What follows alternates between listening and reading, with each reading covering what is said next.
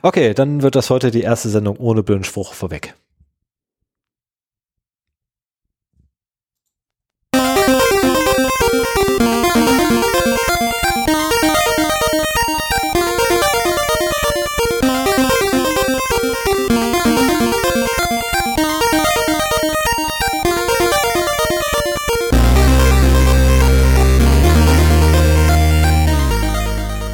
Zero Day, der Podcast für Informationssicherheit und Datenschutz.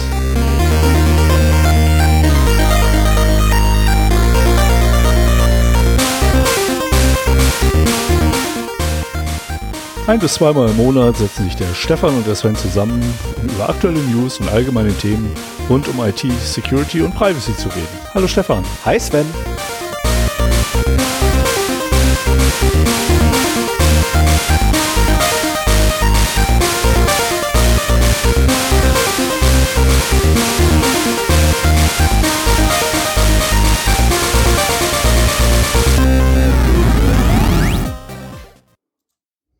Ach so, das ist ja schon vorbei. Ähm, einen wunderschönen guten Morgen, einen wunderschönen guten Abend, einen wunderschönen guten Nacht, je nachdem, wann immer ihr es hört. Willkommen zur 99. Episode des Zero Day Podcast. 0x0d.de hat seinen 99. Meilenstein erreicht von 100. Wir schreiben heute den 16. Dezember 2022. Es ist einfach spät. Sagen wir einfach, es ist spät. Ich möchte heute Oh, Uhrzeit ja. nicht nennen. Heute ist wirklich später als sonst. Viel, viel später. Ähm, wir mussten allerdings noch ein paar Vorbereitungen treffen für die Folge 100, zu der gleich mit Sicherheit Sven ein paar Worte sagen wird. Behaupte ich jetzt erstmal, zumindest sehe ich hier was in Hausmeisterei dazu, zu der wir auch gleich kommen. Ja, genau. Ich möchte nochmal Werbung machen für unsere Geburtstags- und Jubiläumsfeier. Am 28.12. wird unser Podcast sechs Jahre alt und wir haben die hundertste Folge und das wollen wir zum Anlass nehmen, um äh, mit euch zu feiern. Ähm, wir haben mittlerweile auch eine Uhrzeit. Wir wollen um 19 Uhr starten und äh, werden und werden dann auf unserer Webseite einen Link bekannt geben, den wir auch über mindestens Mastodon verteilen. Ähm, der wird aber auch unter 0x0d.de slash party äh, dann verfügbar sein, so dass man dann halt die Videokonferenz joinen kann. Wir machen eine Videokonferenz mit euch. Wir wollen eine Sendung aufnehmen mit ganz vielen Hörern dabei. Ein, wir werden keine Themen oder News vorbereiten. Wir werden einfach quatschen, so wie wir beide hier auch sonst immer quatschen und das, den Audiostream davon später als Folge 100 veröffentlichen. Ähm, für euch, äh, wir würden uns freuen, wenn ihr die Kamera anmacht, aber das ist kein Zwang. Genauso ist auch kein Zwang, das Mikro zu benutzen. Ihr könnt äh, uns gerne per Mikro Fragen stellen oder mit uns reden. Ihr könnt aber auch den Chat benutzen, wenn ihr eure Stimme nicht im Podcast hören wollt. Oder ihr könnt einfach nur dabei sein, Mikro aus und zuhören. Geht auch in Ordnung. Ich hoffe, ein paar sind auch dabei, die sich dann halt beteiligen. Sonst wird es eine relativ kurze Folge, wenn wir keine Themen vorbereiten. Ähm, wir werden ein bisschen was zu unserem Podcast erzählen. Wir werden ein paar Fragen auch an euch haben. Und ähm, ja, wollen einfach am 28.12. einen schönen Abend mit euch verbringen äh, und die 100. Folge zelebrieren. Ja, wir haben, äh, wir werden das Ganze auf Senfcall machen, senfcall.de. Ähm, einige von euch werden das vielleicht kennen. Das ist, oh, ich habe jetzt gar nicht rausgeschrieben, äh, wer das betreibt, aber das ist halt eine Big Blue Button Instanz, die sehr auf Datenschutz, um Datenschutz bemüht ist und dadurch halt auch äh, hervorsticht, die auch freie Webkonferenzen zur Verfügung stellt. Ich habe mit den Betreibern äh, kurz mal einen Mail-Austausch gehabt, weil ich eben auch wissen wollte, äh, ob das in Ordnung ist, wenn wir halt eine größere Konferenz machen. Und äh, sie meinten so, ja, haben wir alles schon ausprobiert. Die Größenordnung, die du gemeint, genannt hast, äh, schockt uns nicht. Tobt euch aus, war das sagen, Zitat. Der, T äh, der Too Long Didn't Read davon ist einfach Tobt euch Tobt aus. euch aus. Genau. Und das werden wir auch tun. Definitiv. Wir haben es heute getestet und äh, das Audio-Routing hat uns vor einige Herausforderungen gestellt, aber wir haben sie gemeistert. Den Knoten im Kopf konnten wir lösen. Ah, äh, wobei ich glaube, Sven hat immer noch einen Knoten im Kopf. Ja, ja, ja, ich, genau, bin froh, ich bin froh, das dass Stefan verstanden hat, wie es geht. Äh, ich nicht. Aber er ist auch derjenige, der sowohl Big Blue Button als auch äh, Ultraschall dann auf seinem Rechner am Laufen hat und das Audio-Routing hinkriegen muss. Und äh, das äh, haben wir heute getestet und das funktioniert. Und insofern sind wir da zuverlässig. Also wenn Senfcall nicht abraucht, dann äh, können wir uns einen netten Abend machen. Holt euch dann was zu trinken, was zu knabbern. Das können wir euch leider nicht zur Verfügung stellen. Und setzt euch zu uns und lasst uns äh, einen schönen Abend zusammen haben. Das wäre, wir haben uns wir haben erst überlegt, ob wir irgendwie so äh, das übliche Streaming machen äh, auf äh, YouTube oder auf Twitch oder sonst wo. Aber ähm, erstens wollten wir halt datenschutzmäßig ein bisschen besser sein als das. Und wir wollten halt auch von euch was sehen. Ne? So Twitch und YouTube, ja, man hat einen Chat, aber das ist halt doch dann immer relativ anonym und die Gäste sind halt nicht gleichberechtigt. So, stellt euch vor, wir stehen alle in einer großen Küche und haben eine Party. Und äh, so soll es sein. Einzige Regel ist halt, wer trollt, fliegt raus. Da müssen wir halt ein bisschen aufpassen, aber ähm, wenn man so in unsere Kommentare guckt, äh, mache ich mir da keine großen Sorgen. Nee, die großen und, Trolle sind zum Glück ausgeblieben. Ja, genau. Auch wenn ich ab und zu mal dazu aufrufe, mich zu trollen, äh, aber tatsächlich die großen Trolle sind tatsächlich alle ausgeblieben. Ja. Ab und zu trollt mich ja der gute Ford. Der, der darf ja nicht unerwähnt bleiben. Der trollt mich ja schon ab und zu mal. Äh, und natürlich, äh, gut, er trollt mich nicht, ähm, denjenigen, den ich jetzt gleich erwähne, äh, aber er war ein wenig, äh, wie, wie, wie bezeichnet es? Ähm, ich habe es leider nicht mehr genau im Kopf und ich habe das Telefon nicht mit, um es nachzugucken, ähm, wie es äh, wie er es genau formuliert hat. Aber äh, wir haben ja bei in der letzten Episode angekündigt, dass wir uns viel vorgenommen haben fürs nächste Jahr und wir werden uns ein bisschen verändern, eventuell, vielleicht, möglicherweise unter Umständen, wissen wir auch noch nicht so genau. Ähm, und äh, wir wollten mehr mit Leuten reden, die es besser wissen als wir. Ich glaube, so ähnlich haben wir es formuliert ähm, im, als Kernaussage. Und äh, der gute Hörer uns, äh, oder unser guter Hörer namens Volker, Volker? Ja doch, Volker muss es gewesen sein. Ah, verdammt, ein Name. Ich kann mir einfach keinen Namen merken. Ich hätte das Telefon beibehalten sollen. Der Mann mit der Weste. Ähm, der äh, war sofort, als das gehört hat, ähm, ja, hat er halt sein Telefon geschnappt, hat mich angeschrieben über Signal und gesagt, hey, ihr habt mich gar nicht erwähnt, das ist voll gemein. Wo ich sage, ja, stimmt, hat er recht, so im Nachhinein, als ich darüber nachgedacht habe. Ich hätte ihn eigentlich gleich nennen können, weil natürlich in einigen Bereichen weiß das besser als wir. Zwangsläufig, weil äh, er ist halt Coder. Und dann weiß er natürlich im Coding mehr als wir. Ähm, von daher keine Panik, du stehst auch auf meiner Liste, das habe ich dir aber auch schon geschrieben.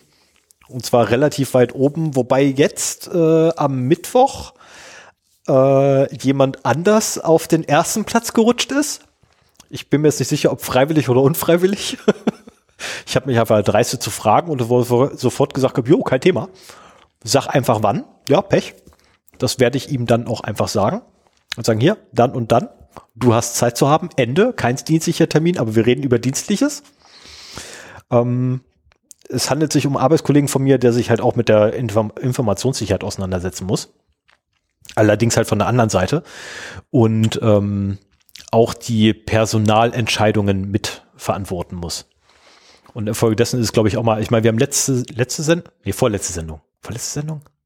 In der vorletzten Sendung. In der vorletzten Sendung haben wir ja jemand aus der Informationssicherheit gehabt, der den Penetration-Test durchgeführt hat. Und ich habe mir gedacht so, ja, aber wie kommt man eigentlich jetzt dahin? Das ist so nicht abschließend für mich zumindest beantwortet worden und deswegen habe ich mir ähm, Leute rausgesucht, die potenziell halt genau diese Frage beantworten können. Also sprich, wie kommt man dahin und wer kann es besser machen als jemand, der halt die Personalentscheidung trifft in einer Infosec-Abteilung. Okay, ich weiß nicht so ganz, worauf du hinaus willst, aber. Es wird wahrscheinlich ein Vorstellungsgespräch werden. Okay. also es ist nicht für mich, weil äh, ich habe einen Job. Gut, er auch. Aber wer weiß, vielleicht werben wir uns ja gegenseitig ab, das wäre witzig. ähm, Genau, also der steht noch bei mir ganz weit oben auf der Liste. Äh, ich habe auch noch ein paar andere Themen, die ich ganz gerne noch irgendwie mit Leuten besprechen möchte, aber werden wir alles dann sehen, wenn es soweit ist. Ja, also Stefan hat Bock auf Interviews. Nee, ich habe einfach Bock auf Information, Information, Information, Neugierbefriedigung. Ja, das stimmt. Das ist auch mal schlecht. Ich, ich muss sagen, wenn es um Interviews geht, äh, für, würde ich die am liebsten mit Hörern und Hörerinnen führen. Allein, weil die schon unser Format kennen. Deswegen wissen, auch die 100, deswegen auch die 100 in der Form, wie wir es machen. So sind wir überhaupt dahin gekommen gerade, äh, um mal schnell den Bogen wieder zurückzuschlagen. weil wir uns für die 100 nämlich ganz viele Interviewpartner einladen wollten, nämlich euch. Ähm, also sprich, wir haben eventuell ein paar Fragen an euch, wenn ihr kommt. Und ich hoffe, ihr kommt alle. Das wäre schön. Genau, lass uns Senfcall Genau, la, lass uns platzen lassen. lass uns die zehn Leute mit den zehn Leuten, die dann kommen. Ja, mal gucken. Also ich bin vor zwei Jahren hatten wir ein Hörertreffen in ähnlicher Manier und äh, da war ich von der Resonanz durchaus äh, sehr zufrieden und äh, mittlerweile haben wir ein paar mehr Hörer, also wird es vielleicht auch ein bisschen größer werden, keine Ahnung. Äh, insofern mal gucken. Für mich ist das auch Neuland für uns beide, wenn ich mir vorstelle, dass wir da irgendwie so Dutzende äh, kleine Kamerabilder äh, Oh, cool. im Webview haben. Wird sich zeigen. Senfcall läuft übrigens komplett im Browser. Das, man braucht keine Add-ons, keine Software zu installieren und so weiter. Ähm, wir haben die Erfahrung gemacht, dass es mit Chrome am besten läuft. Also mein Firefox weigert sich komplett. Ähm, du hast nachher auch Chrome benutzt bei unserem Test. Nee, ne? ich habe ich hab äh, Chrome ja zumindest nachträglich noch installiert, aber ich habe noch nicht angeschmissen. Ah ja, okay. Also bei Stefan Ähm, ging es auch mit Firefox unter Linux. Wobei allerdings im, ich hätte fast gesagt gehabt, im regelmäßigen Abstand alles kaputt gegangen ist. Mhm. Ähm, müssten wir nochmal ausprobieren, zwangsweise irgendwo. Ja, wir werden zwischendurch nochmal irgendwie remote eine äh, Senf-Call-Session machen, um mal ein bisschen Ja. zu testen. Vielleicht laden wir auch nochmal spontan über Mastodon ein paar Hörer dann zu- dazu ein, damit wir halt Ich habe ab Mittwochmittag endlich Urlaub und äh, den, den, ja, ich persönlich sage nicht wohlverdient, aber das ist eine andere Thematik. Ähm, die werde ich jetzt nicht breit treten, weil eventuell doch Arbeitskollegen zuhören könnten, die mit meinem Chef reden könnten. Ähm, also aus meiner Perspektive ist nicht wohlverdient, äh, auch wenn mein, mein Vorgesetzter mir gesagt hat, es ist wohlverdient, aber ähm, wir vertreten andere Ansichten. Das ist einfach so, aber äh, ich beuge mich dem gerne, davon mal abgesehen. Ne? Also Ja. ich bin, ich bin durchaus dankbar, dass ich halt die zehn Tage Urlaub nehmen kann am Stück. Und ab Mittwochmittag ist es bist soweit. du auch noch in der Probezeit, ne? Ja, genau das. Ich bin vor allem noch in der Probezeit und ich soll bereits zehn Tage Urlaub am Stück nehmen, wo ich sage so, okay, bitte. Ja, aber das ist heutzutage, also gerade in der IT-Branche ist das auch kein Problem mehr. Ich meine, auch die Chefs wissen, dass der Urlaubsanspruch, den du in der Probezeit hast, ja irgendwann abgegolten werden muss. Und es gibt mittlerweile ja auch Regelungen, bis wann Jahresurlaub abgegolten sein muss. Also diese Regelung, dass man in der Probezeit keinen Urlaub nehmen darf, Naja, das gibt Ende- es bestimmt noch in einigen Branchen, aber bei uns eigentlich. Also bis Ende März muss der Urlaub genommen sein ähm, und meine Probezeit endet, wenn ich richtig gerechnet habe, am letzten Tag, äh, am ersten Tag des Märzes. Äh, weshalb ich auch mal sage, ähm, so richtig angekommen bin ich erst im März. Äh, ist natürlich ist natürlich auch irgendwo ein bisschen Blödsinn, ähm, weil natürlich bin ich in meinem Unternehmen schon mehr oder weniger angekommen. Äh, ich hänge mittlerweile fest in einem Projekt drin. Äh, ich habe ein echt cooles Projektteam. Ich habe da ein paar Leute, die ich noch von früher kenne. Äh, ich habe neue, also den überwiegenden Teil kannte ich vorher noch nicht. Mit denen habe ich jetzt das erste Mal zu tun, aber selbst die sind echt super. Ich habe einfach super Kollegen, muss man echt mal sagen. Also mein Arbeitsumfeld ist super. Ähm, ich habe nichts mehr mit Informationssicherheit zu tun. Ich habe nichts mehr mit Daten. Na, okay, mit Datenschutz habe ich jetzt leider wieder zu tun. Aber ähm, auch das mache ich gerne, weil es äh, kundenbezogen ist und ich einfach nur Informationsgeber bin. Und da macht das dann schon viel mehr Spaß, muss ich ganz ehrlich sagen, Informationssicherheit zu betreiben, als vorher mit derjenigen, der Richtlinie schreibt und durchdrücken muss. Ähm, und äh, also ganz ehrlich, wenn ich aber meine Arbeitskollegen so angucke, der eine hat am 23.12. bis zum 31.12. Urlaub genommen und am zweiten arbeitet er wieder, wo ich denke so, was? so eine Woche Urlaub, super. Das ist so nix. Äh, aber okay, das ist, Mache ich auch immer so. oh Gott. Also äh, ganz ehrlich, zwischen den Feiertagen, da würde ich lieber arbeiten. Dann, dann kann, Nee, nee, nee, zwischen Feiertagen. dann kann ich so ein paar Pflichten aus dem Weg gehen. Habe ich, ja, nee, nee, da habe ich meistens frei. Das ist, ähm, also heutzutage, ja, jetzt mit dem Kind, klar, keine Frage, damit nehme ich mir auch frei. Also ich bin vor allem froh fürs Kind, dass ich Urlaub nehmen kann, weil ich mich dann ein bisschen mehr um die Kleine bekümmern kann. Aber äh, früher war es bei mir tatsächlich so, ähm, zwischen den Feiertagen, um Himmels Willen, bitte lasst mich arbeiten. Ich, ich, ich will da nicht zu Hause sitzen und von meiner Familie irgendwie gedrückt, äh, nicht gedrückt, ähm, belagert werden, sondern ich will irgendwie raus und bloß weg und nur nichts mit zu tun haben, möglichst weit, weit weg. Ich habe dann irgendwann mir angewöhnt, weil mein äh, unser gemeinsamer damaliger Arbeitgeber irgendwann auch was dagegen hatte, dass ich zwischen Feiertagen noch gearbeitet habe. Also habe ich mir einfallen lassen, okay, dann fliege ich halt in Urlaub. da kann meine Familie auch nicht an mich ran. Hat funktioniert. Jahrelang. Aber jetzt klappt das auch nicht mehr. Ja, jetzt hat man, jetzt ist man erwachsen geworden, hat Verpflichtungen, hat selber Familie. Genau, da kann man nicht mal eben so den gesamten Dezember wegfliegen. Auch. Was auch es schwierig macht, wenn irgendwann mal wieder der äh, Kongress in Präsenz stattfindet, was er ja dieses Jahr leider nicht tut.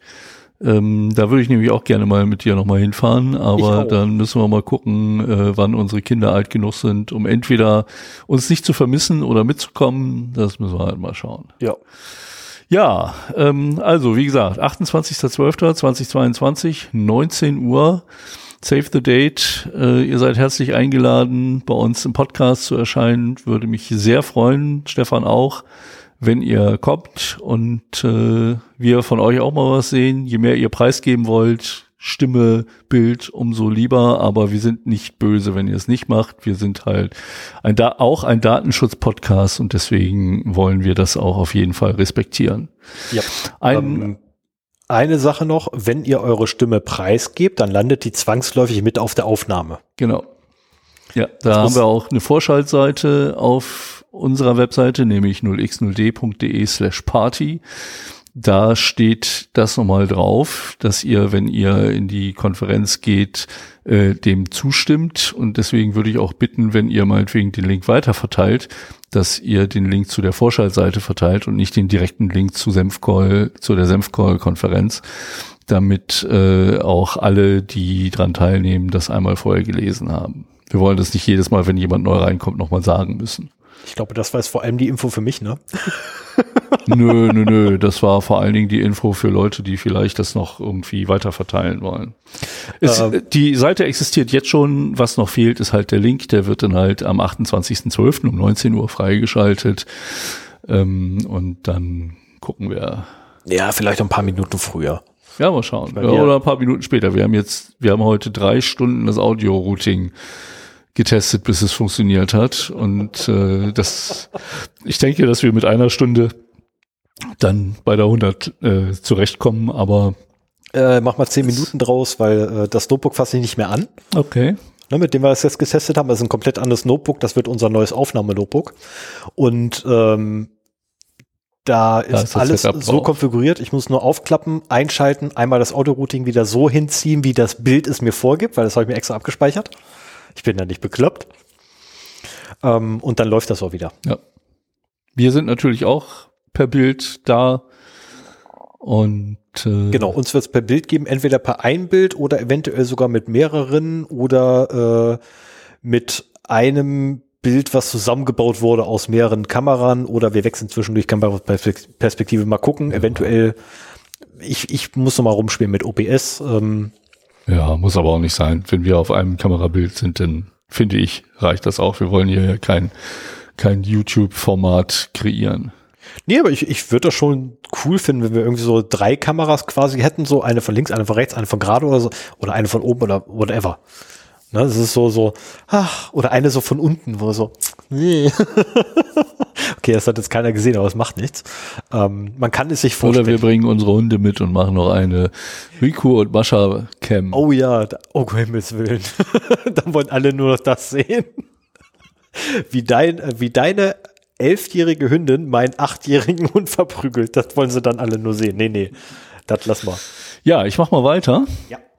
Ich habe noch eine Sache für die Hausmeisterei, die mich in letzter Zeit beschäftigt hat. Äh, ich habe eine, äh, ich habe mit meinem Handyanbieter telefonieren müssen, weil ich schon seit vielen Monaten nicht mehr über das Webinterface in die in den Kundenservice gelangt bin. Ne? Also man kann sich ja immer einloggen und dann sehen, äh, was, was sein Tarif ist und so weiter und da ein paar Einstellungen vornehmen. Das wollte ich halt mal wieder machen.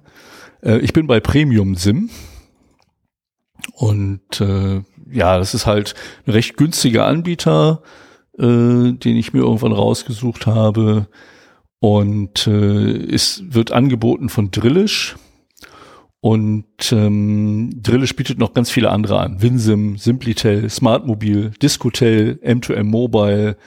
Ähm, die sehen alle gleich aus, die haben leicht unterschiedliche Tarife, aber der Webseitenaufbau ist der gleiche, die Login-Maske für die Servicewelt ist die gleiche und so weiter. Ähm, so dass ich vermute, dass es alles auf einer äh, Plattform ist.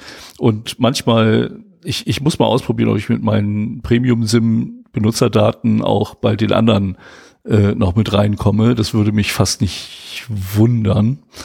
Ähm, naja, auf jeden Fall habe ich das genutzt, um mal mit dem Kundensupport zu sprechen. Und meine Befürchtung ist ja eigentlich immer, wenn ich bei günstigen Anbietern den Kundensupport brauche. Also solange alles gut geht, ist alles gut und es funktioniert. Äh, das gilt auch für Internetanbieter und so weiter. Aber in dem Moment, wo man ein Problem hat und damit jemand reden will, wird es schwierig. Und ähm, ich habe halt dann die Nummer gefunden. Das war gar nicht erstmal gar nicht so einfach. Äh, da im Kundenservice angerufen, mit einer sehr bemühten und sehr netten Frau gesprochen und ihr mein Problem geschildert. Äh, das war halt das, wenn ich mich eingeloggt habe, habe ich immer eine Meldung bekommen, die sich hinterher als Session Timeout rausgestellt hat. Ne? Also die bekommt man, wenn man zu lange inaktiv in der Session ist. Und dann wird man nämlich wieder auf die Login-Seite geholt. Eigentlich ja ein Best Practice in der Security, wenn eine Session, was weiß ich, 30 Minuten nicht benutzt wurde, dann wird man halt ausgeloggt. Nur ich wurde immer sofort ausgeloggt. Und äh, dann meinte sie halt auch, ja, fangen wir mal beim ersten an, wie loggen Sie sich dann ein? Und ich dann so, naja, ich gehe auf service.premiumsim.de und ja, das ist schon mal falsch. Wie, das ist falsch? Ja, das heißt Servicewelt. Also, ja, ich, ich sehe hier im Browser, die Domain ist servicepremiumsim.de. Ja, nee, also ich gehe immer, meinte sie dann, äh, ich gebe bei Google Servicewelt Premiumsim ein und dann komme ich zum Login. Und das war für mich schon mal so das erste Anzeichen, okay, das mit Technik hat sie's nicht so. Ähm, ich habe mich dann an eine Begebenheit erinnert, die ich ja auch schon im Podcast mal erzählt habe. Es gab mal im Read-Write-Web einen Artikel über ähm, das Facebook-Login. Also der hatte irgendwas mit Facebook und Login zu tun und so weiter. Und äh, unter diesem Artikel in den Kommentaren sammelten sich so komische Posts von wegen, was ist denn das hier für ein komisches Facebook? Ich will das alte zurück. Meine, alles ist weg. Das ist ja ganz komisch. Ich, ich will hier weg. Gebt uns das alte Facebook zurück. Und, und die, die üblichen Leser vom Read Write Web kommentierten da halt auch so von wegen, wer seid ihr? Was, was soll das? was passiert hier? Und dann hat sich halt hinterher äh, herausgestellt, dass äh, eine ganz große Anzahl von Leuten eben nicht zu facebook.com gegangen sind, um sich da einzuloggen, sondern die haben halt auch bei Google oder einer anderen Suchmaschine Facebook-Login als Suchterms eingegeben und haben auf den ersten Link geklickt und sind dann auf dem Facebook-Login gelandet. Nur dadurch, dass dieser Artikel so eine Aufmerksamkeit bekommen hatte, war das plötzlich der erste Link äh, bei Google. Und äh, die waren jetzt völlig verwirrt, weil Facebook weg war. Oder anders das neue Facebook. Und das hat lange gedauert, äh, bis man das rausgefunden hat. Und das Gelächter bei den Einsässigen da war groß. Ähm, und es kamen immer noch wieder Leute dazu. Und äh, naja, das ist halt jetzt, zeugt nicht unbedingt von großer technischer Kompetenz oder Kenntnis des Internets, wenn man sich halt so in sein System einloggt. Ähm, auch darüber könnte man sehr gut Phishing machen, denke ich mir mal, wenn man sehr gut im SEO ist. Naja, und äh, jetzt war es aber so, in, schon in der Vorabfrage war es, ähm, bitte halten Sie Ihr Online- äh, oder Ihr Support-Kennwort bereit. Äh, wenn Sie das nicht haben, drücken Sie bitte eine Taste, ansonsten bleiben Sie in der, in der Line.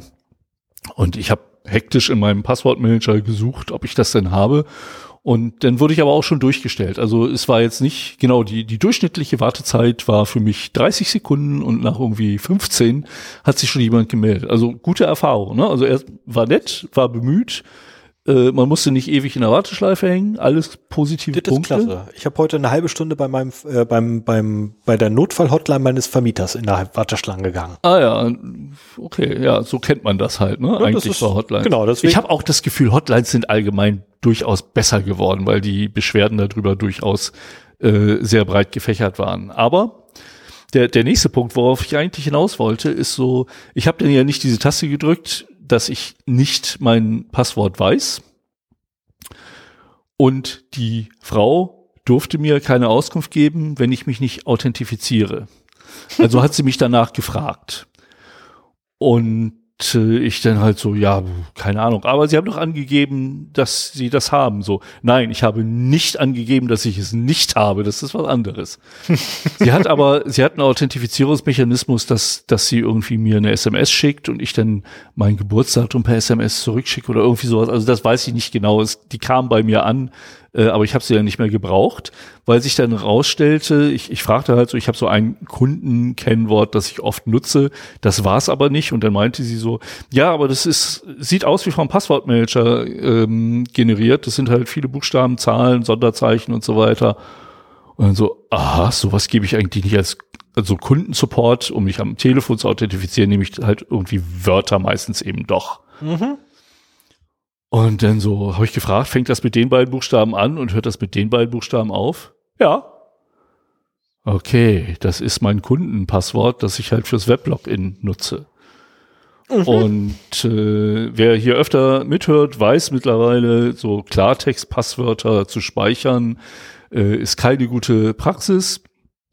Bei einem möglichen Datenverlust geraten halt alle Passwörter im Klartext an kriminelle Hacker und das ist das, was man auf jeden Fall vermeiden will, weil dann halt irgendwie gleich SIM-Karten äh, bestellt werden können, die Adresse wird vorher geändert und so weiter. Also das wäre wäre keine gute Sache.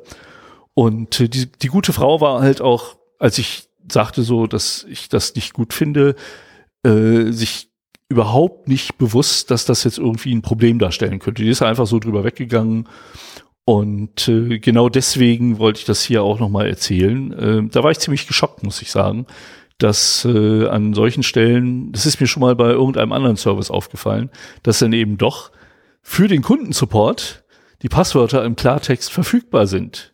Ich meine, wir haben, glaube ich, sogar in der letzten Folge gehabt, dass irgendwie Facebook-Mitarbeiter und Instagram-Mitarbeiter äh, Zugänge äh, verkauft haben. Jetzt ist vielleicht ein Premium-SIM-Account nicht so viel wert wie ein Facebook-Account, aber äh, es hinterlässt trotzdem ein ungutes Gefühl, muss ich kann sagen. Man, kann man über das Webinterface neue SIM-Karten ordern? Ja, habe ich ja gemacht. Dann wäre es ja durchaus löb, also wäre es ja schon cool, wenn ich an deinen Account kommen würde, weil dann könnte ich mir mir quasi, weil über deinen Account kann ich auch die Adresse ändern. Ja, also man kann auf jeden Fall Schabernack äh, treiben. Ich weiß genau. nicht, wie weit das geht, ähm, aber wie gesagt, allein wegen der Gefahr von Datenverlusten, die halt doch immer entstehen oder auch Verkauf durch Mitarbeiter, ist es keine gute Idee. Also da, da müsste man halt ein getrenntes Telefonpasswort vereinbaren, ähm, was immer noch doof ist, wenn das irgendwo im Klartext ist, aber ähm, zumindest kann man dann nicht mehr vorgeben, im Webinterface jemand anders zu sein. Hatte ich früher mit Vodafone tatsächlich. Also bei Vodafone hatte ich ein eigenes Passwort nur für Telefon. Ja, ja, ja habe ich, glaube ich, bei meinem Internetanbieter auch. Das ist, nee, also jetzt bei Vodafone habe ich es nicht mehr, oder meine Frau hat es nicht mehr, besser gesagt, meine Frau ist jetzt Vodafone-Kunde, nicht mehr ich. Ich habe ja gekündigt. Ähm, und die hätten ganz gerne, äh, auch eine lustige Nummer, die hätten jetzt ganz gerne das, das Modem zurück, was ich ihnen vor anderthalb Jahren oder zwei Jahren oder so, als ich meine Fritzbox angeschafft habe, bereits zurückgeschickt habe. Mm. Wo ich mir auch frage, so, äh, was? ich habe da gesessen beim Telefonat zum Kündiger so, äh, ja, ja, ist okay, schicke ich euch. Hä? hab ich euch das nicht? Nein, hier steht, sie haben das. Was? Nein, ich bin mir sicher, ich habe hier steht, ja, ist okay. Ich ich kauf bei eBay eins und schicke euch das zurück. ähm, also letztlich wurde von, wird von mir äh, ein äh, ein, ein Gebrauchtgerät zwar bekommen, aber es wird nicht das sein, was sie mir irgendwann Dann melden sie sich und sagen, die Seriennummer stimmt nicht. Ganz ehrlich, können sie gerne machen, dann äh, sollen sie vorbeikommen, sollen von mir aus auch die Lagerhalle komplett auf den Kopf stellen. Sie werden das Mistding nicht finden, weil sie es schon gekriegt haben von mir. Ich habe es damals zurückgeschickt, als die äh, Fritzbox funktionierte. Ja, auf jeden Fall ähm, solltet ihr ähnliche Erfahrungen gemacht haben. Schreibt es ruhig mal in die Kommentare auf 0x0d.de. Würde mich interessieren, wo das noch alles so der Fall ist. Äh, ich war ziemlich entsetzt. Ähm, nicht entsetzt genug, um den Anbieter zu wechseln. Aber äh, ja, schön fand ich es nicht, muss ich sagen. Nee, das ist kein schöner Zustand. Genau. Zumal gab es da nicht irgendwie sowas ja Security by Design? Das ist doch mit in, in so einer so komischen Verordnung mit enthalten. Security und Privacy by Design sind damit aufgeführt. Ich könnte mich jetzt irren. Ich bin mir nicht sicher, wie die heißt, diese Verordnung. Da gibt es so eine Verordnung für. Die ist, glaube ich, europaweit. Ich bin der Meinung, die ist aus 2018. Steht das da drin? Ja. Ah ja. Ähm, und zwar steht, äh, wörtlich zitiert, steht drin, nach aktuellem Stand der Technik. So, und aktueller Stand der Technik ist nicht Passwörter im Klartext. Ja, ich glaube, zum aktuellen Stand der Technik hat der Datenschutz-Podcast von Heise gerade eine Sendung rausgebracht, die muss ich mir noch anhören, weil das halt auch ein sehr weit gefasster Begriff sein kann, aber ich denke mal, sowas fällt auf jeden Fall nicht unter den Stand der Technik, dass Nein. man pa Passwörter im Klartext speichert. Definitiv. Da kommen wir auch später noch dazu, wenn du zu SHA-1 was erzählst. Ne? Ach, du hast gegluckt, was ich habe. du hast geluckt, was ich habe. Oder, oder du hast die Meldung äh, heute schon gelesen gehabt und hast Ja. gedacht, das sieht er. Ich habe das, ich habe das auch gesehen, dass du das eingetragen hast und äh, habe auch, also es reichte die Überschrift zu lesen, um halbwegs zu wissen, worum es geht. So, ich mache mal weiter mit den Datenverlusten. Stefan sagte schon, es ist sehr spät. Ich habe keine Ahnung, wie lange ich heute zu meinem Thema rede, deswegen will ich mal ein bisschen das Thema anziehen. Und fange an mit einem Nachtrag zur letzten Sendung. Da habe ich nämlich erzählt, dass äh, WhatsApp sechs Millionen deutsche WhatsApp-Nummern abhanden gekommen sind, also Telefonnummern. Und äh, da hat der Medien, nein, der Anwalt und Partner der Medienagentur Der Medienrechtskanzlei, äh, Wildeborger und Solmecke. jetzt nur noch wbs.legal, die haben sich umbenannt. Oh. Und das, der, der Titel ist deutlich kürzer damit geworden. Christian Solmecke hat dazu auch eine, äh, ein Video gemacht und das war sehr interessant, weil der hat das halt verglichen, diese Telefonnummern hat er verglichen mit dem Facebook-Leak, das äh, schon vorher äh, rausgekommen ist, wo auch irgendwie um die 500 äh, Millionen Accounts, glaube ich, abhanden gekommen sind. Ich habe jetzt die Zahlen nicht mehr so genau das im war Kopf. viel. Es war viel, genau. Und ach ja, fünf Millionen deutsche WhatsApp-Nummern, genau, das war das nämlich. Und äh, dann hat er nämlich in diesem Facebook-Leak mal suchen lassen nach deutschen Telefonnummern und hat bei auch dem Vergleich von vielen, vielen, vielen Samples gesehen, dass Namen und Reihenfolge exakt gleich sind zu diesem Facebook-Leak. So, das heißt, das ist kein neues Leak, über das wir da berichtet haben, sondern da hat sich jemand nur die Mühe gemacht, mal ein Skript drüber laufen zu lassen, die ganzen Telefonnummern, also die Einträge mit Telefonnummern rauszusuchen, nach Ländern zu sortieren und äh, dann halt äh, das als neues Leak zu verkaufen. Aber gab es nicht mal die Aussage von Fratzenbuch, dass die ja das Teilen der Informationen zwischen WhatsApp und Fratzenbuch eingestellt haben? Ja, das hat damit ja nichts zu tun. Ja, Also- Moment, Moment, Moment, Moment. Also, wenn Fratzenbuch geöffnet wird, sollte eigentlich nicht dein Telefonbuch damit drin liegen. Weil ja der Datenaustausch zwischen Fratzenbuch und WhatsApp nicht mehr stattfindet. Gut, es gibt die Möglichkeit, ich glaube, das ist mit dem aktuellen API bzw. Webinterface unterbunden worden, da habe ich auch was zu gelesen, dass man das nicht mehr verifizieren kann. Also es kann sein, dass es eine, einen Mechanismus gibt, wo gab, womit du bis vor kurzem noch prüfen konntest, ob eine Nummer, also skriptmäßig prüfen konntest, ob eine Nummer bei WhatsApp verfügbar ist, so dass man halt, wenn man die, die aus dem Facebook Leak extrahiert hat, äh, die Telefonnummer nochmal bei WhatsApp prüfen kann. Und äh, kann durchaus sein, dass er das halt auch noch mitgemacht hat, so dass dann nur noch WhatsApp-User dann rausgefallen sind. Denn bei vielen wird halt die gleiche Telefonnummer im Facebook-Profil stehen und bei WhatsApp. Und äh, insofern ähm, das halt Bei mir nicht. also bei, Hast bei du schon mal geprüft, ob deine Nummer im äh, nee, ich wüsste aktuell nicht wo. Aber ähm, Also da, ich, ich muss mal ein bisschen Werbung machen für, ähm, weil, weil da kann man das relativ leicht prüfen.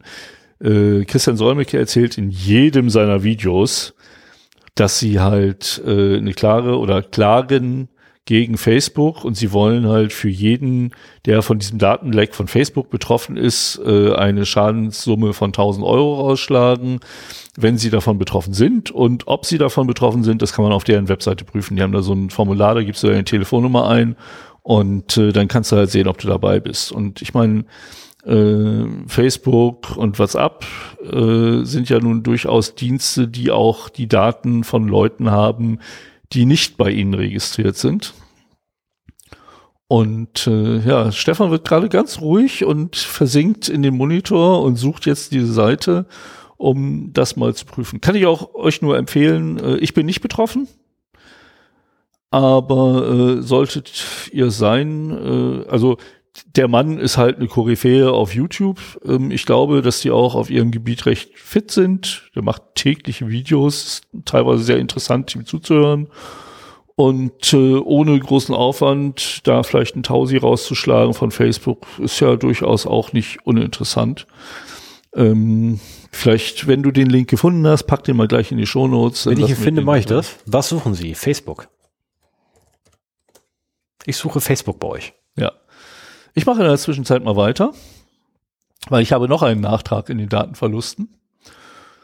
Und zwar diesmal äh, reicht er ein bisschen weiter zurück. Äh, und zwar geht es um LastPass. Am, am 25.08. diesen Jahres hat LastPass äh, berichten müssen, dass es ungewöhnliche Aktivitäten in ihrer Entwicklungsumgebung gegeben hat. Und äh, sie haben aber sofort eine Untersuchung eingeleitet und keine Beweise dafür gefunden, dass dieser Vorfall einen Zugriff auf Kundendaten oder verschlüsselte Passworttresore beinhaltete. So, da mussten jetzt äh, zurückrudern, hm. weil da haben sie halt auch wieder ähm, klarstellen müssen. Wir haben festgestellt, dass eine unbefugte Partei unter Verwendung von Informationen, im August 22 erhalten wurden, Zugriff auf bestimmte Elemente der Informationen unserer Kunden erlangen konnte. Passwörter sind nicht dabei. Also die meisten namhaften ähm, Passwortmanager, auch Cloud-basierten, haben eine Zero-Knowledge-Architektur, wo halt Ende für Ende, Ende zu Ende verschlüsselt wird und insofern auch der Passwortmanager gar nicht weiß oder der Cloud-Betreiber, äh, was die Passwörter sind. Insofern kann man da durchaus beruhigt sein.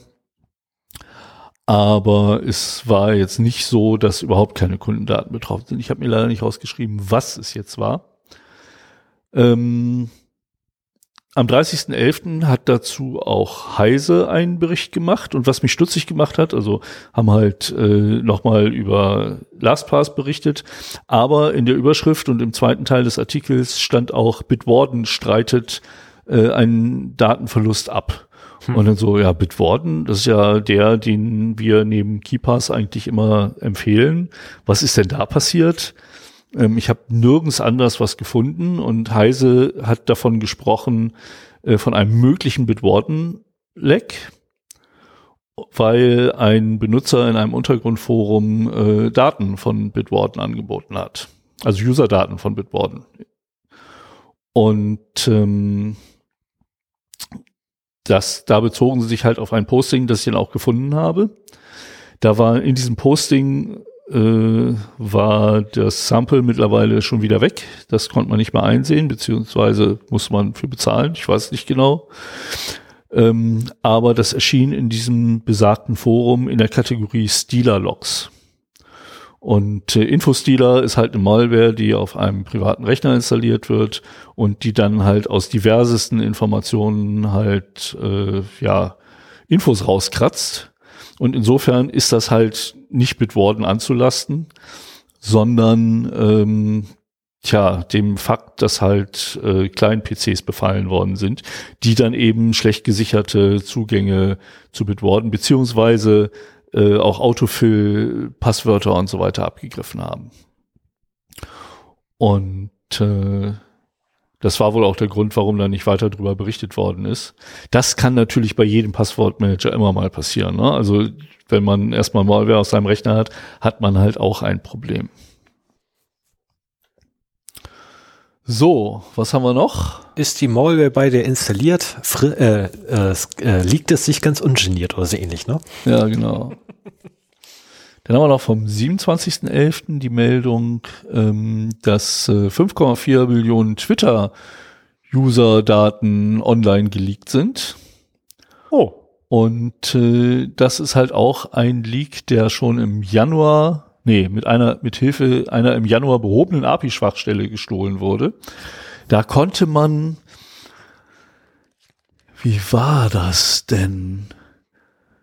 Äh, auf jeden Fall konnte man da auch an Telefonnummern und E-Mail-Adressen kommen und Twitter-IDs Und dann, wenn man diesen Twitter-ID erstmal hat, konnte man auch weitere öffentliche äh, Daten noch scrapen. Und das haben halt wohl auch viele ausgenutzt. Diese 5,4 Millionen Datensätze sind im Laufe des Jahres irgendwann in Hackerforen angeboten worden. Und wie das so häufig ist, sind sie jetzt äh, auch kostenlos in einem Hackerforum angeboten worden. Ne, das ist halt immer diese diese frisch gescrapten oder überhaupt Datenleaks, die sind eine Zeit lang für kriminelle Hacker, professionelle kriminelle Hacker interessant.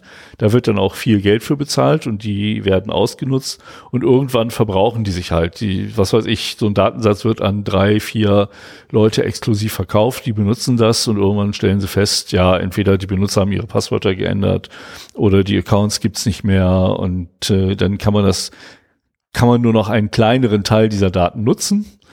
Und dann kommen die irgendwann, werden die hochgespült online gestellt von irgendjemandem, der sich in einem Hackerforum hervortun will. Ne? Da ist es ja auch so, wenn du ab, wenn du in einem Hackerforum äh, Uploads machst, die vorher noch nicht da waren, dann kriegst du halt Punkte, für die du halt andere Datenbanken wieder runterladen kannst. Hm. Und deswegen ist das schon ein Incentive, da auch mal interessante Daten hochzuladen, mit denen du selber nichts mehr anfangen kannst oder willst. So sind sehr viele von ehemaligen Leaks halt auch bekannt geworden.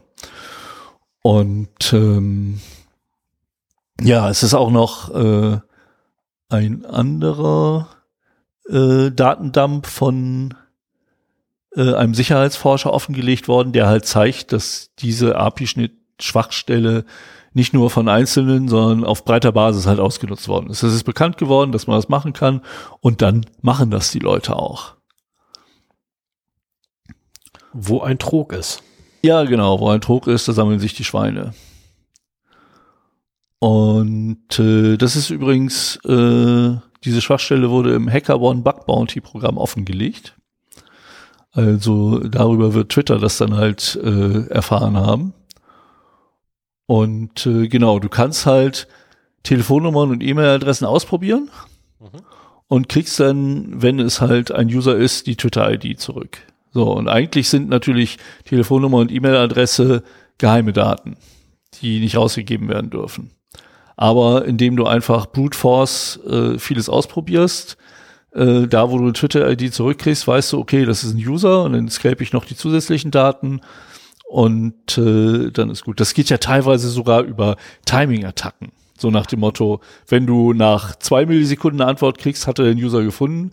Wenn es 100 dauert, 100 Millisekunden, dann weißt du, okay, da wurde kein User gefunden, weil die ganze Datenbank wurde durchsucht oder ist, ist gab es da, gab es da nicht sowieso äh, mehrfach, also äh, sorry, aber ich bin der Meinung, ich musste mehrfach aus, aus Daten, die ich mir organisiert habe, äh, Telefonnummern rausschmeißen und E-Mail-Adressen in Kombination zueinander bin ich jetzt felsenfester Meinung. Ich kann es leider nicht mehr prüfen, weil ich logischerweise keine E-Mail-Adresse und die Pass äh, und die und die Telefonnummer rausgeschmissen habe. Aber äh, ich würde ja fast behaupten, dass es schon öfters Leaks gab, wo du halt Telefonnummer und E-Mail-Adresse in Kombination zueinander hattest. Ja. Die musst du nur einmal reinschmeißen, dann nimmst du den ganzen Datensatz. Ich meine, ich weiß, dass ich vier Terabyte an Passwörtern habe. Ähm, so, wenn ich jetzt überlege, oh, ich habe die vier Terabyte an Passwörter, aber ich habe mir jetzt nicht die Passwörter, sondern einfach nur Nutzer, äh, E-Mail-Adresse und die Telefonnummer gemerkt und die einfach per Skript durchprobieren lasse, da wird auch schon genug abfallen. Ja. Das wäre jetzt auch so eine Möglichkeit. Also ich müsste nicht mal großartig Brute Force, weil Brute Force dauert ewig. Ja, also es ist, es ist ja auch durchaus meine, Praxis. Gut, E-Mail-Adressen haben wir zu Genüge. Also bei jedem, bei jedem großen Leak äh, sind in der Regel Nutzer-E-Mail-Adressen mit Genau, bei. das ist halt der Punkt, ne? Wenn bei einem Leak keine Passwörter mit dabei sind oder nur gehashte Passwörter, die gut gehasht sind, sodass man sie nicht äh, zurückrechnen kann, dann haben auch diese E-Mail-Adressen durchaus einen gewissen Wert. Entweder weil man sie zum Fischen benutzen kann, wenn man jetzt meinetwegen weiß, von MySpace ist dieser Leak, dann weißt du, dass die ganzen Leute einen Account bei MySpace haben, dann kannst du eine gefakte MySpace-E-Mail äh, senden und äh, hast eine gute Chance, dass sie dann auf deine gefakte Login-Seite kommen und du auch noch dein Pass, das Passwort bekommst oder so. Oder eben auch für solche Attacken, ne, dass man halt einfach eine, eine Reihe von äh, E-Mail-Adressen oder Telefonnummern nimmt. Äh, Passwort Credential Stuffing. Hat man da nicht auch schon mal was zu? Da kommen wir heute noch zu. Oh, okay. Ja, genau. So, ich, ich mach dachte, mal wir weiter. hatten das Thema schon mal. ja, wir hatten das Thema schon mal. Äh, eine Neuigkeit noch von gestern, habe ich noch heute ganz schnell da reingetippt. Und zwar äh, Social Blade hat auch einen äh, Datenverlust erlitten. Und zwar Social Blade mögen vielleicht nicht alle kennen. Das ist eine Analyseplattform, die statistisch Statistiken und Grafiken für bestimmte Social Media Accounts macht, also namentlich YouTube, Twitter, Twitch, Dailymotion, kenne ich nicht, Mixer kenne ich auch nicht und Instagram. So, und äh, ich nutze das auch ab und zu, um mir bekannte YouTuber mal zu gucken, äh, wie so die Entwicklung äh, der Benutzerzahlen ist. Ich fand das immer ganz spannend. Momentan läuft ja wieder Seven vs. Wild im deutschen YouTube. Und äh, da gucke ich dann ab und zu mal bei Fritz Meinecke, was für einen Einfluss das auf seine Reichweite zum Beispiel hat. Und äh, das ist halt öffentlich einsehbar. Und ähm, auch hier ist es wohl so, dass über, äh, also auf, als erstes habe ich es aus Hacker News gelesen, da war es noch ein Gerücht. Mittlerweile hat Social Blade die ganze Sache auch bestätigt. Und äh, es ist den Hackern gelungen, ich weiß nicht, habe ich hier eine Zahl stehen? Nee, habe ich gar nicht, wie viele das sind. Aber äh, sie haben abgegriffen E-Mail-Adressen, äh, mit Pass Passwort-Hashes. Da haben wir es wieder. Die sind allerdings mit Bcrypt äh, yes. äh, gehasht. Insofern dürfen Einer die sicher richtig. sein. Genau. Hoffentlich noch ein Salt mit dazu. Client, Client-IDs. Ich glaube, bei Bcrypt ist doch äh, Salt eh. Nee, Bcrypt ist nicht immer salted. Okay. Aber äh, Bcrypt, wenn du da noch ein Salt mit reinwirfst, äh, reinwirfst und du hast, äh, sagen wir, zehn verschiedene, das reicht in der Regel völlig aus, dann ähm, lohnt es sich nicht mehr auf einer großen Menge rumzurechnen. Okay. Client-IDs sind geleakt, Tokens für Geschäfts-API-Benutzer und Auth-Token für verbundene Konten. Oh. Also das ist halt äh, Au. auch etwas, was, was weh tut. Mhm. Und verschiedene nicht, nicht personenbezogene und interne Daten halt. Ne? Und ähm, in diesem Hacking-Forum äh, hat der Anbieter gesagt, dass die Daten im September 2022 gestohlen wurden. Also die Aktualität der Daten ist ja auch immer ein Qualitätskriterium dafür. Ja. Und dass er bereit wäre, sie an maximal ein bis zwei Personen zu verkaufen. Also ein relativ exklusiver Verkauf. Ähm, ich habe diesen Post nicht mehr gefunden. Äh, ich habe nur einen Screenshot bei Heise gesehen, glaube ich, oder bei Bleeping Computer, weiß ich nicht mehr genau. Äh, da wurde halt auch gesagt, so hier, wenn das verkauft ist, dann verschwindet das Post wieder und gut ist. Insofern denke ich mal, hat er da seinen Abnehmer gefunden. Mit Sicherheit. Ja. Also allein schon die, die Tokens sind definitiv was wert. Vor allem die Auth-Tokens sind was wert. Mhm. Da, da würde mich jetzt, ah, nee, nee, nee, nee, nee. Wie ich, wie ich jetzt das Fass aufmache äh, mit den Passwörtern wieder, dann sitzen wir bis morgen früh. Du wirst noch genug Zeit haben, heute über Passwörter zu reden. Oh, das ist schön, mein Lieblingsthema. Ja, das, das, äh, mein Lieblingsthema. Yay. Das macht mir ein bisschen Angst, weil es schon so spät ist. Ja, du hast das Thema für heute ausgesucht, nicht ja, ich. ich habe mir aber nicht ausgesucht, dass wir vorher drei Stunden noch Streaming-Setup testen. Es waren keine drei Stunden. Doch. Nein, es waren keine drei von Stunden. Bis neun. Es waren keine drei nee, Stunden. Von halb sieben bis halb zehn. Wir haben noch zwei Kaffee getrunken. Ja. Also, ähm, kommen wir mal zu den News. Ja, mach mal. Mach ich mal gleich weiter. Und ich habe jetzt hier zwei, zwei Fälle, wo äh, cloud-basierte Smart Home Systeme ein Problem haben. Hm. Das erste war, gedacht? dass äh, D-Link Smart Home Geräte unbrauchbar macht. Eine Meldung von Golem vom 29.11. Und äh, da steht geschrieben, dass der Hersteller D-Link am 30.12.22 die Dienste MyD-Link Home und MyD-Link Baby Monitor komplett einstellen wird. Anschließend werden Produkte, die einen der beiden Cloud-Dienste verwendet, nicht mehr sinnvoll nutzbar sein. Zu den betroffenen Geräten zählen Überwachungskameras, Smart Home Hubs, smarte Steckdosen, Sirenen und Bewegungssensoren. Und dann habe ich hier ein Zitat mir rausgeschrieben von D-Link. Nach diesem Datum können Benutzer nicht mehr über ihre jeweiligen Apps oder online über das MyDealing-Portal auf Geräte zugreifen, diese verwalten, anzeigen oder anderweitig interagieren. So, und das Aus der beiden Dienste begründet der Anbieter mit den Worten, Da D-Link sich weiterhin auf die Entwicklung von Produkten und Lösungen konzentriert, die den größten Nutzungswert und die höchste Sicherheit bieten, kündigen wir das Ende des Service für MyD-Link an. Home und MyD-Link Baby Monitor Apps und Cloud Service für den 30. Dezember 22 an. Das ist eine Meldung vom 29.11., also ein Monat. Ja. Ganz kurz, ganz kurz. Also, wenn Sie, wenn Sie sich weiterhin auf die Entwicklung von Produkten und Lösungen konzentrieren möchten, die den größten Nutzungswert und die höchste Sicherheit bieten, bedeutet das quasi, dass Das diese Produkte, dass die Produkte nicht sicher das, sind. genau, Oder keinen so hohen Nutzungswert haben. Keine Ahnung. oder beides. Ja, genau. Also Nee, das habe ich auch, also ich tippe auf beides. Ich, ich finde das schon ziemlich krass. Ne? Ein Monat äh, Ja, Zeit. also einen, einen Monat vorab zu sagen, äh, hier in einem Monat schalten wir alles ab, tschüss, ist Genau, schon. dann also stell dir vor, du hast einen Monat vorher das gekauft oder auch jetzt noch gekauft, weil der offizielle Verkauf der Produkte ist halt bereits eingestellt. Support gibt's dafür auch nicht mehr. das heißt auch nicht, dass aber- nicht im Läden, in den Läden noch steht. Genau, das steht hier im nächsten Satz. Das Unternehmen räumte ein, dass die Erzeugnisse dennoch weiterhin im Handel angeboten werden könnten. Ey, das ist so dreist. Und dann kaufst du so ein Ding und freust dich und einen Monat später funktioniert's nicht mehr. Also Ja, nicht, nicht nur das, jetzt überleg mal, du gehst in einem Monat hin und holst es dir dann. dann funktioniert's gar nicht. Ja, dann Gehst kannst du nach Hause- aber, dann gehst kannst du im Hause, besten geht Fall nicht. wieder zurückbringen. Wunderst dich aber erstmal, warum, wieso, weshalb. Gehst dann in den Laden zurück und sagst, nee, wieso, ist doch hier, ne? Nicht unser Problem, wenden sich an den Hersteller.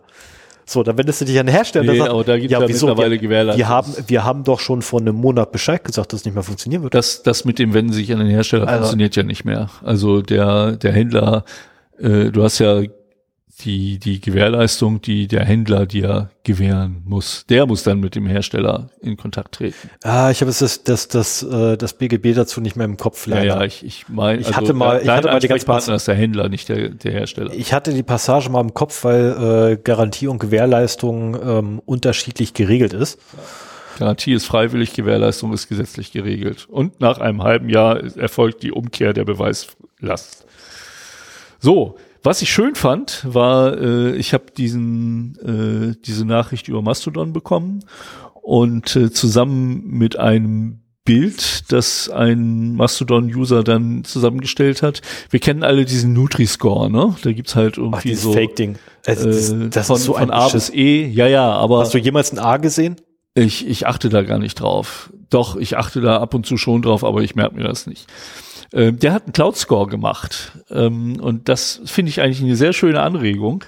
Äh, ein Cloud Score mit dem gleichen Logo so in der Art aufgemacht, von A in grün bis E in rot und A ist dann funktioniert vollständig ohne Cloud und E ist ohne Cloud geht nix und mit halt entsprechend noch ein paar Werten dazu. Finde ich gut.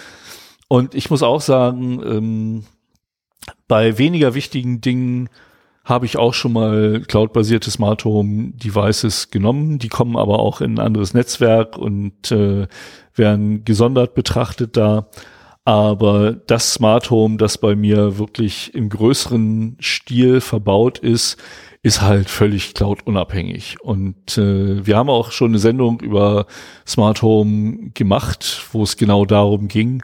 Und ich kann nur jedem empfehlen, der über das Smart Home nachdenkt, eine Lösung zu nehmen, die eben nicht auf eine Cloud äh, Setzt. setzt, um zu funktionieren, sondern dass das autark funktioniert. Das können Zusatzdienste sein über die Cloud meinetwegen, aber äh, dass es nicht geht. Und da kommen wir auch gleich zum nächsten Newsbeitrag für heute. Ähm, da geht es nämlich um einen Beitrag, den die Easy Smart Home GmbH auf Facebook gepostet hat. Und ja, was ist die Easy Smart Home GmbH? Ich kannte die schon vorher. Ich denke mal, vielen wird die nicht bekannt sein, weil ich glaube, sie ist jetzt nicht so einer der größeren Anbieter. Ich kenne sie, weil sie zum Beispiel den Cloud-Dienst Cloudmatic zur Verfügung stellt. Das ist äh, eine, eine Cloudifizierungsmöglichkeit für Homatic-Systeme. Ich habe ja Homatic bei mir zu Hause. Das läuft halt, der Hub läuft auf einem Raspi. Ich wollte gerade sagen, Homematic ist so aber eigentlich Cloud, cloudlos. Ja, und- genau. Und local, local based. Ja, genau. Aber die Leute, die es einfach haben wollen, die wollen es halt über die Cloud steuern. Und wenn dann die Cloud auch noch besonders schöne Oberfläche und, und also Cloudmatic, die Oberfläche, wenn ich das auf meinem äh, Homematic, wenn ich das auf meinem Raspi aufrufe, das sieht sehr nerdig aus. Das ist jetzt. WireGuard? Was? Für, für, für von außen und überall WireGuard? Ja, kommen wir auch noch drauf. Ähm, Du siehst, steht im letzten Satz. Ja, auf jeden Fall.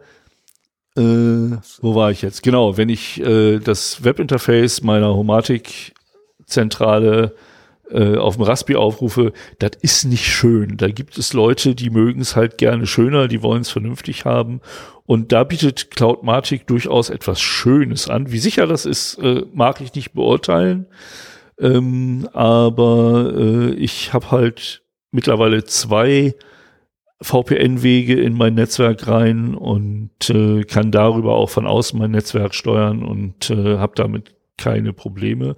Und das kann ich eben auch nur jedem empfehlen, der äh, darüber nachdenkt, im größeren Stil Smart Home ins Haus zu holen, dass er sich vorher Gedanken darüber macht und dann eben auch zusieht, dass er etwas nimmt, was unabhängig von der Cloud des Herstellers ist. Weil wir haben gerade eben gesehen, man kann halt das Pech haben. Der wird auch aufgekauft von einem Elon Musk und der entscheidet dann, das brauchen wir nicht mehr, das schießen wir ab.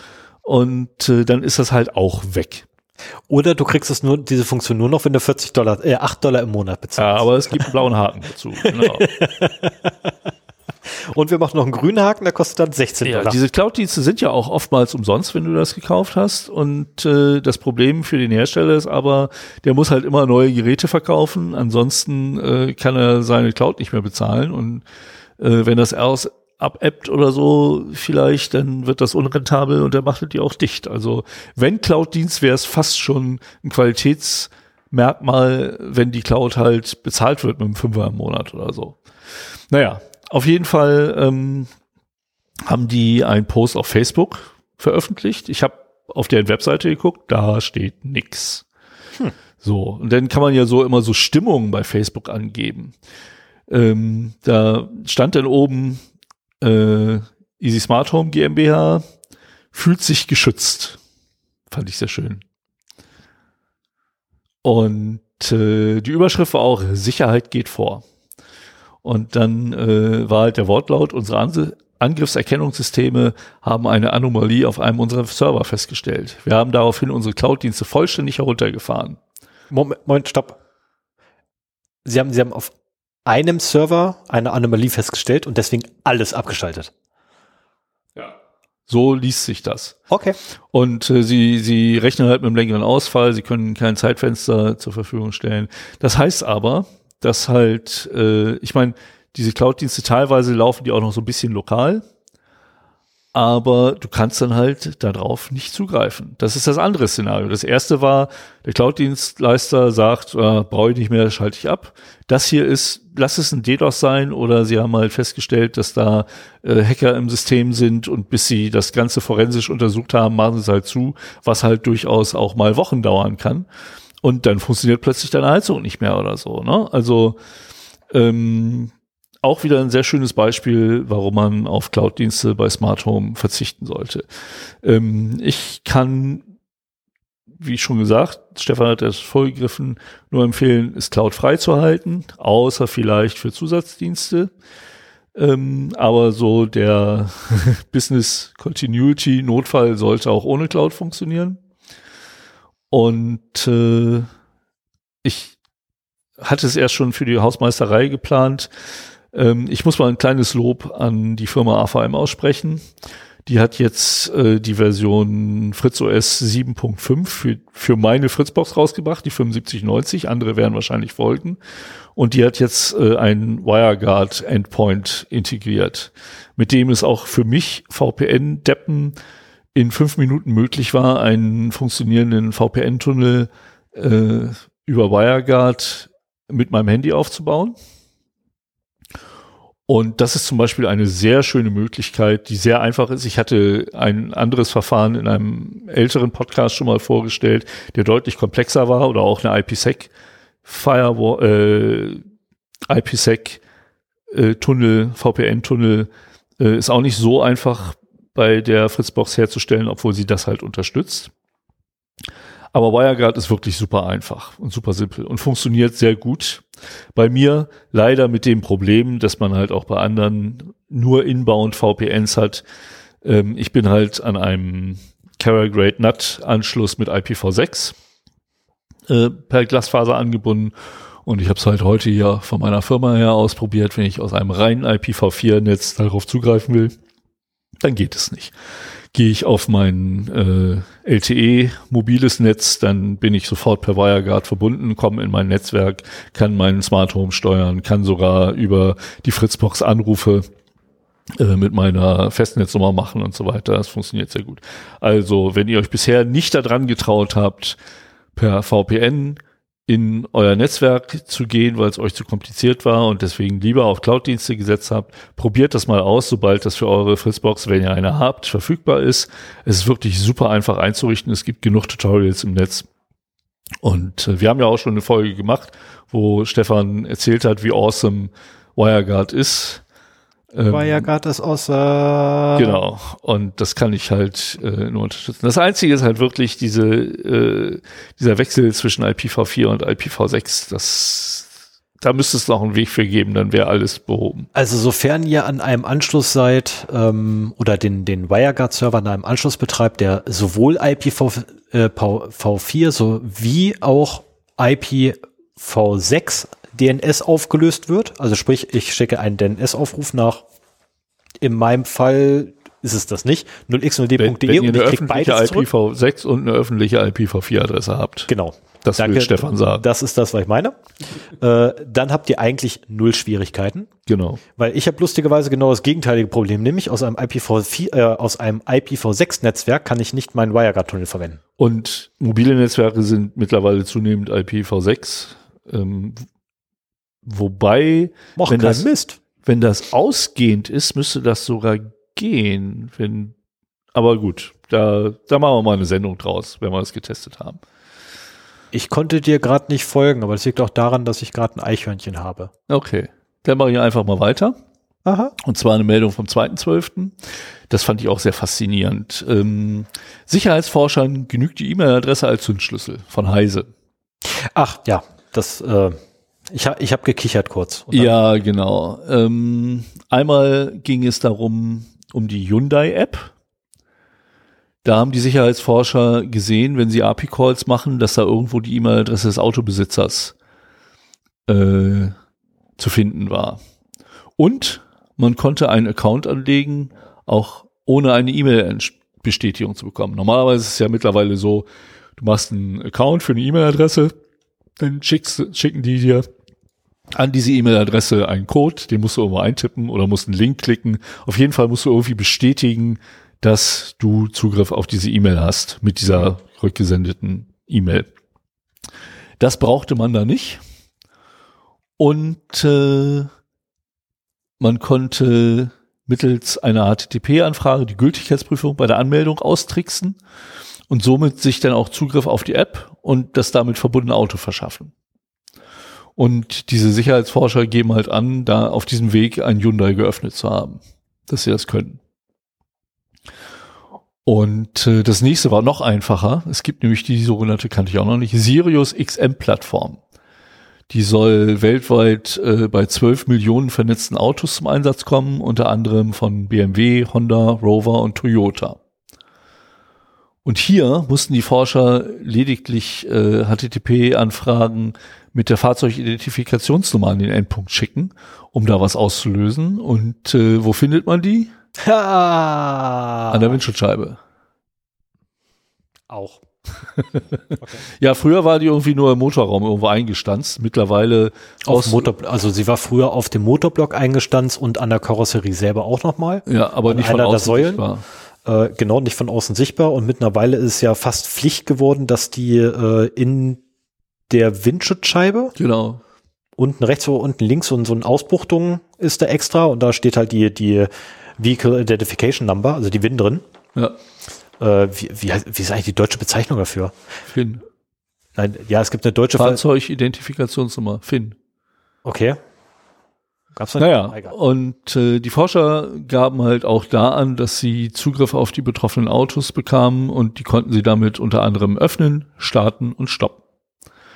Äh, es gab noch ein Update zu dem Artikel. Die BMW Group hat sich da mittlerweile gemeldet und die sagen, dass sie halt von dieser Plattform nur die Radiofunktionalität nutzen und insofern sie halt von den Sicherheitslecks nicht unbedingt betroffen sind. Vielleicht kann man dann auch das Radio anmachen, aber das geht ja nicht, wenn das Auto nicht an ist.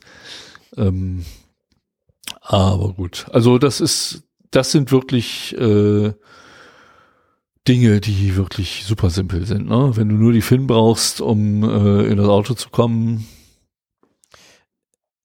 Es gab mal einen Automobilhersteller, der ähm, das winzig kleine Sicherheitsproblem ausgerollt hat, äh, was zum Glück allerdings nicht, nicht großartig bekannt geworden ist und auch nicht benutzt wurde und mittlerweile zum Glück ausgeräumt ist, weil andernfalls dürfte ich gar nicht drüber reden. Ähm, alles, was du brauchtest, war, du musstest wissen, wo das Portal ist für dieses äh, des Fahrzeugherstellers. Dann brauchtest du irgendeine E-Mail-Adresse, nicht mal die, die gültige, sondern du brauchtest nur eine E-Mail-Adresse, die du zum Wegwerfen benutzen konntest. Und du brauchtest die, äh, die WIN, FIN wie auch immer. Ähm, und du hast einfach ein Fahrzeug genommen, was auf der Straße rumstand von dem Hersteller, ein aktuelles, und hast das Ding einfach neu registriert, obwohl das schon halt woanders eigentlich registriert war. Und du hattest vollen Zugriff auf Fahrzeug. Das klingt so ein bisschen wie die Mischung aus der Hyundai-Geschichte und dem Sirius XM hier. Ja, also das, das, äh, das war allerdings wirklich für, also ich, ich müsste es echt liegen, ich glaube, ein Monaten oder so. Hm. War das tatsächlich live aus Versehen ausgerollt worden. Ähm, und das war wirklich ein Versehen, was sehr schnell aufgefallen ist. Äh, dem Konzern selber zum Glück. Und nicht jetzt irgendwie irgendwelchen Leuten draußen. Und die haben dann ganz schnell einfach äh, was anderes ausgerollt, mhm. weil sie nur das Portal ändern mussten. Das war tatsächlich eine Schwachstelle im Portal. Ja, okay, dann kann man das auch zentral ändern. Ja, ja, das war äh, relativ schnell gemacht. Wenn, wenn das zum Aber, Beispiel eine äh, Schwachstelle im Auto ist, dann und du hast kein Over-the-Air-Update der Autos, das, was zu der Zeit wahrscheinlich noch nicht war. Das wäre schlimmer gewesen, ähm, aber bei, bei Fahrzeugen, die Over-the-Air-Updates gekriegt haben, äh, die ich mir angucken durfte, äh, da haben wir ganz andere Sachen gefunden. also okay, ich, bevor, ich hab, bevor sich Stefan verplappert, nö, ach, weiter. Äh, ich habe Arbeits, ich hab einen Arbeitskollegen gehabt, der da ganz, äh, ganz begierig drauf war und äh, ich selber habe es immer nicht implementiert, äh, die Lösung des Problems, sondern ich habe ihm immer nur gesagt gehabt, okay, das wäre eventuell so ein Weg, wie man es gehen könnte. Ich könnte mir denken, dass es so und so und so funktioniert und das war genau das perfekte Zusammenspiel zwischen uns beiden, weil ich immer keinen Bock hatte auf die Implementierung. Und er hat es dann ausprobiert und äh, ab und zu hatte ich halt recht. Okay. So, äh, eine Meldung vom 2.12. diesen Jahres, die ich auch sehr interessant fand. Äh, auch wieder von Heise. Und die beschreiben, dass äh, neue WordPress-Instanzen teilweise schon während der Installation gehackt werden. Wie gut, dass wir gerade keine aufsetzen. Ja, und wie gut, dass wir auch unser Zertifikat eigentlich erst nach dem Fertigstellen der Webseite registriert haben. Weil der Punkt ist der, normalerweise setzt du halt einen Server auf, mhm. machst eine HTTPS äh, Zertifikat und dann installierst du halt über eine verschlüsselte Verbindung äh, dein WordPress. Mhm. So, jetzt ist es aber so, und da kenne ich mich gar nicht so sehr aus, dass diese neuen Zertifikate ähm, öffentlich sind. Also dass, dass du, und das wird auch gemonitort. Also wo neue Zertifikate erstellt werden. Und dass äh, man darüber quasi auf neue WordPress-Instanzen kommen kann, bevor die wirklich final installiert sind. Und deswegen die Malware sich schon während des Installationsvorganges äh, in dem WordPress festsetzt. Und äh, die haben das hier getestet. Und in diesem Selbstversuch dauerte es vier Minuten, bis die ersten Hintertüren auf dem System waren. Oh. Während der Installation. Der Angreifer benötigt weniger als eine Minute. Das ist halt automatisiert, ne? Ja, klar. Weil der den URL hat. Der, der Installations-URL ist halt äh, immer der gleiche. Insofern, wenn du einen Server hast, der ein neues Zertifikat bekommt und das wird gemonitort, dann probierst du halt die, Install die typischen Installations-URLs aus und äh, wenn du merkst, ah, da ist was, im Prinzip könntest du dann, wenn du schneller bist, das, das WordPress installieren. das stand ja auch beschrieben, die gingen dann irgendwie auf den, gleich auf den zweiten Installationsschritt ein oder sowas. Also ähm, das ist schon eine Weile her, dass ich mir das durchgelesen habe. Ähm, dem Sicherheitsforscher, der das entdeckt hat, dem gelang es auch, eine Angreifergruppe bei ihrem Tun zu beobachten. Und innerhalb weniger Tage kaperten die über 800 WordPress-Systeme. Wow. Und die, da hat er halt auch die, die Eigentümer dann halt benachrichtigt. Ähm, er vermutet, dass das Problem weitaus größer ist, dass es schon länger gemacht wird. Und äh, Okay. wenn du halt ein neues WordPress aufsetzt, ähm, tja, ich weiß auch nicht. Ich meine, unverschlüsselt aufsetzen und die Passwörter darüber schicken ist vielleicht auch so nicht so eine gute Nee, Idee. das ist nicht so gut, aber was man machen könnte, wäre ja das WordPress. Okay, jetzt wird es ein bisschen. man könnte einfach einen zeitlichen Verzug einsetzen. Man, man registriert das Zertifikat, dann geht man einen Kaffee trinken und am nächsten Tag setzt du dann die WordPress-Instanz auf. Nee, hätte ich es nicht gesagt, sondern ähm, du setzt die WordPress-Instanz bei dir lokal auf und schiebst sie dann quasi rüber erst auf den Server.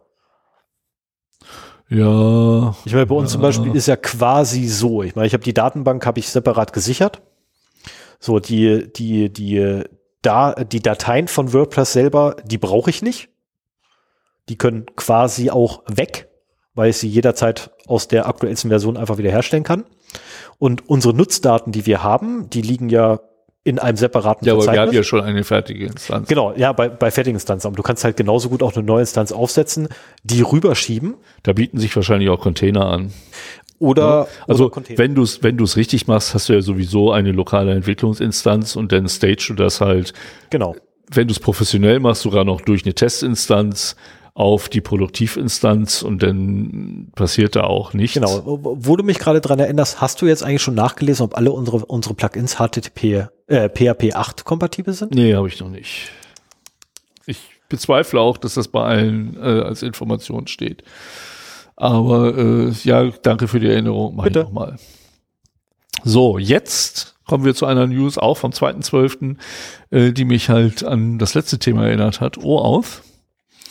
Und zwar äh, geht es da um das Thema Login mit Facebook. Das ist ja auch äh, eine OAuth-Geschichte. Mhm.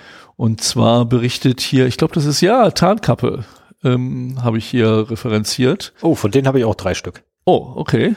Malware kommt als Bildungs-App. So, und äh, die berichten halt, dass es äh, über mindestens 37 verschiedene Anwendungen eine Malware auf Android-Smartphones schafft. Mittlerweile nicht mehr über den Play, Play Store, aber noch über durchaus noch über äh, andere alternative Quellen, die halt zum Ziel haben, Facebook-Konten ihrer Opfer abzugreifen. Und die machen genau das, was ich in der letzten Folge eben auch so ein bisschen als Schwachstelle gesehen habe. Die öffnen ein Webview zum Facebook-Login, aber greifen über JavaScript dann die Zugangsdaten ab, die du da angibst. Und das ist halt genau der Punkt, weshalb ich das immer so ätzend finde, wenn Apps äh, OAuth benutzen. Du hast keinen Browser, du siehst nicht, auf welchen, auf welche Domänen die gehen.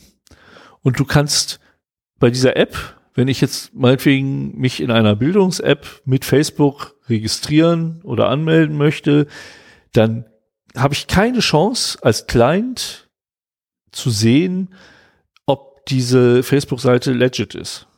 Ne, es kann ja auch eine ganz einfache, selbstgebaute HTML-Seite sein, die dann aber über einen Proxy die Daten wirklich an Facebook gibt und ne, so dieses äh, Man- oder Machine in the Middle äh, System. Und damit kann man theoretisch dann die Benutzerdaten abgreifen, weshalb ich nie Login mit Facebook, Login mit Google oder sowas benutze.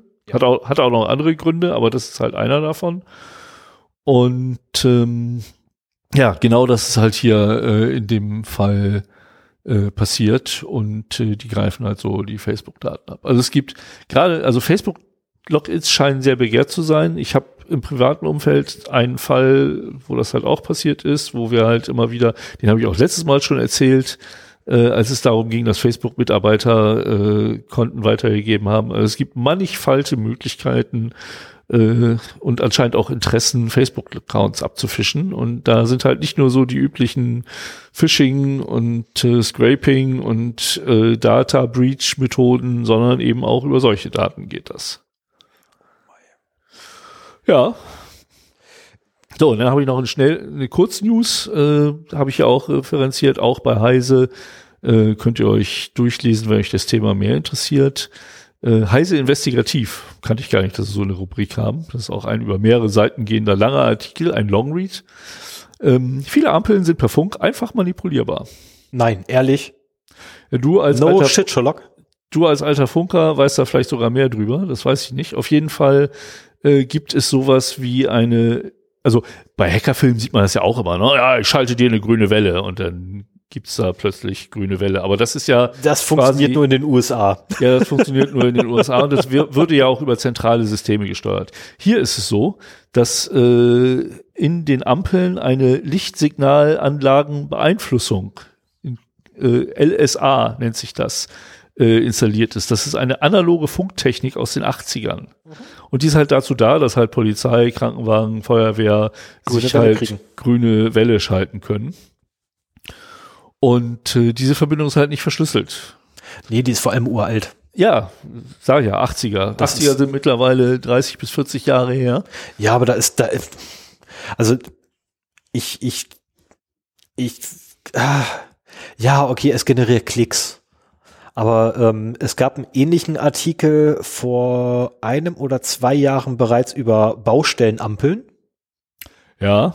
ähm, wo ebenfalls angemarkert wurde, äh, das ist halt Billotechnik von damals. Es gab auch die ersten, Ähm. ähm, wobei die funktionieren noch ein bisschen anders. ja, Und es gab auch die ersten Berichte, ich glaube von 2005, wo CCC-Mitglieder schon Anfänge davon hatten, von dieser Lichtwellen. Aber anscheinend haben sie es jetzt erst geschafft, die wirklich äh, produktiv halt auch umzuschalten.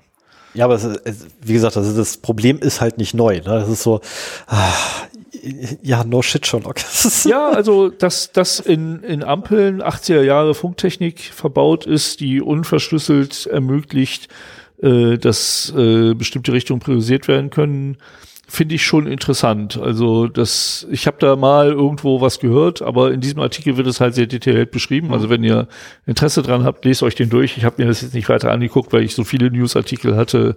Ich habe ihn mir noch nicht durchgelesen. Davon abgesehen, also alles, was ich, weil ich über die, über die Technik dahinter, also über die konkrete Technik dahinter sage, ist reine Spekulation. Ähm, aber ich gehe davon aus, dass es ähnlich aussieht wie mit den ehemaligen Baustellenampeln, die ja dann auf digital umgestellt wurden, da unverschlüsselt und dann man sich nur daneben stellen musste, weil sie im 2,4 Gigahertz Band unterwegs waren. Ähm, einmal abgehört und einfach Replay gedrückt hat. Ich gehe davon aus, das wird ähnlich einfach sein, sobald du das Frequenzband hast. Ähm, oder so, sobald du das, die Frequenz hast, Dann, auf der dann, hätten, Dinger dann unterwegs hätten sind. sie es schon früher hingekriegt, denke ich mal. Also die Ähm, Situation ist ja ein bisschen komplexer, weil bei der Baustellenampel ist ja eigentlich immer nur da grün oder da grün machen. Ne? Also ich Ja, bin es- fertig, nee, jetzt kannst du. Nee, es gibt, es gibt bei den Baustellenampeln aber auch noch, wenn die Fahrzeuge raus wollen, kannst du Knopf drücken und dann Dann schalten, sind beide. ne, dann schalten äh, quasi alle auf Rot und nur die Ausfahrtampel schaltet auf Grün. Also quasi genau dasselbe Prinzip halt wie, wie jetzt bei, beim Krankenwagen, der über eine Kreuzung drüber will. Ne, also alle Richtungen, in die der Krankenwagen nicht will, werden halt abgeschaltet. Ähm, wobei es schon natürlich wichtig ist, dass die Ampeln wissen, wer da wohin. Also da wird irgendwann irgendwie noch eine Kodierung mitgeschickt werden, Ja, ja, gehe ich mal ja, von aus. Damit die Kreuzung auch weiß, in welche Richtung gefahren wird. Ähm, ah, ich werde mir den Artikel auf jeden Fall durchlesen. Wir, hatten früher in Braunschweig, die Dinger gibt's nicht mehr, auch noch so, so äh, separate Anzeigen an den Ampeln bei den Hauptausfallstrecken der Feuerwehr. Ja, hier von am Affenfelsen war. am Affenfelsen und Zeller Straße, äh, da waren solche Dinger und das blinkte dann, wenn halt äh, für eine bestimmte Richtung halt es sehr lange rot war. Weil der anscheinend die Erfahrung war, dass die Leute dann irgendwann, wenn es zu lange dauert, einfach bei Rot weiterfahren und äh, das ist ja dann kontraproduktiv. Ja, die Erfahrung mache ich jeden Tag bei mir vor der Haustür, dass die Leute bei äh, zu langen Rotphasen einfach drüber fahren. Echt? Ja. Oh. Also du musste ich einen Tag lang bei uns auf dem, äh, auf den, auf den, was ist denn das, Ost- oder Südbalkon draufstellen und einfach mal direkt die Ampel, die bei uns rausfährt, Also bei uns die, die Straßenausfahrt quasi, auf die Hauptstraße drauf, weil die hat andere Ampelschaltungen. Also teilweise hat die drei Minuten, bevor die mal grün wird. Und du siehst wirklich nach anderthalb Minuten oder nach spätestens anderthalb Minuten, wie die Leute im Auto nervös werden. Mhm. Wo ich dann auch da jedes Mal dastehe oder da sitze und denke so, nee, seid ihr alle so doof? Die Ampel, also die wohnen vor allem alle, also es sind meistens Anwohner, ne? Und die müssten mittlerweile wissen, dass diese Ampel einfach länger braucht. Ich habe das einmal fünf Minuten da dran gestanden. Das passiert halt mal. Teilweise braucht die bis zu zehn Minuten, bevor es mal grün wird. Und währenddessen alle anderen kriegen übrigens grün. Nur mal so nebenbei. Ja, alle ja anderen auch, kriegen teilweise bei euch ist ja auch eine Straßenbahn, ne? Die wird hier teilweise auch priorisiert. Ja. Und dass es auch dadurch kommt, dass quasi der normale Zyklus unterbrochen Ja, du hast dann auch noch den Busverkehr, also wenn der Busverkehr auch noch mit zusätzlich, also wenn du einen Bus hast und kurz danach eine Straßenbahn oder andersrum, äh, dann kriegst du sowieso das Problem. Mhm. Äh, oder du hast, ähm, was ist das andere? Ah, verdammt, ich habe noch so einen Fall gefunden gehabt. Ähm, ach so, Schulzeit. Äh, zur, zur Schulzeit kriegst du das gegenteilige Problem, lustigerweise. Das merkt nur kaum einer, weil da kaum einer bei uns aus der Straße raus will. Aber morgens auf dem Weg zur Schule hin und abends auf dem Weg zur Schule zurück war, oder nachmittags, ähm, Sind die Fußgänger sind die Fußgängerampeln länger Ah, ja. grün. Finde ich gut, weil normalerweise komm, schaffst du es in der Grünphase nicht rüber. Über die verdammte Straße. Mach mal weiter. Genau, ich mach mal weiter. Ähm, ich habe jetzt tatsächlich eine News, die eigentlich nicht in unser Ressort reingehört, aber du wirst, du wirst gleich merken, dass sie doch in unser Ressort reingehören wird. Später einmal, wenn es denn soweit ist. Tesla führt, führt eine Steam-Integration in ihren Autos durch. Ja, da habe ich mir auch gedacht, so jetzt muss ich Stefan einen Tesla kaufen. Nein, ich werde mir kein Tesla kaufen, weil die Dinger werden sehr wahrscheinlich ähm, sich ebenfalls alle Probleme da holen, die man damit holen kann. Mit so einer Sache. Ähm, Tesla möchte ganz gerne den Autofahrern ermöglichen, während das Fahrzeug in der P-Stellung ist, also sprich parken, ähm, möchten sie äh, dann auf dem Display per Touch ähm, Spiele von der Steam Library zu spielen. Genau, Steam ist Das- nämlich ein Game, so der größte Game Launcher, glaube ich. den's- äh, den- also den es ist tatsächlich gibt. der Online-Marktplatz für Spiele schlechthin. Genau. Äh, mehrere, Ta also was war, verdammt, ich habe die Zahlen nicht im Kopf. Ich müsste jetzt, ich müsste jetzt tatsächlich bei Byron kurz nachgucken. Er hat das irgendwann mal veröffentlicht. Leider nicht der einzige. Und einige Spiele werden auch nur exklusiv auf anderen vertrieben, weshalb ich mittlerweile irgendwie fünf von diesen Launchern bei mir installiert habe und das nervt mich. Äh, Ich müsste nachgucken, wie viele es bei mir aktuell sind. Ich habe zwei Launcher installiert, nämlich einmal Steam und einmal äh, Lutris. Und bei Lutris habe ich einfach alles andere eingebunden. Ich habe Linux. Ich, ich hab, ja, ich habe auch nach so einem äh, Universal-Launcher gesucht, aber da war dieses Einbinden so kompliziert, dass ich das Ding wieder runtergeschmissen habe. Ich weiß auch nicht mehr, wie es hieß. Ich kann dir, ich kann dir auch, äh, also für, für Linux zumindest kann ich dir zwei geben, nämlich das eine ist Lutris und das andere ist He Hero Launcher oder so ähnlich. Ich lebe, also gamemäßig lebe ich voll in der Windows-Welt. Das ist keine Ähm. Ach, Chance. furchtbar, ne, dann, dann bist du raus. Dann Genau. bist du raus. Aber gut, Ähm, Tesla. Genau, Tesla. Tesla, Steam. Okay. Also die, die Fahrzeugbesitzer sollen halt, während das Fahrzeug in der P-Stellung steht, Steam-Spiele spielen können. Ähm, ich habe mir erst überlegt gehabt, okay, wann steht das Fahrzeug in der P-Stellung? Entweder während es auflädt oder während man das Ding abgestellt hat und um, weil man irgendwo hin wollte und am Ziel angekommen ist. Oder wenn man gerade mitten in einer Vollsperrung steckt und es weder vor noch zurück geht. Ähm, Im letzteren Fall möchte ich definitiv kein Spiel spielen, vor allem nicht, äh, irgendeiner hat da scherzesweise, war, äh, irgend so ein Scherzbold gefragt gehabt, Cyberpunk 2077 und ähm, Tesla war sich natürlich nicht zu blöd zu sagen, ja, ja, da wollen wir hin. Ähm, Cyberpunk 2077 läuft selbst heute noch nicht flüssig auf mittelmäßigen Grafikkarten, sondern man braucht immer noch High-End-Grafikkarten, damit das ordentlich läuft und gut aussieht. Ähm, nee, vergesst es lieber, weil äh, die Grafikkarte, die ja verbaut ist, ist zwar von Nvidia, aber das ist halt ein Mobile-Chip.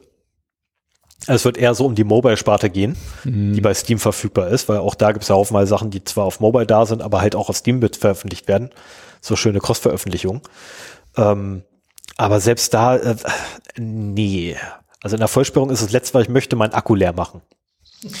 Ähm, Zumal, wenn ich in einer Vollsperrung stecke, weiß ich nicht, wann ich, ein, wann ich die nächste E-Ladesäule erreiche. Ja, aber es ist doch schön, wenn du ein bisschen Counter-Strike zocken kannst und vor allen Dingen die äh, Geräuschkulisse, die aus deinem Tesla dann rausquillt. Das ist lustigerweise genau nämlich das Argument, danke, dass du sagst. Das ist nämlich genau das Argument, was Tesla anbringt, so mit dem geilsten Soundsystem auf dem Planeten. Wo ich denke so, nee, das geilste Soundsystem hab, haben wir beide gerade auf dem Kopf. Also es macht echt Spaß, mit äh, unserem Headset irgendwie zu zocken, wo ich ganz ehrlich gestehen. Ja. Ähm, besser als mein 5.1-System, weil ich rumliegen habe, das ich gar nicht mehr raushole.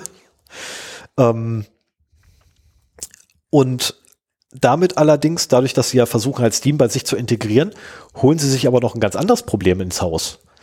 Ähm, nämlich Sicherheitslücken durch diese Integration, weil es läuft ja nicht ein, ein echtes, auf, ich glaube, auf Arch Linux basiert, glaube ich, deren Betriebs.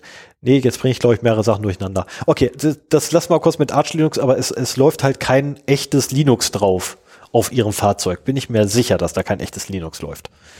Ähm, und Update-mäßig kann ich mir jetzt nicht vorstellen, dass die irgendwie im aktuellsten Bereich mit der Paketverwaltung in der, hinterherkommen.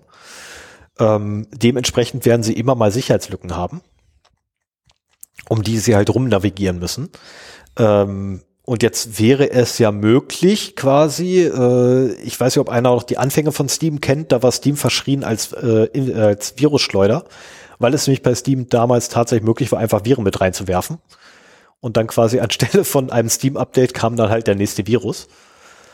Ähm, Gibt auch ganz tolle Animationen noch dazu. Also sehr, sehr geil. Inklusive so ein Steam-Ladebalken, so Virus wird geladen, Rechner wird gerade geplättet, Daten werden exfiltriert und so weiter. Und ganz zum Schluss so, bin fertig. Ähm, und da wäre, also ich, wenn sie das wirklich machen sollten und das nicht nur einfach nur eine Luftnummer ist, äh, die jetzt gerade angekündigt wird, damit irgendwie die Tesla-Aktie gerettet werden kann, weil die auch im Fall ist, nachdem ja Twitter äh, irgendwie schon am Verlieren ist dann werden wir mit Sicherheit in Zukunft auch ähm, Teslas finden, die genau über solche Softwareintegrationen gehackt wurden. Da wette ich drauf. Also es gab ja schon Teslas, die aufgemacht wurden von außen. Ähm, und ich wette darauf, wir werden dann welche finden, die über genau solche Integrationen äh, mhm. aufgemacht werden. Und deswegen wird das dann noch zu unserem Thema werden. Ja, Tesla holt sich dann auch Drittanbieter mit ins Auto, die von denen, von deren Sicherheit sie halt auch abhängig sind. Ne? Ja. Und also Steam ja. macht schon macht schon echt viel, um um Sicherheit äh, oder um sich selber abzusichern, keine Frage.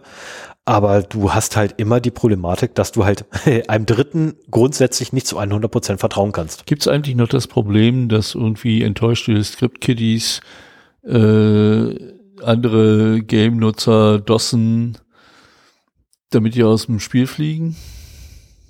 Das wäre natürlich auch doof, wenn plötzlich dein dein Tesla mit Paketen geflutet wird und Ach, er keine Verbindung mehr nach außen kriegt. Ach, das wäre lustig. Äh, wüsste ich jetzt gar nicht, ob das, ob das noch geht. Das weiß ich jetzt tatsächlich aus dem Kopf nicht, ob das noch geht. Da müsste ich mal, müsste ich mal Steam fragen. Ähm, oder Valve besser gesagt, Valve ist ja der Anbieter. Ja, ich weiß auch nicht, ob das eine Steam-Lücke ist oder ob das sich auf bestimmte Spiele bezieht. Ich, ich, würde fast sagen, das bezieht sich auf bestimmte Spiele. Ja, das kann gut sein. Ähm, also Valve selber betreibt ja eh sehr viel äh, gerade im Bereich vom, vom Marketing von Linux und pusht da Linux auch echt gut voran, äh, wenn man sich die Statistiken anguckt. Ganz, ganz langsam zwar, aber Linux wächst. Das finde ich gut, mhm. äh, gerade auch durch das Steam Deck. Geiles Gerät. Ähm, und nein, ich werde jetzt keine Kaufempfehlungen ausschreiben äh, oder ausrufen und ich werde jetzt auch nicht wieder preisgeben, was ich für eins habe. Das habe ich in irgendeiner Sendung mal getan. Äh, und seitdem spiele ich tatsächlich kaum noch auf meinem Rechner. Ähm, weil, warum? ich kann auch im Bett liegen, während meine Frau daneben liegt und schläft.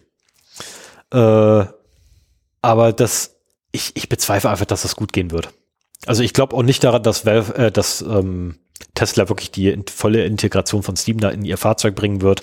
Da warten wir ähm, mal ab. Abwarten, Tee trinken. Elon Musk ist ja mittlerweile für komische Entscheidungen bekannt und vielleicht war das auch dann eine komische Entscheidung. Mal sehen. Ja, also wenn, wenn sie es wirklich bringen sollten, ähm, kein Thema, finde ich selten bescheuert, weil ich, ich finde halt keinen Anwendungsfall. Ich finde wirklich keinen Anwendungsfall, wo es sinnvoll wäre, sich hinzusetzen und darauf zu zocken. Wenn Papi auf dem Parkplatz äh, vom Realmarkt steht und wartet, bis Mutti vom Einkaufen zurückkommt. Diese Fälle gibt's immer noch. Ich Ja, beobachte aber- sie immer. Ja, aber ganz Und das ganz ist für mich so ein Phänomen der 80er. Aber, aber ganz ehrlich, wie, wie, lange, wie lange dauert es bitte, das Spiel zu starten, zu zocken und dann irgendwie mal zu einem sinnvollen Wenn das ein? Mobile Game ist, Ah, ah. Nee, also ich, ich finde kannst du mit dem Lenkrad und den, den, den Schaltwippen-Knöpfen, nee, bring, hat er nicht. bring Tesla nicht auf komische Gedanken. Ich glaube, also das war doch sowieso die Idee, dass du Rennspiele spielen kannst, die nee, du die auf Idee, war, die Idee war über das Display. Ja, Was aber bedeutet Touchbedienung? Nee, nee, nee. ja, auch, ja, ja, ja. Und dann wird scheiße. auch Lenkrad. Und dann wird's kacke. Also Re- Rennspiele mit Touchbedienung ist schon scheiße. First-Person-Shooter mit Touchbedienung noch beschissener. Und glaub mir, ich habe es ausprobiert. Es ist, ähm, also ich habe Ja, die ja. Maus durch ein Touchscreen ersetzt gehabt, äh, geht gar nicht. Naja. Ähm, so, mache ich aber mal weiter. Reddit. Also alles übrigens vom 14. gerade, äh, was zwei Tage her ist. Sven, du liest ja bei Reddit, bei Reddit immer, ne? Bist ja fleißig Schreibt da auch, ja. Du schreibst ab und zu auch mal da. Ähm, wusstest du eigentlich, dass die Softwareentwickler von Reddit äh, oder die, die Gründer von Reddit niemals davon ausgegangen sind, dass mehr als 2 Milliarden 147 Millionen 483.647 äh, Postings erstellt werden? Ähm, ja, seit zwei Tagen. Die Die Frage ist, wie viel haben überlaufen. wir denn schon? Ja, die Datenbank ist übergelaufen. Was? Die ist schon übergelaufen. Die ist schon übergelaufen. Die ist schon übergelaufen und ähm, es berichten auch immer mehr Leute äh, von Fehlern bei Reddit. Äh, entweder es werden falsche Postings geladen oder sie posten etwas und da ist da nix und und und oder Posts verschwinden einfach.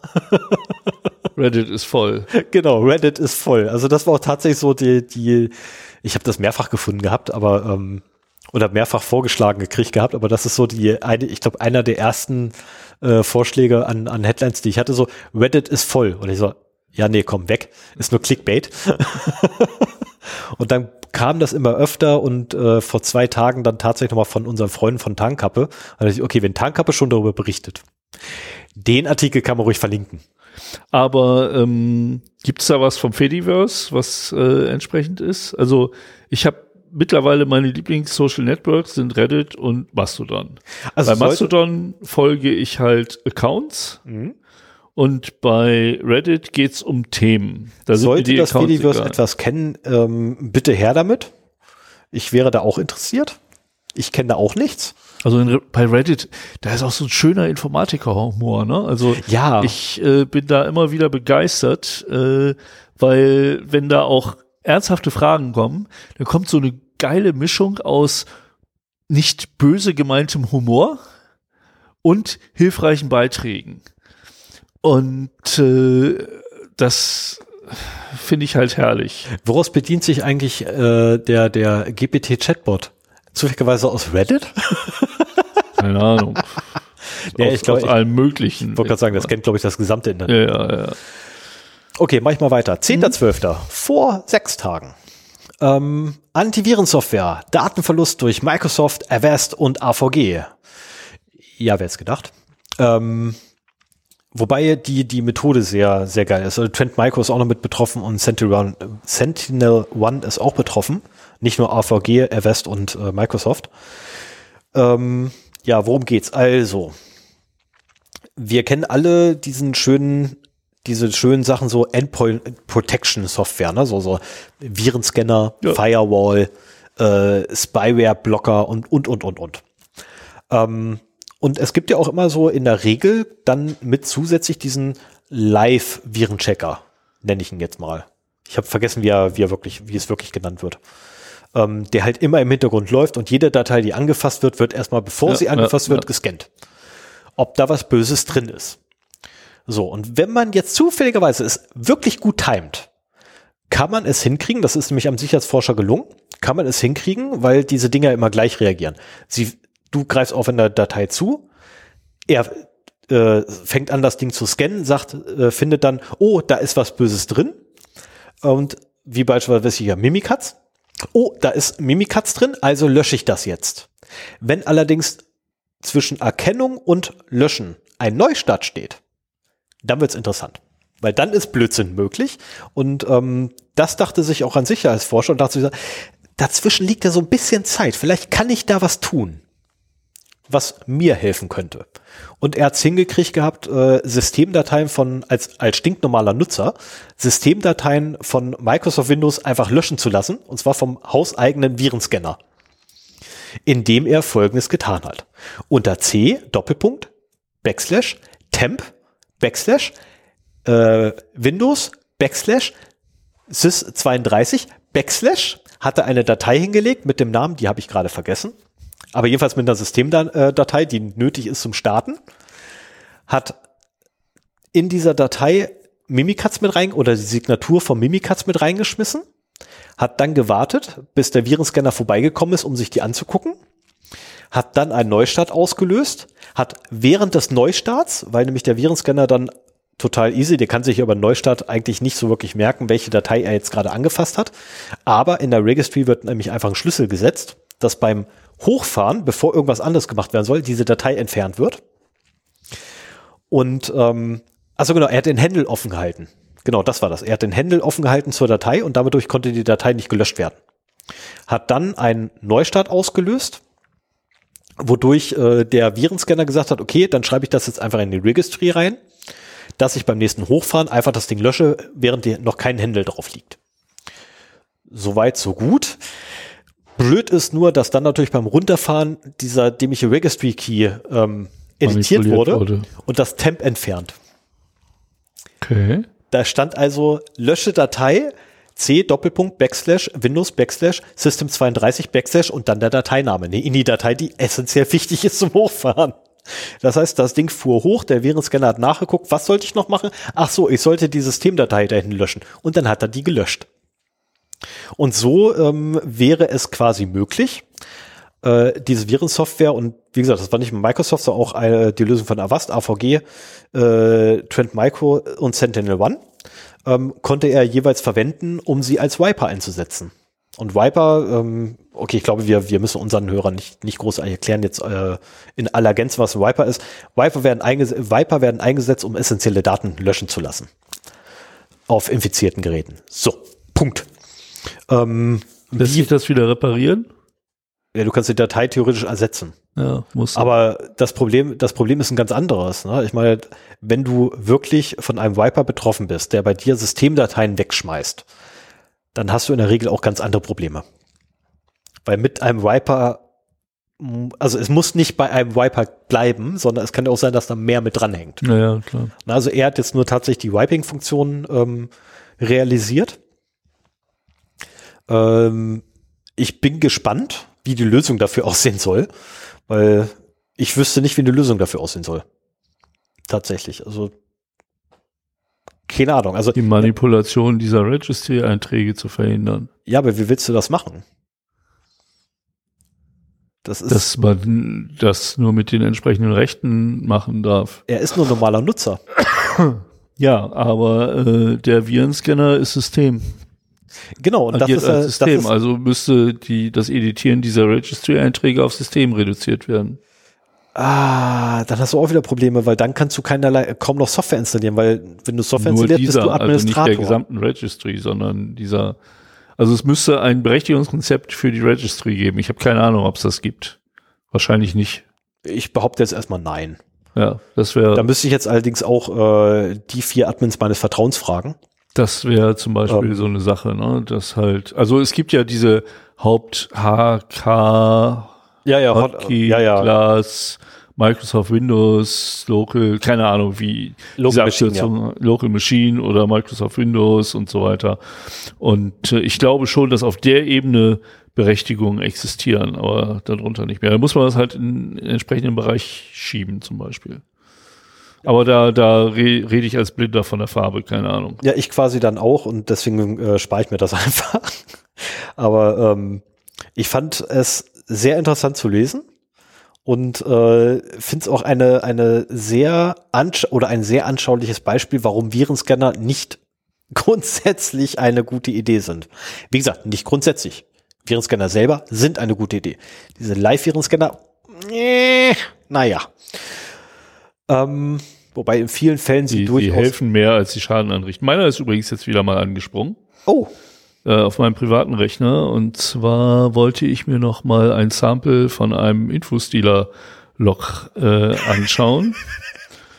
Und ähm, und dann ist dein Virenscanner eingesprungen. ja, ich habe ich hab das schon gesehen. Beim Auspacken äh, kam dann eine Datei passwort.txt.exe Oh, Scheibe. und äh, da war schon klar, dass da äh, was dabei ist, was nicht ganz koscher ist. Und kurze Zeit später äh, hat es dann mein Virenscanner auch entdeckt und gelöscht. Ähm, hat mir mal wieder gezeigt, wenn man in solchen Foren unterwegs ist, ähm, das ist, da komme ich auch später noch drauf zu, das ist ein völlig unregulierter Markt. Ähm, man darf nichts vertrauen, was man da annimmt. Und äh, okay, man kann Textdateien öffnen. Da hat man wirklich wenig Probleme mit. Aber ähm, ich habe aus der Vergangenheit gelernt, vor vielen, vielen Jahren, wenn man Raubkopien äh, sich irgendwo runterlädt, da ist gerne mal was dabei, was sich als Key-Generator äh, versteckt und in Wirklichkeit noch ein bisschen mehr auf deinem Rechner macht ähm, und so weiter. Auch bei Videodateien sind gelegentlich nochmal Programmdateien dabei, die halt ähnlich dämlich versteckt sind. Ähm, aber der Standard-User, der halt sich keine Extensions anzeigen lässt, der fällt vielleicht noch drauf rein. Und äh, da muss man halt wirklich aufpassen, was man da bekommt. Also nichts ausführen aus diesen Quellen und auch nichts Ausführbares organisieren. Und es kann halt auch, es kann sogar ein Exploit in einem Video für einen VLC-Videoplayer zum Beispiel sein. Das ist auch nicht unüblich. Ja, Oder eine PDF, die den, den PDF-Reader angreift. Ich habe letztens auch ein, ähm, ein HTML-Dokument gehabt, wo freundlicherweise mein Virenscanner nicht angesprungen ist. Also war ich sehr froh, dass es nicht angesprungen ist, weil äh, ich mir tatsächlich den Quelltext angucken wollte von dem Ding. Ich habe halt nur den Quelltext geöffnet und ähm, habe vorher noch einen Virenscan draufgeschmissen. Der Virenscan hat es nicht erkannt. Ich bin sehr froh darum, weil ich habe das Ding aufgemacht und das erste, was kam oben drüber, war ein dicker, fetter Kommentar. Ähm, hier beginnt der Schadcode. Das ist aber nett. Das war echt nett. Und ein paar Zeilen runter, hier endet der Schadcode. Und ich konnte mir in aller Ruhe diesen Schadcode durchlesen und denke so, ach, das ist nett, dass mein Virenscanner das zum Glück nicht gefunden hat, weil das ist so eine Perle. Ja, Virenscanner sind ja auch äh, durchaus begrenzt in ihren Erkennungsfähigkeiten. Ne? Also es ist halt ein zusätzlicher Layer, aber der ist wie alles äh, kein hundertprozentiger Schutz. Ja, aber ich glaube, der Virenscanner, den wir beide, äh, den, den ich im beruflichen Kontext habe, der hätte das Ding wahrscheinlich sofort weggeworfen. Und da hätte ich halt da gestanden und hätte halt nicht drüber lachen können. Weil so, so können wir halt jetzt drüber lachen, weil natürlich habe ich die HTML-Seite nicht aufgerufen und nicht ausgeführt. Ähm, zumal, wenn die mit irgendwas anderem mitkommt, ich mache doch keine mitgeladene HTML-Seite auf, bin ich bekloppt. da muss ich schon Ja. echt ein bisschen doof sein für. Dafür habe ich notfalls irgendwo noch ein Netbook rumliegen, wo ich dann per USB-Stick die Datei erst drauflade und dann öffne und dann kann ich machen, was er will. Oder, v oder VMs. äh, nee, da läuft ein Live-Linux. Also da, tatsächlich, wenn ich ausmache, neu starte, kommt wieder das Live-Linux hochgeladen. Ah, ja. Das ist fest auf eine, S, äh, auf eine SD-Karte draufgeballert und die SD-Karte wird jedes Mal wieder neu. Pff, ist mir auch egal. Das ist, also da Ja, gibt es keine. Persistenz drauf. Dafür dauert übrigens das Hochladen ungefähr 80, Mi- nee, 18 Minuten, 16 Minuten irgendwo. Also lange, wirklich lange. Okay. Das macht dann keinen Spaß. Aber dafür, dass du halt mal HTML-Seite aufmachen kannst, das Laden von der HTML-Seite dauert auch noch mal vier Minuten. Es macht keinen Spaß, aber du kannst wenigstens Seiten angucken, die du sonst nicht angucken kannst. VM. Ne? Ich habe ja, eine VM wäre schneller, aber dann hast du wieder das Problem, ah, eventuell kann man ausbrechen aus der VM. Ne? Und so habe ich halt wirklich physisch die getrennt. Kann ja, nichts passieren. Ja. Und notfalls das Ding neben verbrennen ist auch gut. Ich habe ja auch noch ein paar alte Notebooks bei mir rumliegen. Äh, das wäre durchaus ein, äh, eine Einsatzmöglichkeit. Na, mal gucken. Weil da kannst du dir halt in aller Ruhe Software angucken, die du sonst nirgendwo hinpacken kannst. Weil hinterher einfach platt machen, neu machen, fertig. Aber bei einer VM kannst du noch einfacher den Traffic mitlesen. Ja, das stimmt. Das stimmt. Das ist ja auch nicht uninteressant. Aber machen wir weiter. Egal. So, letzte News für heute. Ähm, das ist jetzt die News wahrscheinlich, auf die Sven sich schon den ganzen Tag gefreut hat. Ach nö. Ich gehe davon aus, er Das wird sie halt heute irgendwann. Thema. Ja, aber wahrscheinlich hast du sie heute irgendwann gesehen und hast dir die Ja. Überschrift durchgelesen und gesagt, Ja. ah, das brauche ich nicht mal lesen, das macht Stefan sowieso. Ja, ja, genau so, genau so war's. Ich hab's geahnt. Ich hab's geahnt. Ähm, mir wurde es heute lustigerweise über Mastodon zugespielt Ach, oder reingespielt, äh, reingespult. Und ähm, ich habe es dann gesehen gehabt, dachte so, oh ja, das muss ich auf jeden Fall noch eintragen und hab's dann natürlich vergessen.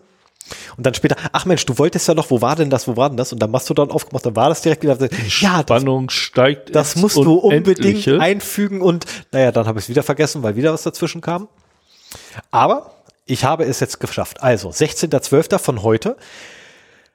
Das Ende vom unsicheren Hash-Algorithmus SHA-1 zieht sich wie Kaugummi. Also meine Überschrift wäre wahrscheinlich gewesen, SHA-1 ist tot, lang lebe SHA-1. Was ist SHA-1? SHA-1 ist ein Hash-Algorithmus. Er ist uralt. Er ist super unsicher mittlerweile. Eigentlich schon mehr oder weniger kaputt gebrochen. Ähm, da es bereits äh, Kollisionsangriffe auf das Ding gibt, äh, sprich, ähm, ich gebe euch eine Datei und der Hash davon sieht aus wie A. Ich gebe euch eine zweite Datei und der Hash davon sieht aus wie A. Was bedeutet, ihr könnt nicht mehr unterscheiden, welches ist die echte Datei und welches ist die Fälschung. Das Ganze hat zur Folge, dass ich euch ein Dokument unterschreiben lassen kann, ihr mir das zurückgibt und den Hashwert dafür, ähm, den nehme ich einfach, klatsche mit eurer Unterschrift logischerweise, ne? Hash wird das Ganze gehasht, ihr gebt mir den Hash, ich nehme den Hashwert, klatsche unter zweites Dokument, hashe das zweite Doku- Dokument und als Prüfung quasi und sehe, oh, hey, guck mal, Hash stimmt überein. Ähm, ihr habt also gerade mir euer gesamtes Leben überschrieben.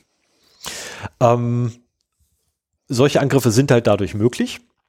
Aber das National Institute for, for Science and Technology, Nist. das? NIST? Sag doch einfach Nist. das NIST ist zur Rettung da und äh, ist ausgeru und hat jetzt aufgerufen, SHA-1 ist tot. Aber erst ab 2030 findet die Einstellung davon statt. Was?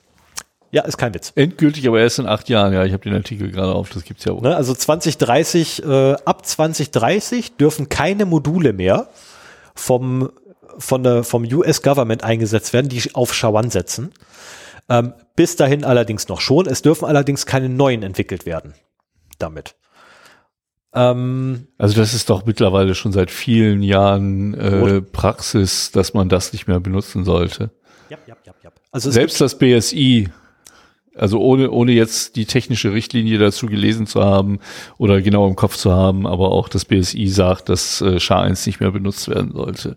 Es gibt vom BSI diverse technische Richtlinien, die sowas äh, beschreiben und da bin ich mir sehr sicher, dass das schon seit Jahren beim BSI auch das BSI ist mal tatsächlich zu irgendwas gut. Und wenn es nur dafür da ist, den Amis zu zeigen, wie es besser geht. Ja, naja, gut, Moment, die aber können mal zeigen, dass es besser geht. sie, sie verbieten ja nicht. Sie, sie beschreiben das ja nur die Best Practice, Ja. worauf man verzichten sollte. Also ähm, ich finde diese technische Richtlinie durchaus gut und das ist halt, wenn man wirklich jetzt bei Verschlüsselung mal nach ähm, nach Standards sucht oder so, du weißt ja selber manchmal nicht so, was ist denn jetzt okay, was nicht, weil äh, teilweise hast du auch sehr viele Cyphers in einem Algorithmus, äh, das ist alles sehr verschachtelt und äh, da bietet das BSI durchaus eine Orientierungshilfe, ähm, die wir teilweise auch bei Sicherheitskonzepten dann zugrunde gelegt haben, dass wir halt gesagt haben, äh, für Verschlüsselung ist die und die technische Richtlinie, ich habe die Nummer jetzt nicht im Kopf, lässt sich aber äh, auch durch, also kostenlos runterladen als PDF. Äh, da steht genau beschrieben, was, was gut ist und was nicht gut ist. Und äh, dann kann man zumindest sagen, man hat sich an die BSI Best Practices gehalten. Es wird regelmäßig aktualisiert. Also viel bessere Quelle im, im deutschen Sprachraum wüsste ich momentan nicht dafür. Nee, es, es, es würde noch die, die DIN? Ich glaube sogar, es gibt eine DIN-Norm für so ein, so ein, für, für Verschlüsselungskram. Aber äh, da zahlt es ja wieder Geld für. Noch dazu wird die ja im Halbjahrestakt aktualisiert, was bedeutet, der Halbjahrestakt muss wieder, kau äh, wieder Geld hinwerfen.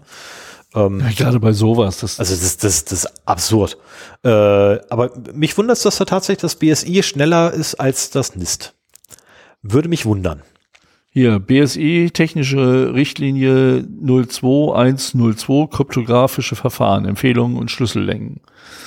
Und äh, da gibt's dann halt die TR 021021 äh, kryptografische, Verfahr äh, kryptografische Verfahren, Empfehlungen und Schlüssellängen. Dann gibt's noch kryptografische Verfahren, Verwendung von Transportlayer Security. Ähm, die nächste ist ein kryptografische Verfahren, Verwendung von Internet Protocol Security, IPsec und Internet Key Exchange. IKEF2 kenne ich nicht. Dann gibt's noch was zur Verwendung von Secure Shell.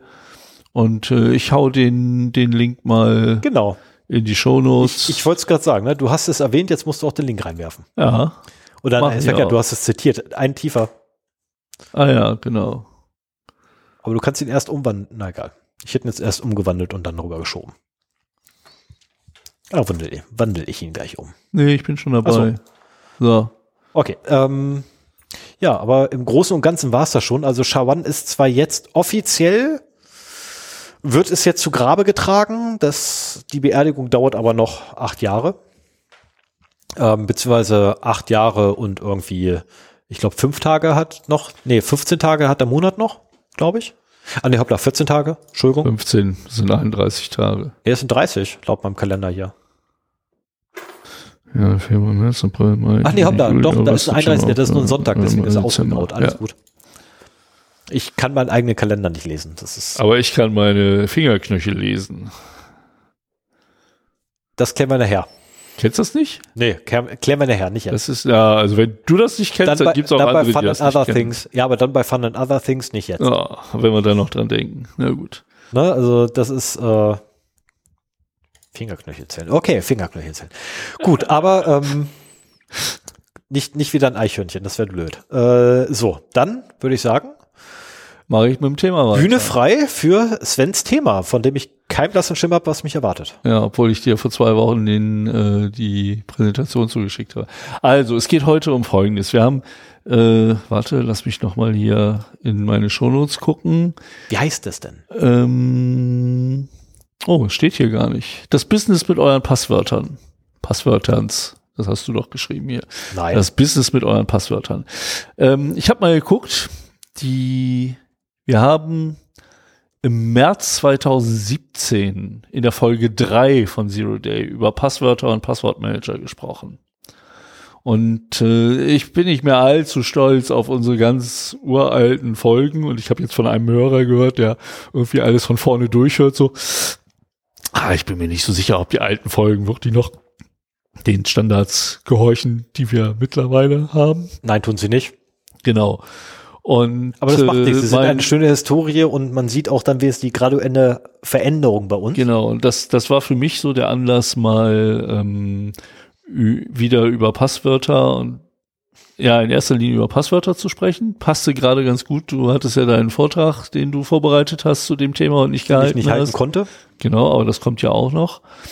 Und äh, was mich ja immer interessiert, ist halt so auch die die die Seite der kriminellen Hacker. Wie machen die das? Wie viel Geld gibt es dafür und so weiter? Und ich habe in der Zwischenzeit auch einige neue Erkenntnisse gesammelt und habe dann schon vor Jahren einen Vortrag zusammengestellt, der immer mal wieder, äh, wie mit deinem, ne? Ich habe fertigen Vortrag und der wird erst bei meinem ersten Arbeitgeber nicht gehalten, dann war eine Option da beim zweiten Arbeitgeber den zu halten. Das ist auch wieder geplatzt.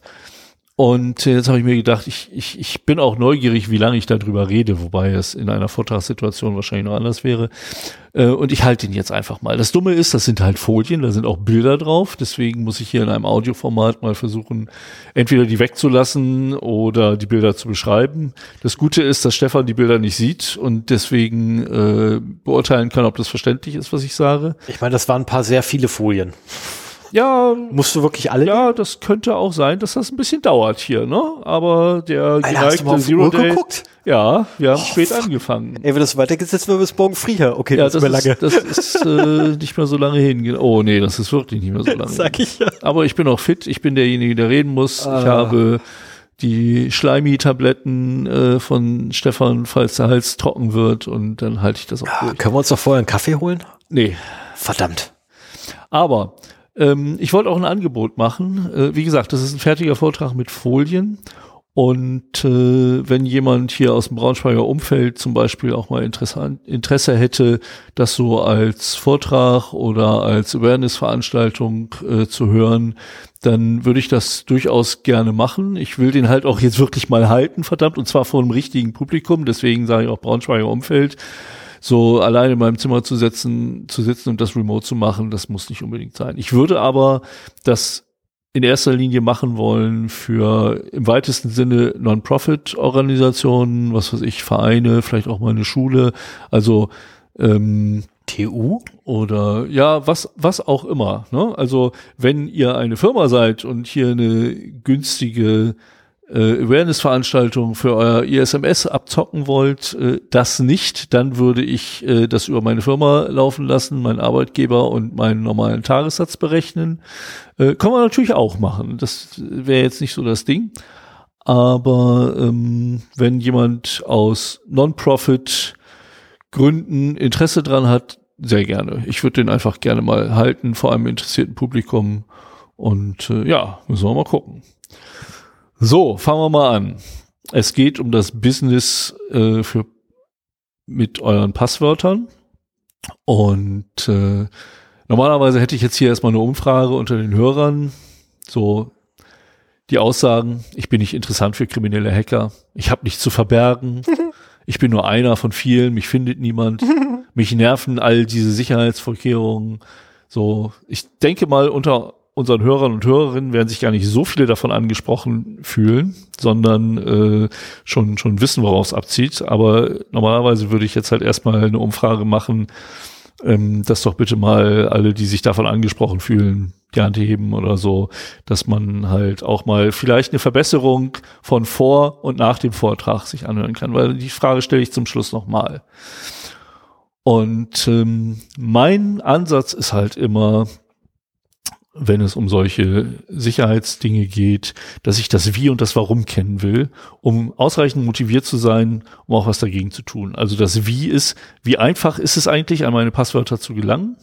Und das Warum, warum sollte sich eigentlich jemand für meine Passwörter interessieren? Ich bin auch so unwichtig. Ja, und die Fragen würde ich halt auch äh, hier diskutieren wollen. Und da reden wir heute über drei Themenbereiche. Einmal die Produzenten, so wie kommen denn Kriminelle überhaupt an unsere Passwörter?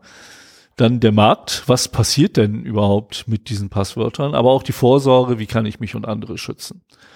Ähm, ich habe schon gesagt, äh, es gibt heftige Überschneidungen mit einigen Folgen, die wir schon gemacht haben. Die erste ist halt wirklich die dritte Passwörter und Passwortmanager. Ähm, aber ich habe auch äh, vor zwei Jahren ungefähr in der 68. Folge mal darüber gesprochen, wie einfach ist eigentlich Credential Stuffing. Oder auch jetzt relativ neu, Januar diesen Jahres, wie sicher ist Zwei-Faktor-Authentifizierung. Und im April haben wir auch nochmal darüber gesprochen, welchen Passwortmanager sollte ich überhaupt nutzen. Aber ich möchte hier nochmal ein, ein Roundup machen und über diese ganzen Themen einmal komplett sprechen und nicht auf einzelne Aspekte so im Detail eingehen. Darf ich ganz kurz mal ja. merken, ich bin immer ich, wieder. Ich merke doch schon, dass du was sagen willst, dann mach ich bin, auch. Ich bin immer wieder erstaunt da, darüber, wie viele Themen wir abgegrast haben. Ja.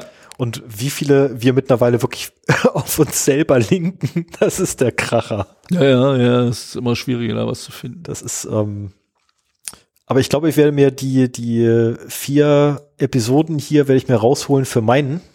Nee, wobei kann ich nicht. Ich kann nur eins, zwei, zwei, zwei Episoden kann ich mir für meinen Vortrag rausholen. Du kannst auch einfach diese nehmen. Nee, die anderen beiden passen nicht zu meinem Vortrag. Ja, ich meine diesen hier, den ich heute mache. Ach so, nee, nee, das mache ich nicht. Ich habe schon meinen eigenen. Okay. Na gut, dann machen wir mal weiter. Es geht erstmal um die Produzenten. Und äh, geneigte Hörer und Hörerinnen der Datenverluste kennen viele davon schon. Mal gucken, was ich euch noch Neues erzählen kann. So. Ähm, ja, es gibt beim, bei den Produzenten habe ich hier Hacking-Angriffe auf Server äh, gelistet, Phishing, also Social Engineering und heute noch hektisch eine Seite hinzugefügt äh, über Infostealer. Das sind nämlich die Angriffe auf die kleinen PCs und Laptops der Benutzer, die halt auf der anderen Seite des Internets sitzen. Und äh, wir fangen aber mit Hacking an. Und da trage ich ja auch in jeder Folge halt so die Datenverluste vor. Wie gelangen die Leute an diese Daten? Ja, es wären halt bekannte oder auch unbekannte Schwachstellen, sogenannte Zero Days. So, deswegen heißen wir so. Ausgenutzt, um in Systeme einzudringen und äh, Daten zu exfiltrieren. Ganz kurze Anmerkung, Zero Days sind die unbekannten Schwachstellen. Genau. In der Regel äh, werden halt bekannte Schwachstellen ausgenutzt und dieses Alter der Schwachstellen beträgt äh, ja wenige Stunden bis mehrere Jahre. Also es gibt halt ungepatchte Systeme, die immer noch im Internet aufzufinden sind, die halt alte äh, Schwachstellen aufweisen und äh, die dann aufgemacht werden können. Ich war selber mal davon betroffen, als ich mein Motorradforum hatte.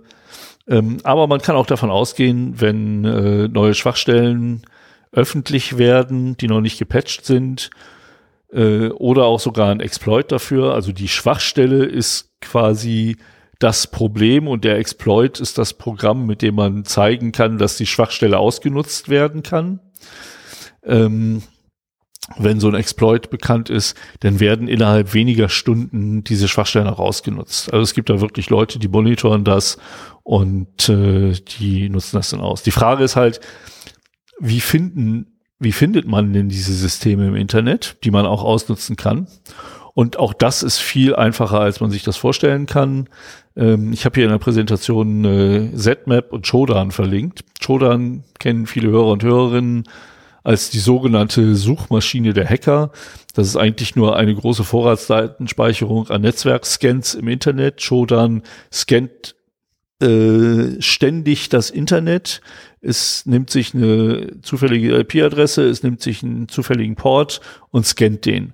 Und dann macht es das wieder neu von verschiedenen Standorten aus. Ich weiß nicht, wie groß wirklich das Agentennetzwerk von Shodan ist. Ausreichend. Es gibt, es gibt mittlerweile auch andere Dienste, die ähnliches anbieten, auch in China vor allen Dingen. Ähm, aber Shodan war der einzige und äh, ist so der vertrauteste irgendwie.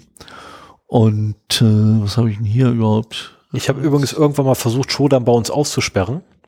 Mhm. Ähm, nach über 400 Einträgen hatte ich keinen Bock mehr. Okay. Also das ist äh, also ausreichend groß. Ja. Auf jeden Fall.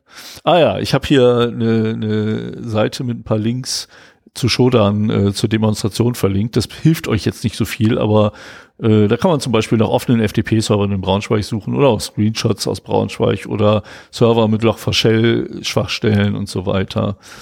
Ähm, so, jetzt habe ich mich hier aus. Hast du, hast du eine aktuelle Anzahl von Log4Shell noch im irgendwie verfügbar? Ja, können wir nach der Aufzeichnung mal draufklicken und gucken. Keine Ahnung. Ich habe zum Beispiel bei der, bei der letzten Folge in den News halt mit Shodan auch mal geguckt, äh, ja, welche Schwachstellen, wie viele angreifbare Server mhm. äh, denn in den UK sind, weil die UK ja äh, vorhat, ihr Netz zu scannen.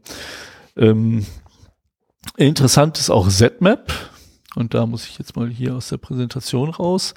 Ähm, das ist halt ein auf schnelles Netzwerkscannen optimiertes Programm, das eben auch äh, parallel scannen kann.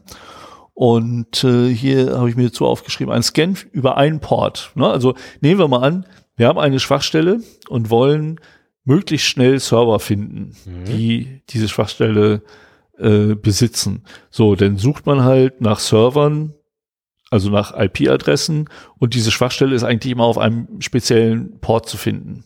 Es gibt natürlich so Server wie den von Stefan, wo dann halt von den Standardports abgewichen wird und was anderes benutzt wird. Aber in der Regel in der Default-Konfiguration gibt's halt für bestimmte Netzwerkdienste einen bestimmten Port. So, und wenn man jetzt mal das ganze IPv4-Netzwerk nach diesem einen Port durchsuchen will und ZMap dazu benutzt, ähm, und eine 10 Gigabit Leitung äh, zur Verfügung hat, dauert der Scan des Internets fünf Minuten. Ich frage jetzt nicht, ob du das gemacht hast. Nein, habe ich nicht gemacht. Okay. Ich habe hier aber eine heiße Quelle angegeben. Okay, weil und, äh, das ist schon sehr darauf ausgelegt. Ne? Also Shodan ist halt für allgemeine Informationen sehr gut, ähm, aber wenn du jetzt speziell nach etwas suchst äh, und auch der Erste sein willst, der das findet, ähm, dann bietet sich sowas zum Beispiel an. Das installierst du auf ein paar Cloud-Instanzen und dann bist du halt relativ schnell durch und hast da was gefunden. So, und ähm, jetzt ist es ja so, dass viele Systeme, wir haben das heute von WordPress gehört, äh, viele Systeme sind sehr vielfach installiert. Und äh, wenn denn klar ist, dass in WordPress in der aktuellen Version eine ungepatchte Schwachstelle ist oder auch meinetwegen auch eine gepatchte, dann sucht man halt nach WordPress-Installationen, die halt äh, älter sind. Das kann man halt auch rausfinden. Äh, in den meisten Installationen wird nämlich die Seriennummer nicht ausgeblendet, bei unserer schon. Oder die README-Datei ist noch vorhanden. Ja, Dort steht genau. die, Also man- aktuell, man hat halt steht die aktuelle. Nummer drin, nicht bei uns. Vielleicht auch ein bisschen Fingerprinting oder so. Man kann halt rausfinden, welches die alten Versionen sind und dann äh, greift man auf die aus. So, und dann ist man halt erstmal im System drin mit dieser Schwachstelle und kann dann halt zusehen, dass man eben sich weiter umsieht und die entsprechende Benutzerdatenbank zum Beispiel absaugt und äh, auf einen anderen ähm, auf einen anderen Server bringt. So, und diese Datenverluste passieren halt ohne, dass ich als Benutzer da irgendwas gegen machen kann. Ne? Das ist, das ist bei Facebook passiert, haben wir heute drüber gesprochen mit Solmecke, äh, bei bit.li, bei MySpace, bei Dropbox, da ist es überall passiert. Ähm, Gerade die alten, da sind die Passwörter noch schlecht gesichert. Das heißt, das sind halt auch wirklich Data Breaches, wo Passwörter teilweise noch im Klartext vorhanden sind oder mit schlecht gesicherten SHA-1-Hashes. Wow. Und äh, MD5. ja, geiler. genau. Und insofern, äh, ohne dass ich etwas dazu das verhindern kann, werden diese Daten halt exfiltriert und sind halt in der Hand der Hacker. Was damit weiter passiert, kommt im nächsten Kapitel. Ähm, eine Alternative ist halt auch noch äh, auf schwach gesicherte Zugänge äh, zu gehen. Ne? Passwörter, die häufig verwendet werden, weil die Leute nicht in der Lage sind, sich Passwörter zu merken oder so.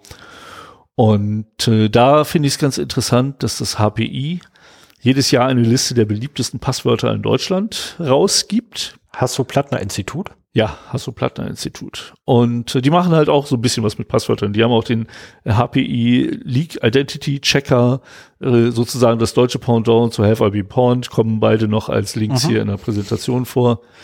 Und äh, ich habe mir auch mal die Mühe gemacht, äh, von 2016 bis 2021 die jeweils beliebtesten Passwörter äh, rauszusuchen. Diese Passwörter, also das HPI sammelt geleakte Daten, also diese Data Breaches, die irgendwann das Licht der Öffentlichkeit erblicken, die sammeln die und stellen daraus dann halt, machen Statistiken über die Passwörter, die da drin verwendet werden.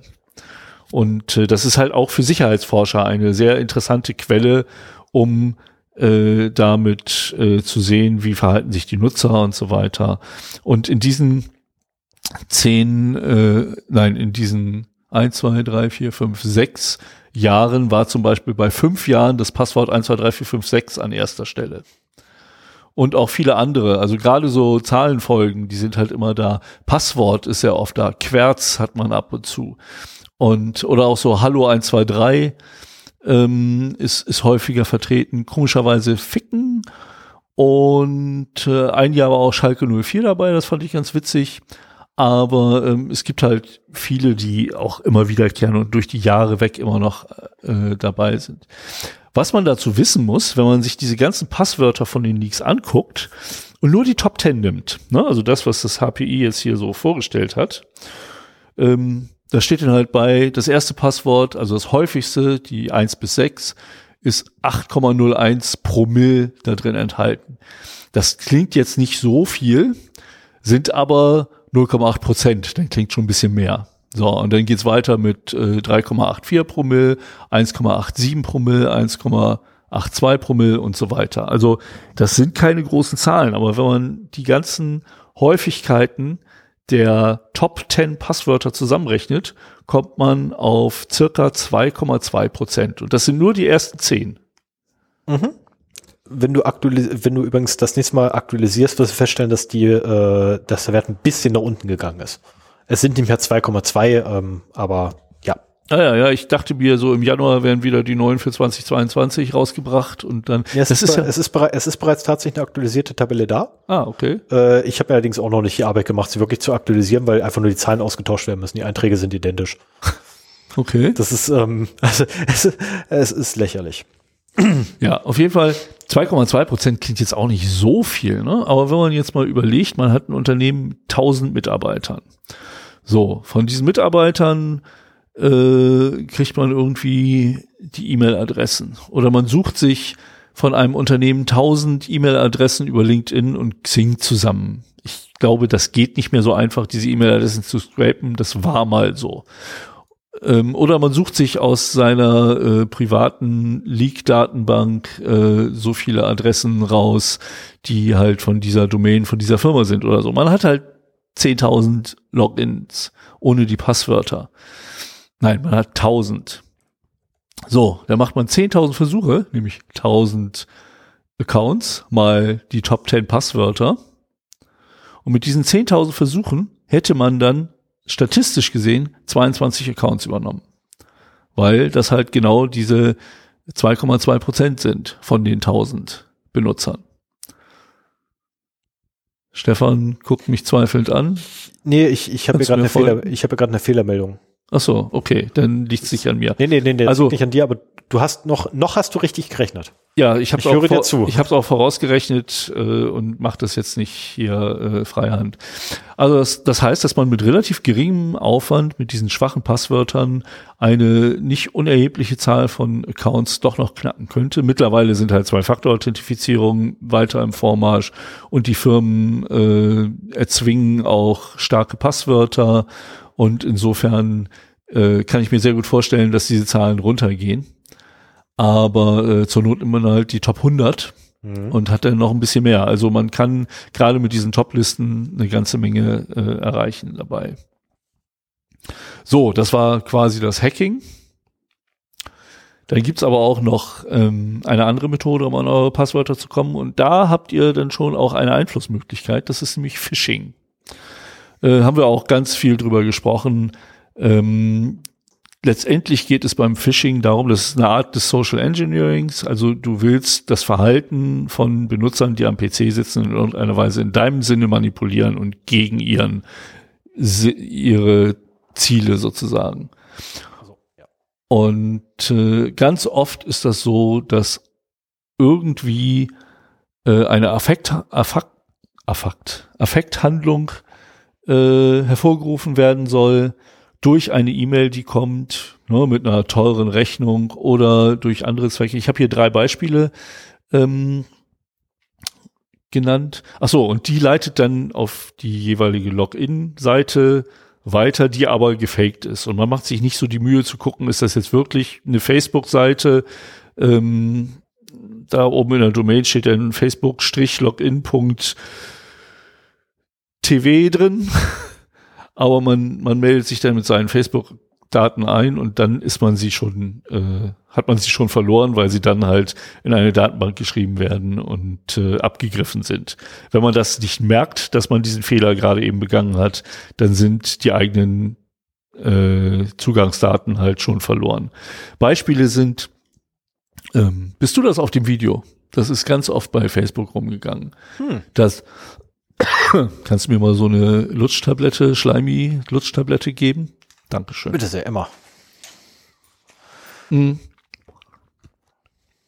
Bist du das auf dem Video? Dann kommt halt so eine Nachricht von einem bereits übernommenen Account, die an alle Accounts diese oder mhm. Freunde dieses Accounts geschickt werden.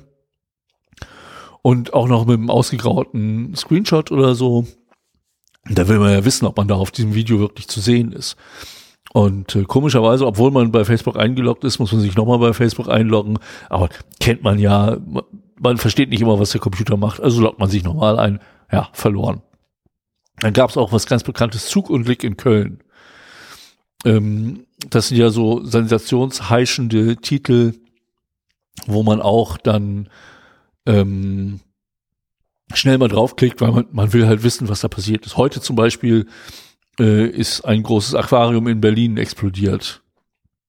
Und ich bin mir sicher, dass es halt auch viele schnelle Klicks. Hast du nicht mitgekriegt? Nö. Also ich habe ich hab nur äh, so, so ein paar. Äh, also es gibt ein großes Aquarium, ich glaube in einem Hotel, das so um einen äh, Fahrstuhl äh, rund ist. Und okay. wenn du denn da durchfährst mit dem Fahrstuhl, kannst du das äh, Aquarium sehen. Super toll. Äh, allerdings, wie gesagt, äh, ist geborsten 1500 Fische, hauptsächlich tot, zwei leicht verletzte Menschen und äh, eine Million Liter ergoss sich über das Hotel und die Straße. Wow. Aber das ist wirklich passiert. Dieses Zugunglück in Köln äh, habe ich hier bei mimikama.at verlinkt.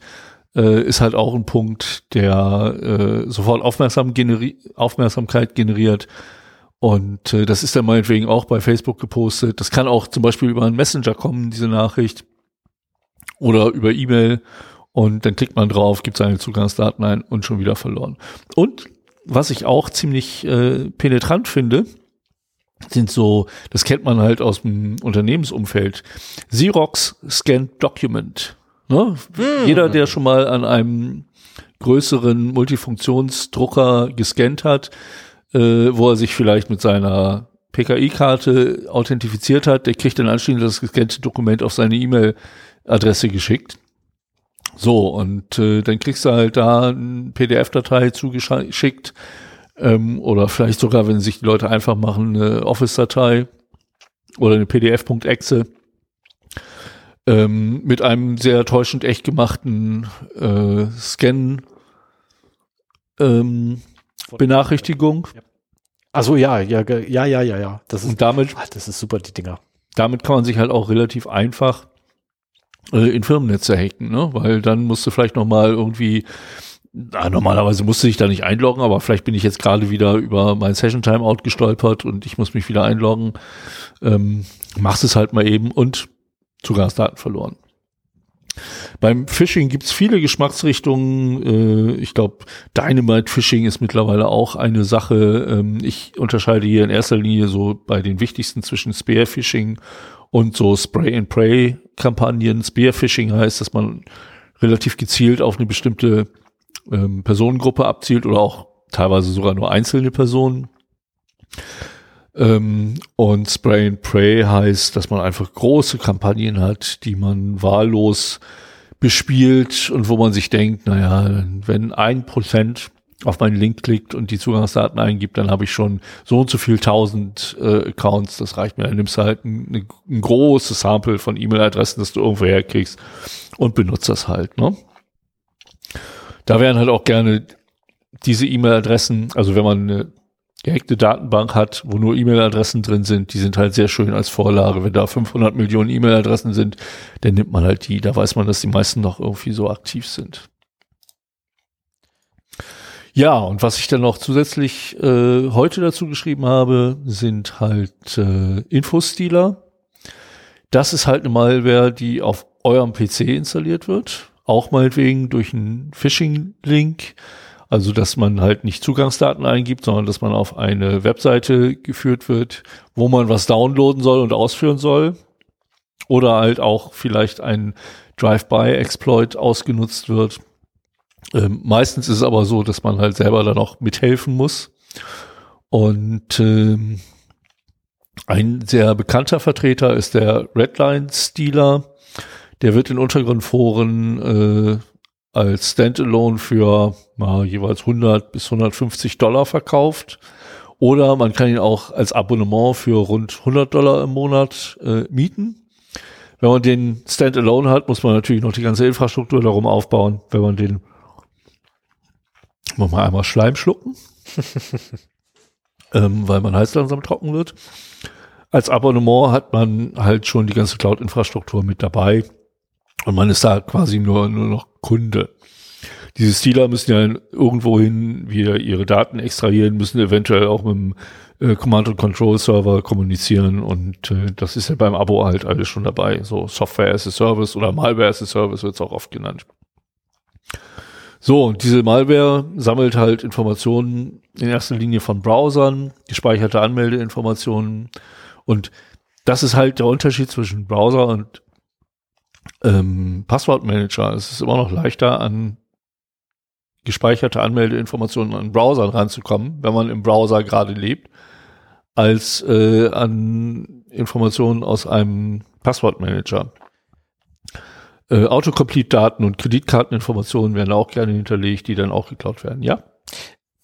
Beim Browser, wenn ihr tatsächlich die Autovervollständigung vom Browser verwendet für eure Passwörter, bitte setzt ein Masterpasswort Andernfalls liegen eure Passwörter im Klartext bei euch auf der Festplatte rum. Genau.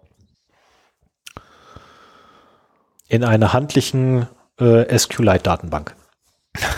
Und wie gut die einsehbar sind, wissen wir ja. Oh ja, oh ja. Gut, Ähm, Daten schon rausgezogen aus welchen. Die äh, Infostealer machen auch noch so ein Fin- Fingerprinting vom Zielcomputer, indem sie halt äh, Benutzernamen, Standortdaten, Hardware-Konfigurationen und auch Informationen zu installierten Sicherheitssoftwaren äh, aufschreiben. Und äh, Moment. Und neuere Versionen haben mittlerweile auch die Möglichkeit, Kryptowährungen zu stehlen. FTP und Instant Messenger Clients äh, werden auch mittlerweile mehr und mehr angegriffen. Und das ist halt wirklich so eine rundum Malware auf dem Rechner, die halt erstmal versucht, an alles ranzukommen, Bankzugangsdaten und so weiter, äh, was sie in irgendeiner Weise bekommen können. Und dabei ist es denen auch relativ egal, was sie kriegen können und was sie nicht kriegen können. Ähm, die Masse macht's halt, ne? Ähm, es gibt diverse Samples von diesen Infostilern äh, in Foren einzusehen, auch ohne Malware dabei. Und äh, ich habe mir mal ein paar davon angesehen. Das war schon sehr umfangreich, was man da halt alles finden konnte. Ich werde irgendwann mal eine Sendung nur über Infostiler machen, dann werde ich mal mir mindestens einen ein bisschen genauer vornehmen. Ähm, aber das muss noch, äh, das braucht noch ein bisschen Forschungsarbeit. So, und äh, wenn wir über die Pro Produzenten reden, müssen wir halt auch über die Produkte reden. Und äh, da habe ich hier zwei Beispiele. Ich habe ein schönes, es gibt von äh, informationisbeautiful.net eine schöne Grafik mit den größten Data Breaches der letzten Jahre. So, äh, je größer der Data Breach ist, umso größer ist der Kreis, der da gezeigt wird. Und äh, da sieht man schon, dass das einiges ist, auch, auch einige so im Milliardenbereich von Zugriffsdaten. Ich glaube, das erste Mal die Milliarde hatte Yahoo, glaube ich, erreicht mit ihrem Datenbreach. Und danach wurde es aber auch nicht mehr so, also die, die wurden halt auch immer größer. Nennen möchte ich hier zwei Sachen, die nicht allzu lange her sind, die Collections 1 bis 5 äh, aus dem Januar 2019. Ähm, ein Terabyte groß mit mehr als 8 Milliarden Einträgen. Oder äh, Sid-O-Day, Sid, ja, Sid-O-Day äh, aus dem November 2020. Das waren 23.600 Datenbanken, die da drin enthalten waren. So genau weiß es nicht. Ja, ich habe, also ich habe in meiner Präsentation ist halt auch wieder ein Link, aber ihr findet die Links auch in den Shownotes, die habe ich da rausgepult und in die Shownotes geschrieben. Ähm, da ist ein, äh, eine Quelle vom ZDNet angegeben und ich habe auch noch eine Quelle, die halt eine Analyse dieses CITO-Day gefahren haben.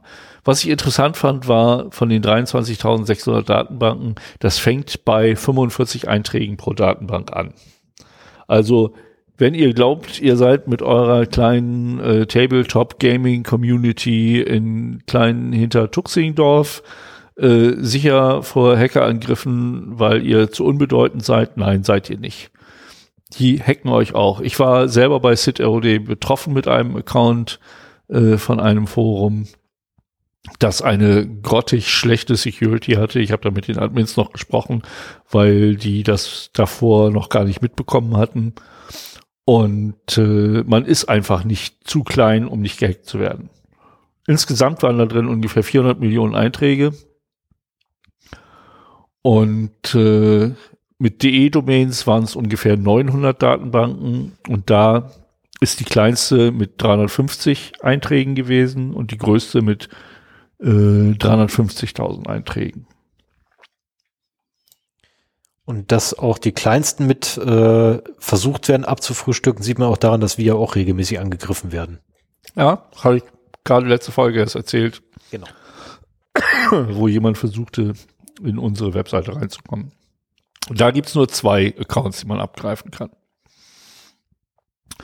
So, das waren die Produzenten und die Produkte. Wir kommen jetzt zum Markt und das ist eigentlich so der interessanteste Teil hier. Ähm, die Daten, die Produkte, Die werden halt veredelt, verkauft, genutzt und zum Schluss auch meistens veröffentlicht. Und diese vier Stufen, die wollen wir uns jetzt mal angucken. Erstmal die Veredelung. So, und da, wer sich da für Details interessiert, der kann halt äh, die Folge sich anhören. So einfach ist Credential Stuffing, weil ich das da mal exemplarisch durchgespielt habe.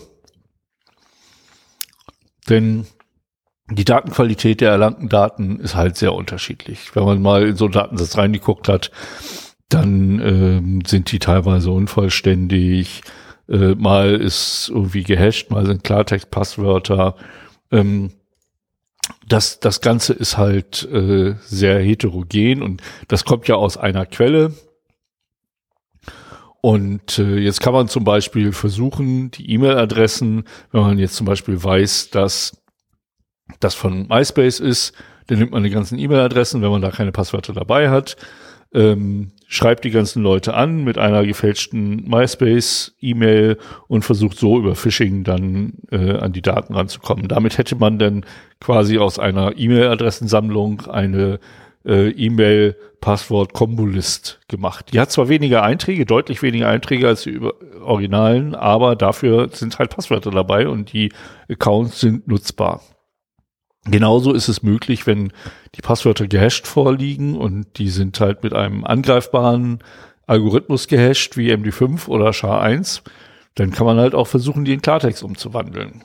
Und äh, das geht dann lokal. Du musst dann halt nicht mehr ein Webinterface benutzen, um jeden Request abzusenden und die Antwort abzuwarten, sondern du hast die Daten lokal vorliegen, machst einen Brute Force Ansatz oder nimmst die 100.000 bekanntesten Passwörter, um halt den, den Ausprobierraum etwas einzugrenzen und probierst halt einfach damit aus, rechnest den Hash aus und guckst dann durch deine große Tabelle von gehashten Passwörtern, ob der irgendwo vorkommt.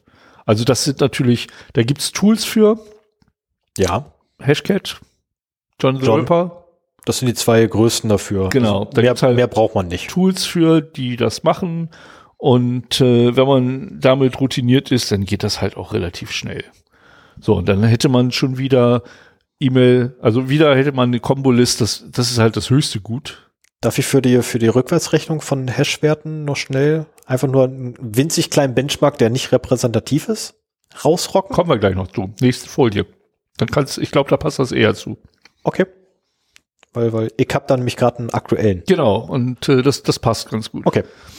Ähm, so, jetzt hat man durch diese Veredelung es vielleicht geschafft oder direkt aus der Datenbank rausgezogen, dass man äh, eine Kombolist hat. So heißen die in der Regel. Also Kombolisten sind die Kombination von Nutzernamen und Passwort. Ja, oder E-Mail und Passwort und so weiter. Manchmal ist ja auch die E-Mail der, der Nutzername. So, und äh, jetzt ist aber die Frage, wenn die Leute, was sie zunehmend nicht mehr machen, aber immer noch viel zu viele machen, wenn die Leute halt ein Passwort für mehrere Dienste leisten, äh, haben, Mhm. Dann wäre es ja mal ähm, sinnvoll auszuprobieren, wo man vielleicht noch da reinkommt. Und da greift halt äh, die Folge Credential Stuffing an, weil so heißt diese Attacke. Da wird halt ausprobiert, ähm, wie ob diese Zugangsdaten auch noch bei anderen Diensten funktionieren. Da probiert man bei Spotify, bei Facebook, bei Google Mail, bei GMX, was auch immer. Ne? Also da gibt's halt sogenannte Templates, äh, über die man halt definieren kann, wo man das ausprobieren will, haut eine Kombolist rein und lässt das im einfachsten Sinne machen. Und der Marktwert der ähm, Daten steigt natürlich, wenn man, also was weiß ich, Facebook ist gebreached worden mit Passwörtern, 500 Millionen ähm, Accounts und ich extrahiere daraus vielleicht drei Millionen valide Spotify-Accounts, die das gleiche Passwort benutzen. Dann hat man halt da äh, erstmal diese überprüften, validierten Accounts. Und was damit passiert, sehen wir nachher noch. Aber auf jeden Fall der Marktwert ist höher, als wenn du so eine unsortierte Liste hast, wo du nur Facebook-Accounts hast. Dann probierst du noch Google Mail aus und PayPal und diverse andere Dienste und dann hast du lauter verifizierte äh, Zugangsdaten für andere Dienste. Die werden, die altern natürlich schnell. Ne? Also in dem Moment, wo du sie hast, ähm, sind die frisch und lassen sich alle benutzen. Aber ähm, die Benutzer, einige Benutzer ändern ja doch ihre Passwörter, andere merken, dass da irgendwelche vielleicht komischen Aktivitäten mit ihrem Account waren und machen es deswegen und äh, oder die ändern einfach mal ihre E-Mail-Adresse ohne Bezug zu dieser Aktion und äh, insofern werden das halt mit der Zeit auch immer weniger. Aber erstmal sind diese Daten halt wertvoll. Und äh, genau, ich habe hier eine Seite noch Veredelung, äh, Hashes in Passwörtern umrechnen. Da habe ich nämlich eine sehr schöne Quelle gefunden, die halt für einen speziellen Rechner äh, bei AWS, der äh, pro Stunde Rechenleistung bei 25 Dollar liegt und eine Cracking-Leistung von 632 Gigahashes pro Sekunde hat. Also Giga, ich habe es mir nicht in Nullen hingeschrieben. Äh, Mega sind sechs Nullen, Giga sind dann drei mehr. Neun sind Mega sechs, ja, ich glaube schon. Also es sind viele. Also Kilo sind drei Sekunde. Kilo sind drei Nullen. Ja. So. Mega sind sechs, Giga sind neun. Ja, kommt also das Milliarden. Und das, was wir als Milliarden bezeichnen würden und die Amerikaner als Billion. Ja, genau. So, und äh, diese Maschine für 25 Dollar die Stunde kann halt in der Sekunde 632, ach, da habe ich es ja sogar mit Nullen ausgeschrieben, 632 Milliarden äh, verschiedene Passwortkombinationen ausprobieren. Das ist schon eine amtliche Zahl. Das ist ordentlich. Und äh, da sieht man halt auch, Jetzt wurde hier eine Tabelle dargestellt, äh, wie lange man braucht, um ein, ein Passwort einer bestimmten Komplexität äh, und einer bestimmten Länge zu knacken. Und ich denke, das ist das, worauf du auch eingehen wolltest. Äh, ja, davor allerdings hätte ich noch eine Anmerkung, weil jetzt würde ja, ähm, also ich, weil mir immer die Frage gestellt wird, ja, Mensch, aber 25 Euro, äh, 25 Dollar die Stunde, das ist doch viel zu viel. Wer macht sich denn den Aufriss? Ja, Moment. 25 Dollar die Stunde, okay, jetzt gehen wir aber davon aus, wir rechnen da einen Monat auf den Daten rum. Mhm. Also wirklich einen vollständigen Monat, 24 Stunden am Tag, natürlich sieben Tage die Woche und vier, äh, vier Wochen pro Monat gerechnet, dann sind wir bei, 16, bei gerade einmal 16.800 Dollar, die wir einsetzen müssen, um Passwörter zu generieren. Wenn unser Gewinn auch nur 16, auch nur 17.000 Dollar sind, oder den, der Erlös, den wir rausholen, 17.000 Dollar sind, dann haben wir bereits einen Gewinn von 200 Dollar. Das wird so langsam lukrativ. Ja, vor allen Dingen, wenn man sieht, was man wirklich damit erreichen genau, kann. Also ne, ähm, das zum einen und zum anderen habe ich, ja, ich habe auch noch einen kleinen Benchmark, nämlich äh, habe ich für meinen Vortrag ähm, ein, ein Lifehack auch noch vorbereitet, indem ich tatsächlich SHA-1, nee, nicht SHA-1, SHA-256 Passwörter nehme und zwar, ähm, gut, es sind nur fünfstellige Passwörter, ich gebe zu, ähm, dass es nur fünfstellige Passwörter sind. Aber ich habe ähm, einen Adressraum von, oh, Kopfrechnen, verdammt, ich habe es nicht hingeschrieben, der Adressraum. Äh, ich habe einen Adressraum von 2 mal 26 plus 10 Zeichen. Das macht 62, mhm. glaube ich. Ähm, müsste, glaube ich, 62 Zeichen machen, ist der Adressraum pro Stelle. Das Ganze mal fünf Zeichen. Äh, hoch fünf. Genau, es ist dann quasi, ähm, nein, das ist fünf hoch. Weil jede Stelle ist. Ja. Ne? Deswegen ist fünf hoch. 62 hoch fünf. Ach doch, so rum, ja. Mhm. 62 ah, mal 62 mal 62 genau, mal 62. ja, ist hoch 5. Okay, ja, hast du recht. Hast du recht. Mal hoch 5, ja, Kopfrechnen, ne? Und wir wissen mittlerweile, das geht nicht. Ähm, was, was einfach sehr viel ist. Genau, und der gesamte Adressraum, der möglich wäre, wären 931 Millionen 151.402 Passwörter.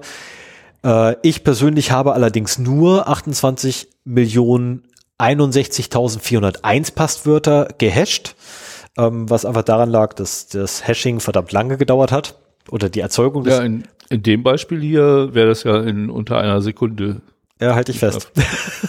Halten Sie sich fest. Also 28 Millionen 61.000 Quietsch. Ne, merken wir uns einfach 28 Millionen, Ja. runden wir ab, sind nett.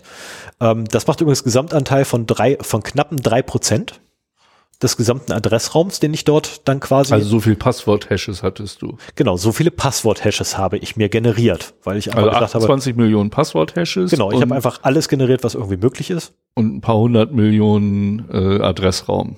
Genau. Hm? Also 900 Millionen Adressraum und 28 Millionen hatte ja. ich. Ja. Das macht ungefähr halt drei Prozent davon, die ich insgesamt hatte.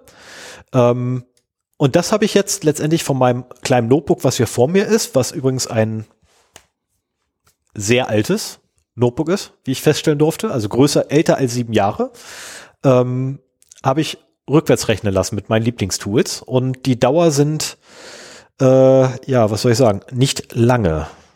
Also einfach nicht lange. Ähm, die nicht Gesamtgröße. lange. Ja, warte, warte, komme ich gleich zu. Ne? Also wie gesagt, der Algorithmus Chart 256 und hätte ich alle Passwörter generieren wollen, die fünfstellig sind, hätte ich inklusive dem Hashing ungefähr 20 Tage gebraucht. Deswegen habe ich es dann nicht mehr gemacht. Äh, lustigerweise allerdings, ähm, jetzt kommt der große Benchmark ins Spiel. Ich schaffe 447,5 Millionen Hashes Das heißt, pro Sekunde. das heißt, in zwei Sekunden bist du durch deinen Adressraum durch. innerhalb von einer Sekunde hatte ich den Adressraum, den ich zur, oder beziehungsweise den, die Passwortliste, die ich hatte, ist ungefähr in einer Sekunde komplett durchgerechnet. Und du siehst auch wirklich, also maximal sind es zwei Sekunden, die nichts passiert und dann fangen nur noch an, die Passwörter durchzurennen und der hört nicht mehr auf. Der hört wirklich nicht mehr auf und der Bottleneck an der Stelle ist halt das Rausschreiben der Passwörter. Mhm. Ähm, und das Rausschreiben der Passwörter dauert äh, knappe, ich glaube, 26 Minuten.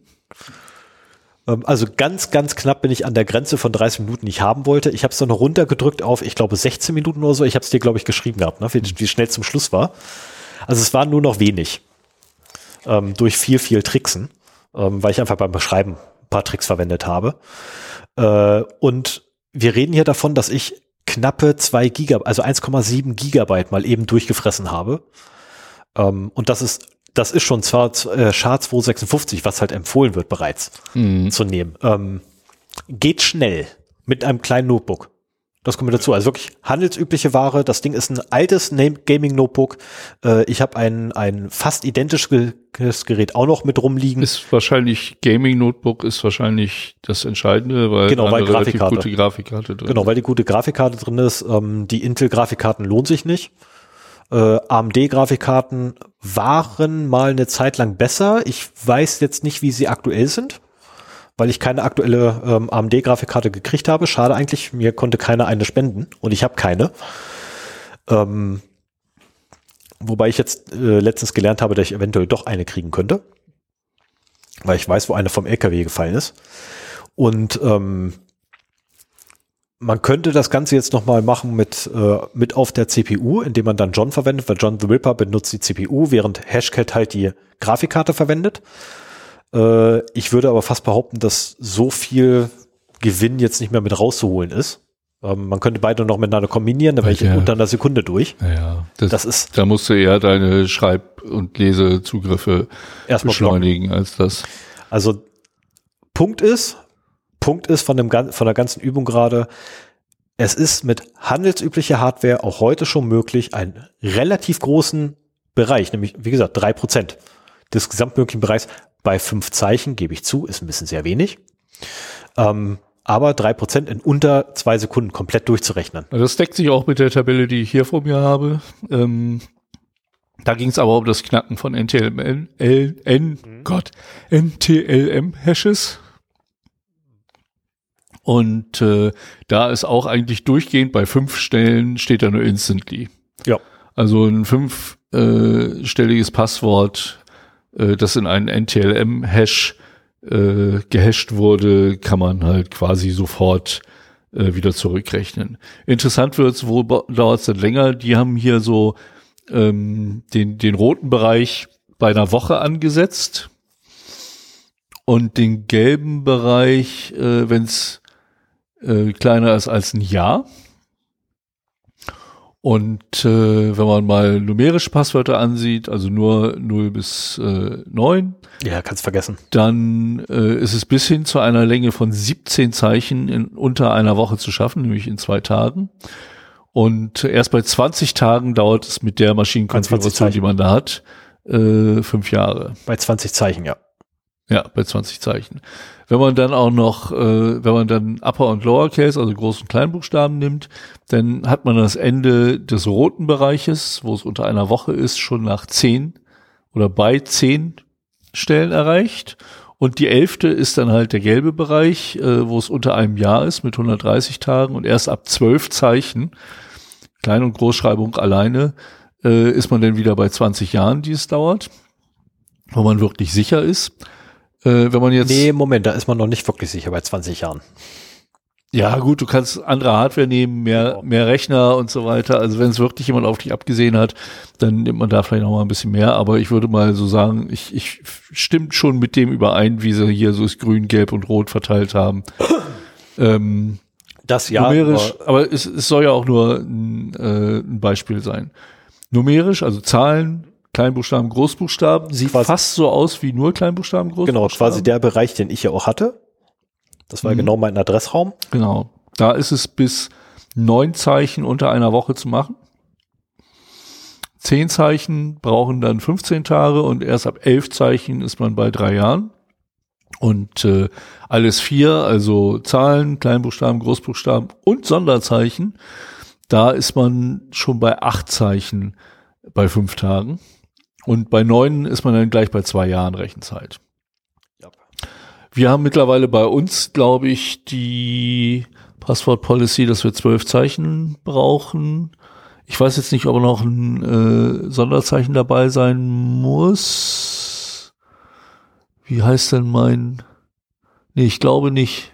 Ich habe mein Passwort nicht im Kopf, weil es ist ein Passwortmanager. Ich kann es nicht sagen. Aber ähm, ich meine, Rechner wären auch leistungsfähiger. Und äh, wenn man so ein System designt, soll es ja auch ein paar Jahre halten. Insofern würde ich mittlerweile auch sagen, so zwölf Zeichen und mindestens drei, wenn nicht vier äh, verschiedene Zeichentypen sind schon angesagt, um ein System wirklich sicher zu designen. Wenn man jetzt ein neues System macht, sollte man auf jeden Fall auf zwölf Zeichen gehen.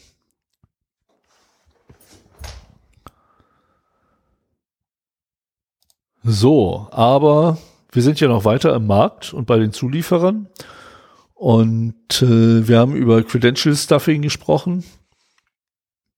Und äh, da ist ja nun das Problem, das kann man nicht von seinem Rechner aus machen. Also quasi das Ausprobieren von Zugangsdaten auf anderen Diensten.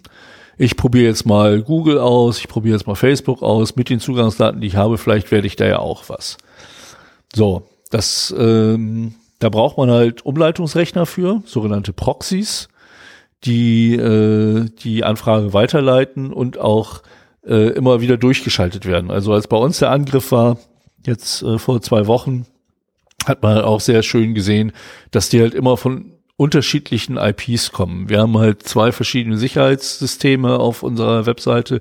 Die eine, die uns halt einfach nur listet, welche fehlgeschlagenen äh, Benutzer-Logins sind denn passiert mit Klartext-Passwort von diesem fehlgeschlagenen Nutzerpass, äh, Benutzer-Login. Ähm, und die andere, die halt bei zu vielen fehlgeschlagenen Logins von einer IP diese sperrt. Und wir haben viele hundert äh, fehlgeschlagene Logins gehabt und vielleicht ein Dutzend IP gesperrt. Also es wiederholen sich ein paar, aber äh, es kommen halt auch von einer breiten Range von IPs. Und da ist halt auch die Frage so, wie, wie macht man das denn? Und das ist super easy. Denn ähm, die Software fürs Credential Stuffing hat eine Schnittstelle, um Proxys einzulesen. Und es gibt Webseiten, die verkaufen Proxys. Und ich habe hier mal in meiner Präsentation habe ich einen schönen äh, Screenshot von einem dieser Anbieter. Da sieht man halt äh, 1000 Proxys kosten 24 Euro im Monat, zweieinhalbtausend Proxys. Da wollen sie, nee, nicht nicht Euro, Dollar. Da wollen sie 54 Dollar für haben. Für 5000 Proxys wollen sie 102 pro Monat haben. 10.000 kosten 180 und dann mache ich jetzt noch mal das höchste, das sie da gelistet haben, 40.000 Proxys für 450 Dollar im Monat. Die Tatsache, dass es das Angebot gibt, ein Abo auf 40.000 Proxys zu kaufen, zu abonnieren, Lässt darauf zeigt ja schon, in welcher Größenordnung das äh, genutzt wird. Da gibt es also auch eine Nachfrage für, weil sonst würde es das Angebot nicht geben. Da gibt's eine Nachfrage für und äh, die Tatsache, dass es auch im Abo angeboten wird, zeigt halt auch, diese Liste ist halt volatil. Also man kann nicht, äh, es, es geistern Proxy-Listen im Web herum. Und wenn man die ausprobiert, der erste funktioniert nicht, der zweite funktioniert nicht, der dritte funktioniert nicht. Ja, die sind halt veraltet. Ja. Ne? Und ähm, deswegen braucht man das halt als Abo-Modell. Und diese Proxys, die da angeboten werden, sind halt auch ganz oft Zombies. Also ähm, Bestandteile eines Botnet, gehackte Computer. Dein Computer zu Hause könnte ein Proxy sein, der für solche Zwecke genutzt wird. Und was weiß ich, wenn du eine IPv4-Adresse hast und einen Anbieter, der die äh, jeden Tag wechselt, dann ist dein Eintrag halt nach einem Tag verflogen und dann muss halt die Malware auf deinem Rechner merken, oh, neue IP-Adresse, ich schicke mal die neue hin. Die landet dann da wieder in der Liste und dann kriegst du wieder ein Abo und dann leitest du halt Traffic für irgendwelche kriminellen Hacker weiter. Und auch das ist halt ein Szenario, weshalb sich Hacker für deinen Rechner interessieren. Diese Webshops haben, wie gesagt, API-Anbindungen, so dass man halt ein Abo abschließt, dann kriegt man auch Token, äh, klopft das in sein Open Bullet rein. Oh, jetzt habe ich es gesagt. Und äh, dann kann man das halt nutzen. So, das ist das. Der Markt wäre aber kein Markt, wenn nicht auch was verkauft wird. Und ähm, ja, wir haben wie auch im normalen Leben Einzelhandel und Großhandel. Aber generell der Verkauf erfolgt halt über die unterschiedlichsten Kanälen. Also ich habe hier Beispiele, ich habe auch äh, Screenshots in der Präsentation, die könnt ihr jetzt leider nicht sehen. Äh, Foren, Telegram, da wird auch sehr viel verkauft. Äh, diese Gruppen sind auch relativ einfach zu finden. Und wenn ihr euch für Samples interessiert, äh, sucht euch die Telegram-Gruppen. Telegram ist immer gut für alles, was nicht so ganz legal ist, äh, wo sowas angeboten wird. Da sind immer Samples dabei und dann habt ihr halt mal einen Einblick in, wie solche Daten aussehen. Eigene Webshops gibt's teilweise, die eben auch eine API-Anbindung haben. Oder über Pastebin wird sowas zum Beispiel auch verkauft. Und was dabei aber interessant ist, gerade bei Foren und Telegram, ist, dass das komplett unregulierte Märkte sind. So, du weißt halt nie, ob du auch wirklich, wenn du was bezahlst, das bekommst, für was du bezahlt hast. Da gibt's keine Vertrauensverhältnisse. Einige Foren äh, versuchen das so ein bisschen mit Bewertungssystemen hinzubekommen. Escrows werden auch eingesetzt. Was? Escrows, also Escrow Services, also sprich, ähm, ich gebe einem Dritten das Geld Ja. äh, und erst wenn ich ihm bestätige, dass ich die Ware von dir erhalten habe, dann kriegst du dein Geld. Das ist halt das, das, oder wie versucht wird, dem Ganzen so ein bisschen Seriosität zu geben, aber äh, so, so ein Markt fliegt auch immer mal wieder auf und dann äh, ja, sind im, im schlimmsten Fall deine Kaufdaten noch in der Datenbank und in den Händen des FBI oder sowas. Also da würde ich wirklich äh, die Finger absolut von lassen. Ähm, und das ist auch von der Kommunikation her absolut unstrukturiert. Also jeder postet, wie er will, in kryptischen Abkürzungen, die man wirklich äh, final wirklich wahrscheinlich nur versteht, wenn man in der Szene komplett drin ist. Ähm, es ist teilweise sehr verwirrend, gerade in diesen äh, Telegram-Geschichten. Äh, das ist ja auch nur ein, eine Gruppe, wo Ah, jetzt ist das wieder weg hier. Wir hatten ein Klopfen auf dem. Wir haben immer noch ein Klopfen. Ich muss Weiß jetzt mal nicht, mein Handy weglegen. Ja, jetzt ist es weg. Jetzt ist meins. Davor hat Okay. Stefans Handy äh, gemacht. Ähm, ja, und äh, wie gesagt, wenn man das dann hat, äh, geht's halt entweder in den Einzelhandel oder in den Großhandel. Einzelhandel heißt so, äh, was weiß ich, ich kaufe mir einen gehackten Netflix-Account und äh, kann dann halt Netflix gucken. Ähm, hoffentlich unbemerkt vom eigentlichen Besitzer und benutze diesen Account dann, um halt kostenlos Netflix zu gucken oder so. Die werden halt genauso übers Credential Stuffing ange, ähm, angereichert wie sonst auch. Spotify ist da auch eine Möglichkeit. PayPal ist zum Beispiel auch eine Möglichkeit. Wir haben mal eine Sendung gemacht über PayPal. Ich habe in der Zwischenzeit mit einem äh, Menschen Kontakt gehabt, der ähm, auch das gemacht hat und dafür verurteilt worden ist. Äh, wollte ich eigentlich immer mal ein Interview machen, ist mir irgendwie, ja, hat nicht pass ist nicht passiert. Ähm, und der meinte halt auch so, ja, ist halt da an bestimmte Stellen, bestimmte Freunde gegangen, hat sich da einen Account oder zwei gekauft und hat die dann halt eingelöst, so. Und äh, das sind halt Leute, was weiß ich, äh, Schüler, die Ahnung von der Technik haben und sich damit halt ihr Taschengeld aufbessern. Das sind jetzt, also wenn du damit erwischt wirst, ich glaube, ich meine, was, was mit einem PayPal-Account, da kriegst du vielleicht 20, vielleicht 100 Euro raus. Vielleicht auch mal ein großer mit 250 Euro oder so, aber das ist es halt auch schon. Und dafür ruinierst du dir, wenn in dem unwahrscheinlichen Fall, dass du geschnappt wirst, ruinierst du dir damit halt dein Leben, weil du vorbestraft bist. So. Ähm, aber es gibt halt immer noch genug Leute, die das Risiko halt eingehen. Ich wollte gerade sagen, ich dürfte in meinem, also ich würde tatsächlich meinen, Arbeit, äh, meinen Arbeitsplatz verlieren und auch nie wieder wahrscheinlich in dem Bereich, in dem ich gerade tätig bin, äh, Fuß fassen können, wenn ich vorbestraft wäre. Zumindest nicht mit so etwas. Ja. Es gibt aber auch Großabnehmer von solchen Daten. Ähm, es gab mal, oh, das, das hätte ich ja eigentlich noch verlinken müssen, äh, ein YouTube-Video von irgendeinem öffentlich-rechtlichen Kanal, äh, wo es um die Manipulation von Spotify-Charts bei Deutschrap, äh, im Deutschrap, Deutschrap-Genre, Genre äh, gab. Das lebt noch? Keine Ahnung, das ist äh, jenseits unserer Altersgrenze. Das geht voll an mir vorbei. Ja, ja, ja, ja, klar. Aber ich, wir werden da mit unseren Kindern noch äh, bestimmt. Ja, Kontakt ja, ja, ich werde damit sicher. Auf jeden Fall äh, wurden da auch Bilder von einem sogenannten Hacker gezeigt, der dann halt äh, diverse Tabs in seinem Browser offen hatte und wahrscheinlich mit jedem dieser Tabs äh, einen Benutzer eingeloggt hatte bei Spotify und dann halt entweder eine Playlist oder ein bestimmtes Lied rauf und runter gespielt hat. Das war, war eine interessante äh, Dokumentation, wenn ich dran denke. Oder vielleicht findest du die ja bei YouTube schnell und kannst sie in die Shownotes hängen. Bist du dann sicher, dass ich jetzt auch, auf YouTube gehen soll? Ja.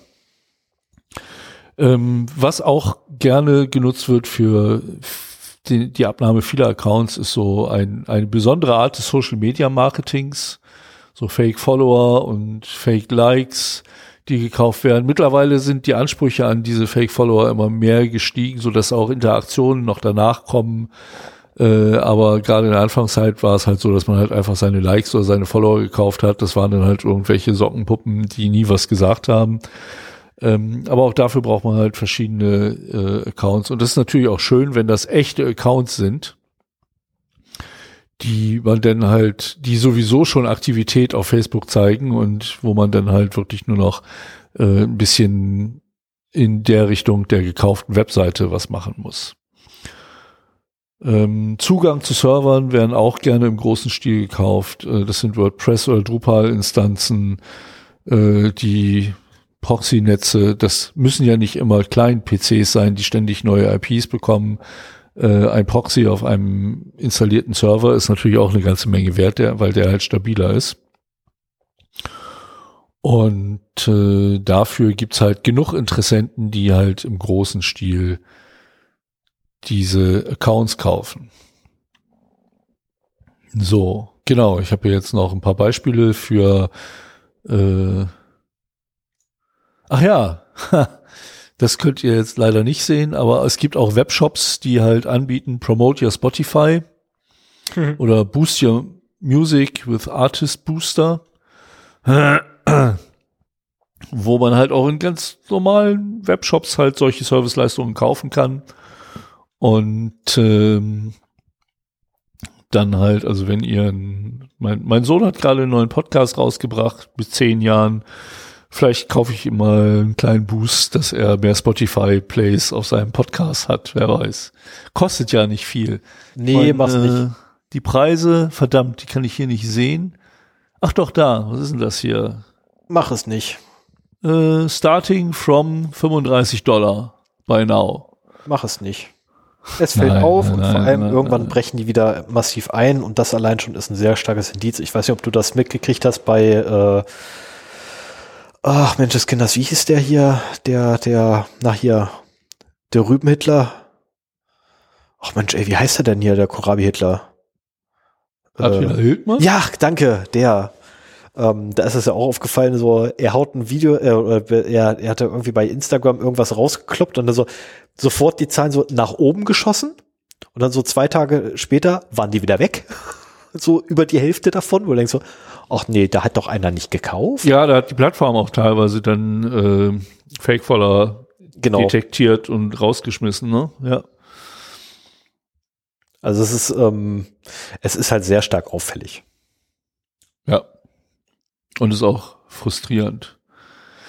So, Ich meine, wir wir, haben, haben das, wir haben das bei einer Plattform ja auch äh, ausreichend ausgenutzt, dass man da so einfach manipulieren konnte.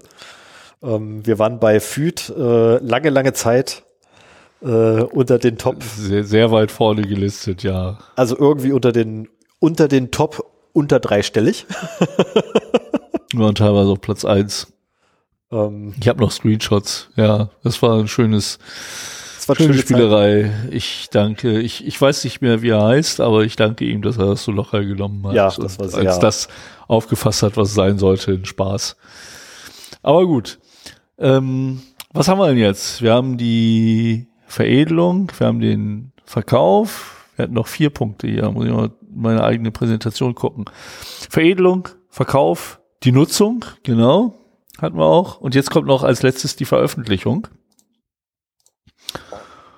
Und äh, es gibt diverse Quellen, über die halt solche Datensammlungen in die Öffentlichkeit gelangen. Teilweise werden einfach Samples veröffentlicht als Beweis für die Datenqualität und auch oftmals bestätigt, also bei, bei Social Blade ist das zum Beispiel genauso gelaufen, dass halt Social Blade über die Einsicht der Samples, die ihm dann Bleeping Computer oder Hacker News geschickt haben, bestätigen konnte oder musste, dass es die eigenen Daten sind.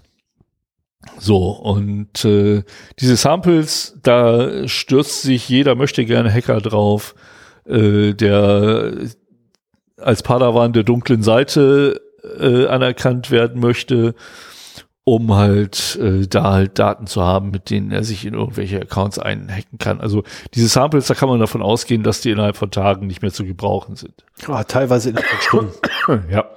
Teilweise innerhalb von Stunden. Also ich habe ein, äh, ein paar Samples gehabt, die ich verifizieren wollte und äh, habe dann den, ja letztendlich die Quelle der Samples ähm, angeschrieben und habe halt gefragt, gehabt, hier, pass auf, ich habe folgende Daten, ähm, die habe ich an Ort XYZ gefunden. Ich möchte nur wissen, ob die echt sind äh, und ob sie noch aktuell sind. Ne, ich will sie nicht verwenden oder sonst irgendwas, sondern ne, mehr oder weniger Ja, nur in- Erwähnerschaft. In dem Moment, wo du dem Plattformbetreiber das sagst, können die ja auch quasi ein äh, neues Passwort anfordern, Flag für diese User. Ja, und jetzt, jetzt kommt der Witz, ähm, weil ich dann immer zurückgekriegt hatte und das war das eine Mal, was wirklich, ähm, wir haben ja ein ewig langer, habe ich ja selber noch gescraped. Und äh, bei mir kam einer, rei- also ein Sample rein. Ich habe fünf Minuten später den Betreiber angeschrieben und der sagte mir, dass er schon vor 20 Minuten alle resettet hat, die im Sample drin waren. Ah, er hat das okay. Sample auch gekriegt. Ah, ja. Also alles klar, danke, wollte ich nur wissen. Also ähm, wenn ihr Website-Betreiber seid äh, und ein größere Website habt, es lohnt sich tatsächlich, sich einen Scraper zusammenzubasteln dafür. Ja, da, das ist nochmal ein ganz anderes Thema, das stimmt. Ähm, aber da haben wir auch schon, glaube ich, ein paar Mal drüber gesprochen. Ähm, das sind halt vor allen Dingen Samples, die man aus, äh, aus Pastebin ziehen kann. Die Samples, die in irgendwelchen Foren veröffentlicht werden, da ist es ein bisschen mehr Aufwand dran zu kommen. Das wäre bestimmt auch möglich. Und ich denke mal, die großen Anbieter von solchen Moni Dark Web Monitoring Services machen genau das. Aber vielleicht machen sie es auch manuell und äh, setzen da unterbezahlte Studis dran oder so, das weiß ich halt nicht. Auf jeden Fall, ja, also diese Samples sind so ein Mittel, äh, über die dann die Daten an die Öffentlichkeit gelangen. Was auch oftmals ist, und da haben wir heute auch schon drüber gesprochen, ich glaube bei Twitter, äh, Datensätze, die sind irgendwann nicht mehr kommerziell interessant und werden dann veröffentlicht. Vielleicht auch von jemandem, der sich damit hervortun will, der in dem Forum äh, Punkte sammeln will, um andere Datensätze runterladen zu können und so weiter. Ähm, oder auch einfach so, hier schaut, was für ein krasser Hacker ich bin. Äh, dass man das halt, dass die das gar nicht mal so mit bösen Absichten machen, sondern einfach nur aus Reputationsgründen und dann denken, sie tun der Welt was Gutes, wenn sie kein Geld dafür nehmen, sondern das halt so in die Welt rauspusten. Ähm, was auch noch in letzter Zeit dazugekommen ist, äh, das sind aber jetzt nicht so die typischen äh, Kombolisten, aber solche Daten können trotzdem da drin sein oder teilweise eben auch nur in die E-Mail-Adressen, sind halt äh, Leaks aus Ransomware. Mhm. Ähm, haben wir auch oftmals hier drüber gesprochen, welche oder was für Firmen äh, Opfer von Ransomware geworden sind. Und ähm, das wäre auch mal eine Sache, wenn wir, wir brauchen unbedingt Screensharing an, in der 100. Da könnte man zum Beispiel auch mal äh, in solche Leak-Sites reingehen und sich, sich angucken, was da so zu finden ist. Das haben wir ja, ja bisher immer nur besprochen. Und äh, hier könnte man das wirklich auch mal zeigen, weil wir dann halt äh, die Möglichkeit haben, da auch äh, haben wir eine Netzwerkdose, die wir gebrauchen? Also sprich, sind die Dinger gepatcht oder das sind die leer? Kann ich fragen. Das wäre super, weil dann bräuchten wir tatsächlich Netzwerkdose. Warum? Weil dann Verbindung stabiler. Ja, das, WLAN das wäre ja unzuverlässig für sowas. Das wäre ja sowieso eine gute Idee. Ja, ja. ich werde Julian fragen, genau. Ja, also auf jeden Fall irgendwie eine Patchdose, die wir angreifen können. Kabel habe ich zur Genüge. Ja. Das ist nicht das Ding.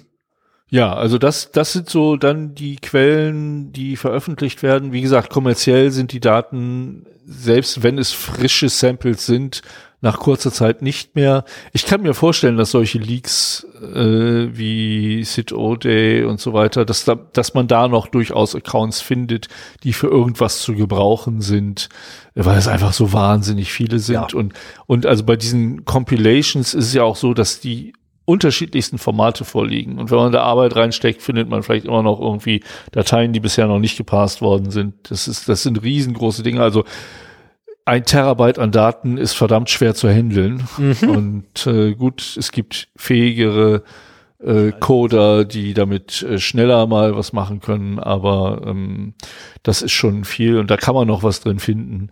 Äh, für Security-Forscher und für uns ist halt am interessantesten äh, so dieses welche, welche Services sind gehackt worden. Da war CitOD total toll, dass man halt wirklich, ja. dass das nach Domains sortiert war und, und auch die Anzahl der Einträge da schon drin Teilweise war. Auch also nach Ländern. Durch, also das, ja, war, das war also echt total krass da Die Verzeichnisstruktur hat man schon die meisten Informationen rausbekommen, die interessant waren. Und das war, äh, war eine ganz gute Sache.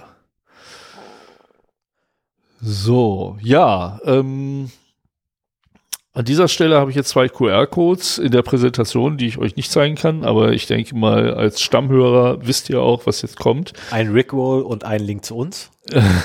Nein, einmal haveibeenpawned.com und einmal der Hasso-Plattner Institut Identity Leak Checker.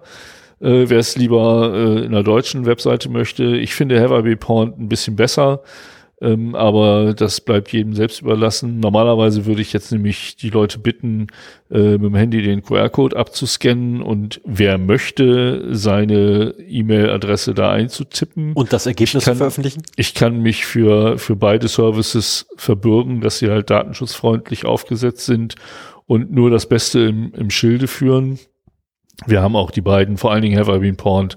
Ich glaube, das wird bei, bei fast jeder Folge hier bei uns erwähnt um dann auch mal zu sehen, wie viele Leute äh, und, und dann einfach nur zu bitten, die, die zugeben möchten, die halt dann Leak haben, einmal die Hand zu heben, um zu gucken, wie so die Verteilung ist.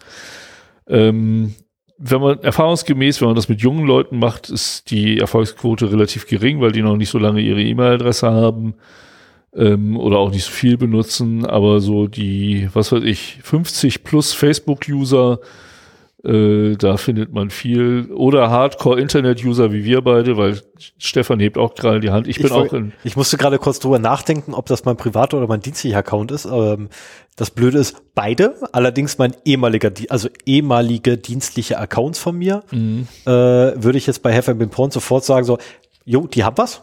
Also nein, Been Porn würde mir sagen, hat was.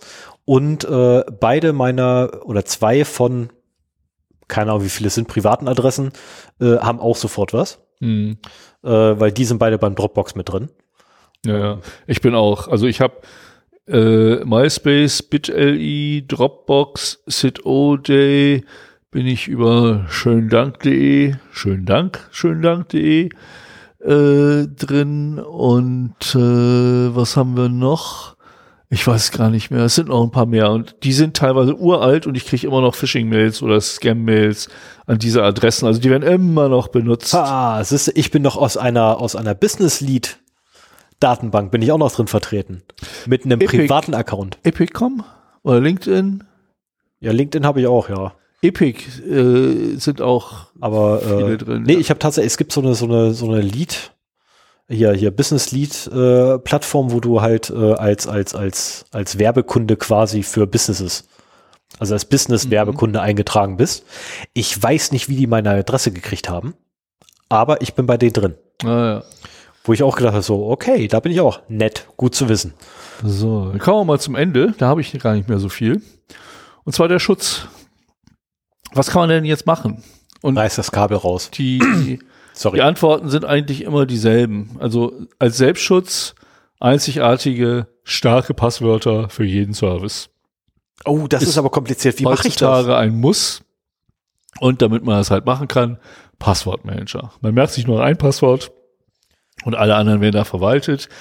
Wir haben, ich habe äh, das Thema mal jetzt gehabt, welchen Passwortmanager nimmt man denn? Unsere Empfehlungen sind Keepers oder Bitwarden für die Leute, die die technisch einfach und dennoch auf allen Geräten synchronisiert haben wollen, ist es Bitwarden.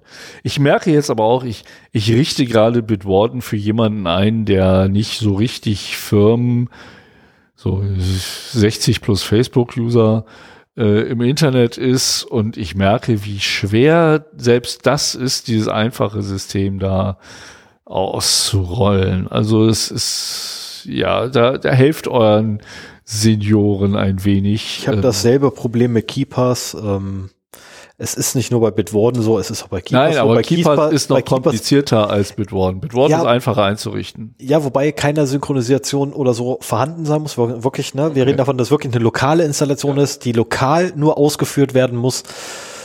Und selbst da ist schon kompliziert. Na, weil es muss halt eine Anwendung mehr geöffnet werden, da rasten die Leute schon aus. Und ja, muss, muss ja, ja, ja, das kann man auch alles automatisieren. Du musst halt dein Masterpasswort eingeben. Ähm, und auch E-Mail-Adressen auf Datenlecks überwachen ist eine hilfreiche Sache. Also gerade wenn Datenlecks ähm, öffentlich werden, dann kann man davon ausgehen, dass sie auch in die entsprechenden Haverbeam Pond und HPI-Datenbanken eingetragen werden. Relativ Und dann zügig, ja. beginnt der große Ansturm auf die äh, auf diese E-Mail-Adressen. Und insofern, man kann bei Have Been Pawned seine E-Mail-Adresse abonnieren. Das heißt, man gibt die ein und sagt hier, wenn, wir, wenn du die findest in Zukunft, dann schick mir eine Mail an diese Adresse. Man kann sogar, äh, und das ist auch für kleine Unternehmen sehr interessant, äh, haben wir auch bei uns gemacht, äh, man kann seine E-Mail-Domain da eintragen. Und wenn du irgendeine E-Mail-Adresse hast, Haben wir? Du musst nicht, ich weiß nicht, ob wir, wir, Ach so, ihr. Entschuldigung. also mein Arbeitgeber hat bei das dem wir halt. gerade sitzen. Genau. Okay. Und äh, du musst dich natürlich authentifizieren, dass diese Domain unter deiner Kontrolle ist, indem du irgendwie einen Textschnipsel auf deine Homepage hochlädst oder so oder Ins Root-Verzeichnis indem du auf, in die, in die Indexdatei des, äh, des, des, ähm, der Root-Website, die kommt, also wenn du halt die, die, ich nenne es jetzt mal Top-Level-Domain, ins Root-Verzeichnis deiner Webdomain. Genau so rum. Oder aber auch äh, eine E-Mail beantworten, die an Security-Ad geschickt wird mit einem bestimmten Code drin. Ähm, da gibt's halt mehrere Authentifizierungsverfahren. Und wenn man da durch ist, dann äh, kann man auch eine ganze Domain überwachen lassen. Äh, unsere mit den zwei, drei, vier E-Mail-Adressen, die wir hier haben, äh, nee, glaube haben ich. E-Mail-Adressen Die wir aber auch nicht für andere Sachen nutzen. können, die wir nicht für andere Sachen nutzen können. Das ist, ähm, also, also ja, Moment, die, die, Also äh, ich habe ich hab meine 0x0D-Adresse in einem anderen Service. als Unsere- also die, die aktiven, ja, es gibt aber auch noch, ich nenne sie jetzt mal inaktive E-Mail-Adressen, die dürfen gar nicht senden. Das heißt, die kannst du nicht richtig verwenden für irgendwas anderes. Ja, okay. Ja, So meinte ich das. naja, Also, brauchen wir jetzt nicht nein, müssen wir jetzt nicht diskutieren. Genau. Also das, das kann ich auf jeden Fall empfehlen, auch diesen, diesen Abo-Service von Have I Been Porn zu nutzen. Ähm, wenn man jetzt aber quasi Serverbetreiber ist, dann ist es halt überhaupt wichtig, äh, die IT-Security zu haben, dass man halt äh, den Server härtet, dass man Sicherheitsupdates einspielt. Ähm, auch da haben wir, wie betreibe ich einen Server richtig, äh, sicher schon eine Folge gemacht ähm, darauf achten und auch sich vergewissern, dass Benutzerdaten immer mit einem vernünftigen Algorithmus gehasht gespeichert werden. Ja, da muss man sich mal durch die Dokumentation der Software durchquälen, die man da installiert, bis man gefunden hat, wie das funktioniert. Aber ähm, gerade wenn man auch nur ein paar hundert Benutzer haben will und dann hinterher feststellt, oh, die werden ja nur SHA-1 gehasht oder die werden im Klartext abgelegt, dann äh, hat man da im Prinzip schon äh, verloren. Verschlüsselung ist auch mittlerweile ein Thema, das man einfach mitmachen sollte, egal ob man es braucht oder nicht. Also nur per TLS Webseiten ausliefern. Du, du leitest deinen Port 80 einfach auf die 443 weiter mit allen URLs, die ankommen und da äh, äh, lieferst du halt nur TLS verschlüsselt aus und auch, da guckst du mal bei sslabs.com äh, nach, wie gut denn deine Verschlüsselung ist und folgst den Ratschlägen, die du da bekommst. Ähm, genauso das verschlüsselte Ablegen von äh, Datenbanken ist immer zu empfehlen. Also in REST, in Transit oder at REST, in Transit eigentlich die Daten immer verschlüsseln, dann bist du auf der sichersten Seite. Ähm, ein, ein Identity Access Management ist wichtig äh, und wenn es auch nur ein kleines Berechtigungskonzept ist, aber macht euch Gedanken, welche Accounts ihr habt, was die alles dürfen, ähm, welche Accountstufen es da gibt und so weiter. Das sind halt so die, die hauptsächlichen Sachen. Wie gesagt, ansonsten kann ich verweisen auf, äh, wie betreibe ich meinen Server richt, äh, sicher. Da haben wir noch ein paar mehr Tipps gegeben, die man da befolgen könnte. Ja, Fazit ist für mich egal wie klein und unbedeutend man sich in diesem großen Internet fühlt, es gibt genug Gründe für kriminelle Hacker, die eigenen Zugangsdaten abzugreifen oder den eigenen Rechner mit Malware zu infizieren. So, und als Nutzer weiß man halt nicht, wie gut die Daten gesichert sind, wenn sie einen Dienst anvertraut. Also muss man da halt selber Vorsorge treiben. Und es werden halt ständig und im großen Stil Zugangsdaten von im Internet erreichbaren Webdiensten geklaut. Und was ich vor allen Dingen heute zeigen wollte, ist, es gibt halt eine organisierte Schattenwirtschaft rund um den Zugriff auf fremde IT-Assets. Ja, also jetzt nicht nur Zugangsdaten, aber das ist halt auch ein Dreh- und Angelpunkt dabei. Und deswegen muss man halt einfach Vorsorge treffen. Und deswegen ist es halt auch wichtig, ähm, dass Sicherheitsvorkehrungen äh, getroffen sind. Ja, normalerweise würde ich jetzt nochmal abfragen, wie sieht's denn aus?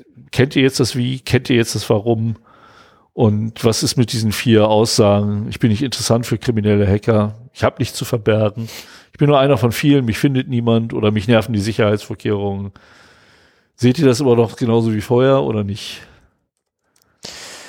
Ah, ja, da, das Problem ist natürlich, wenn ich jetzt darauf antworte, dann ähm, Ja, nee, das war auch nur eine rhetorische Frage hier in den Raum gestellt. Ähm, mehr wollte ich da gar nicht sagen. Ich bin aber damit am Ende des Vortrags. okay. Dann ganz kurz noch lustige Info. Ah, ne, hoppla, falsche E-Mail-Adresse, Entschuldigung. Äh, falscher Arbeitgeber. Ach Mensch, ey, ich habe ich habe zu viele E-Mail. Ah, du hast den äh, Deutschrap äh, YouTube gefunden. So, ich habe das .de vergessen, deswegen konnte das nicht finden. Also, mein ehemaliger Arbeitgeber, meine E-Mail-Adresse ist enthalten in drei Leaks. Das eine ist Apollo. Okay, das wusste ich bereits. Was ist Ne? Sales Engagement. Ist so ein, so ein Startup. Ich weiß nicht, ob es die heute noch gibt, aber das war ein Startup, äh, das für Sales Engagement da war. Aha. Ähm, frag mich bitte nicht, was Sales Engagement ist, weil ich habe keinen blassen Schimmer. Also die ganze Marketing-Schnodder habe ich keine Ahnung von. Dann haben wir ein Data Enrichment Exposure äh, von der von PDL Customer. Hm, okay, whatever. War eine Elasticsearch. Unprotected Elasticsearch. Ha, wer hätte es gedacht? Ja, das sind aber auch Daten, die früher aus LinkedIn gescraped wurden. Und jetzt halte ich fest, LinkedIn. Ah ja. Ja gut, dann ist klar, wo die anderen Der- das er- her haben. Nee, die anderen waren vorher schon da. Ach, Die okay. anderen waren vorher da. Und der erste war tatsächlich Apollo, danach kam äh, äh, äh, PDL und danach kam LinkedIn erst. Mhm. Nö, weil Apollo war nämlich schon 2018. Dann kam Enrich, äh, das Enrichment-Krams-Dingsbums da, Oktober 2019 und 21 erst LinkedIn. Ähm, das war so mein ehemaliger Arbeitgeber. War das unser gemeinsamer ehemaliger Ja, Arbeitgeber? das war unser gemeinsamer ehemaliger Arbeitgeber. Und, da habe ich, glaube ich, noch nicht geguckt. und lustigerweise, der Kunde, für den ich auch noch, also der, der Hauptkunde, für den ich auch noch tätig war bei meinem ehemaligen Arbeitgeber, da finde ich nichts. Also da hätte ich jetzt echt erwartet, dass ich da irgendwie auch noch mit auftauche, weil ich ja dieselbe Funktion immer dort hatte. Ich habe, das habe ich, ich habe für mich, Entschuldigung, erzähl erst mal. Ja, alles, alles gut. Ich habe für mich das noch nie für äh, die E-Mail-Adresse unseres ehemaligen Arbeitgebers gemacht. Und ich bin auch bei Apollo und dem Data Enrichment Exposure from PDL Customer drin. Aber nicht Nur- bei LinkedIn. Nicht bei LinkedIn, weil zu dem Zeitpunkt habe ich, Ah, also ich habe bei LinkedIn erst sehr spät eingestiegen. Ich habe äh, eine ganze Zeit lang nur ein Xing-Profil gepflegt. okay. Also was, was ich persönlich auch immer interessant finde, wenn ich schon bei Have Been Porn bin, ich gebe äh, mittlerweile immer meine berufliche E-Mail-Adresse ein. Ne, sowas wie meine jetzige halt, die ich logischerweise jetzt nicht im Podcast offen verkünden werde, finde natürlich nichts. Und was ich dann immer ganz gerne mache, ist, ich ähm, nehme mir das Adressbuch und gehe dort einfach so die üblichen Dinger durch, ne, so Info-Ad und gucke einfach, wo die so auftauchen. Achtmal. Okay. Ähm, Ja, aber es sind ja auch öffentlich verfügbare E-Mail-Adressen, die gerne mal irgendwie, da ist Epic mit bei, ja. da ist Bitly mit bei. ja, Ähm, ist das hier so, ne? Link-Management war ja Bitly oder ist Bitly. Das- Link-Partner. 2014 war sie mit drin enthalten. Da haben sie wohl was verloren. Und, was ich allerdings auch witzig finde, ähm, Veri Verifications.io. Da war ich auch mal drin enthalten. Eine ganze Weile lang. Wie warst du? Ja, mittlerweile ja taucht das irgendwie raus. nicht mehr auf. Ach, Ich habe keine Ahnung, warum, wieso, weshalb. Eventuell hat da irgendwie einer nachgeguckt oder so. Ich weiß nicht. Ähm, genau, so. Aber hast du noch was für Fun and Other Things? ja, aber ich habe vergessen, was es war. Irgendwas wollten wir noch erzählen. Ich habe es auch vergessen. Ah, da muss was ausfallen lassen. Dann tut es mir furchtbar leid, liebe Zuschauerinnen und Zuschauer und liebe Hörerinnen und Hörern an den neuen Empfangsgeräten.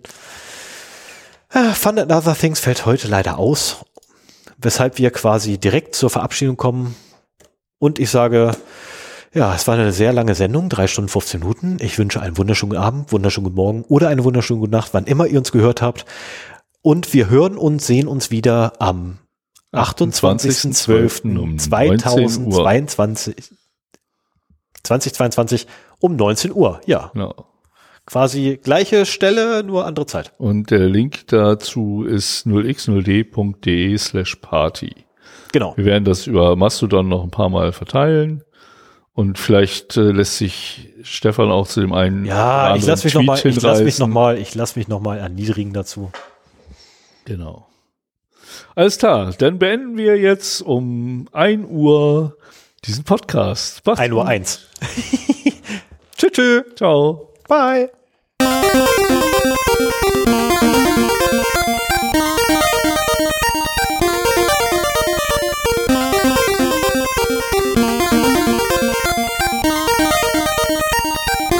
Es ist aber immer so, ne? Wir sagen, in der Sendung sagen wir, ah Mensch, hier, kommen wir später nochmal drauf und dann vergessen wir es. Jedes Mal passiert uns das. Ich glaube, wir haben, Nee, normalerweise schreibe ich mir das dann unten gleich rein. ja, Mal halt nicht. Ah, jedes verdammte Mal. Na egal. Macht nichts.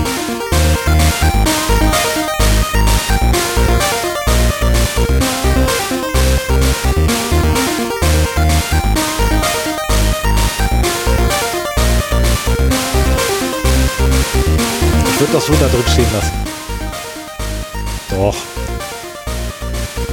Das ist die Wahrheit.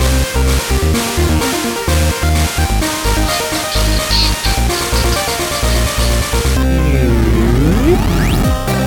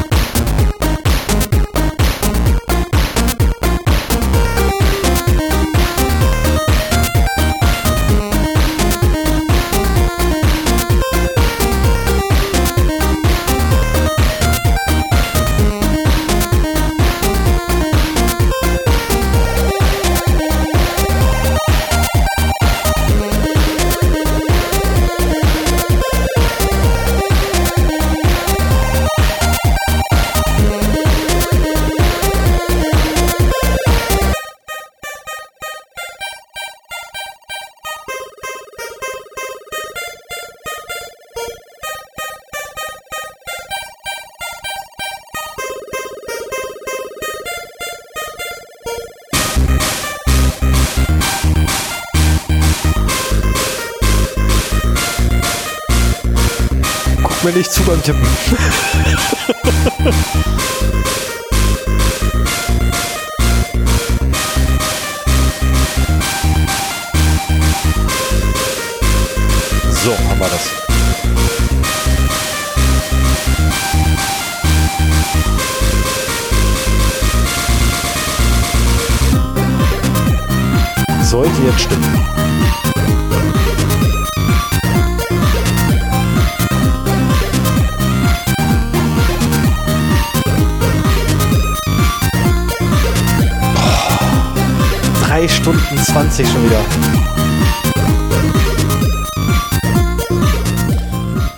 denn der Themateil?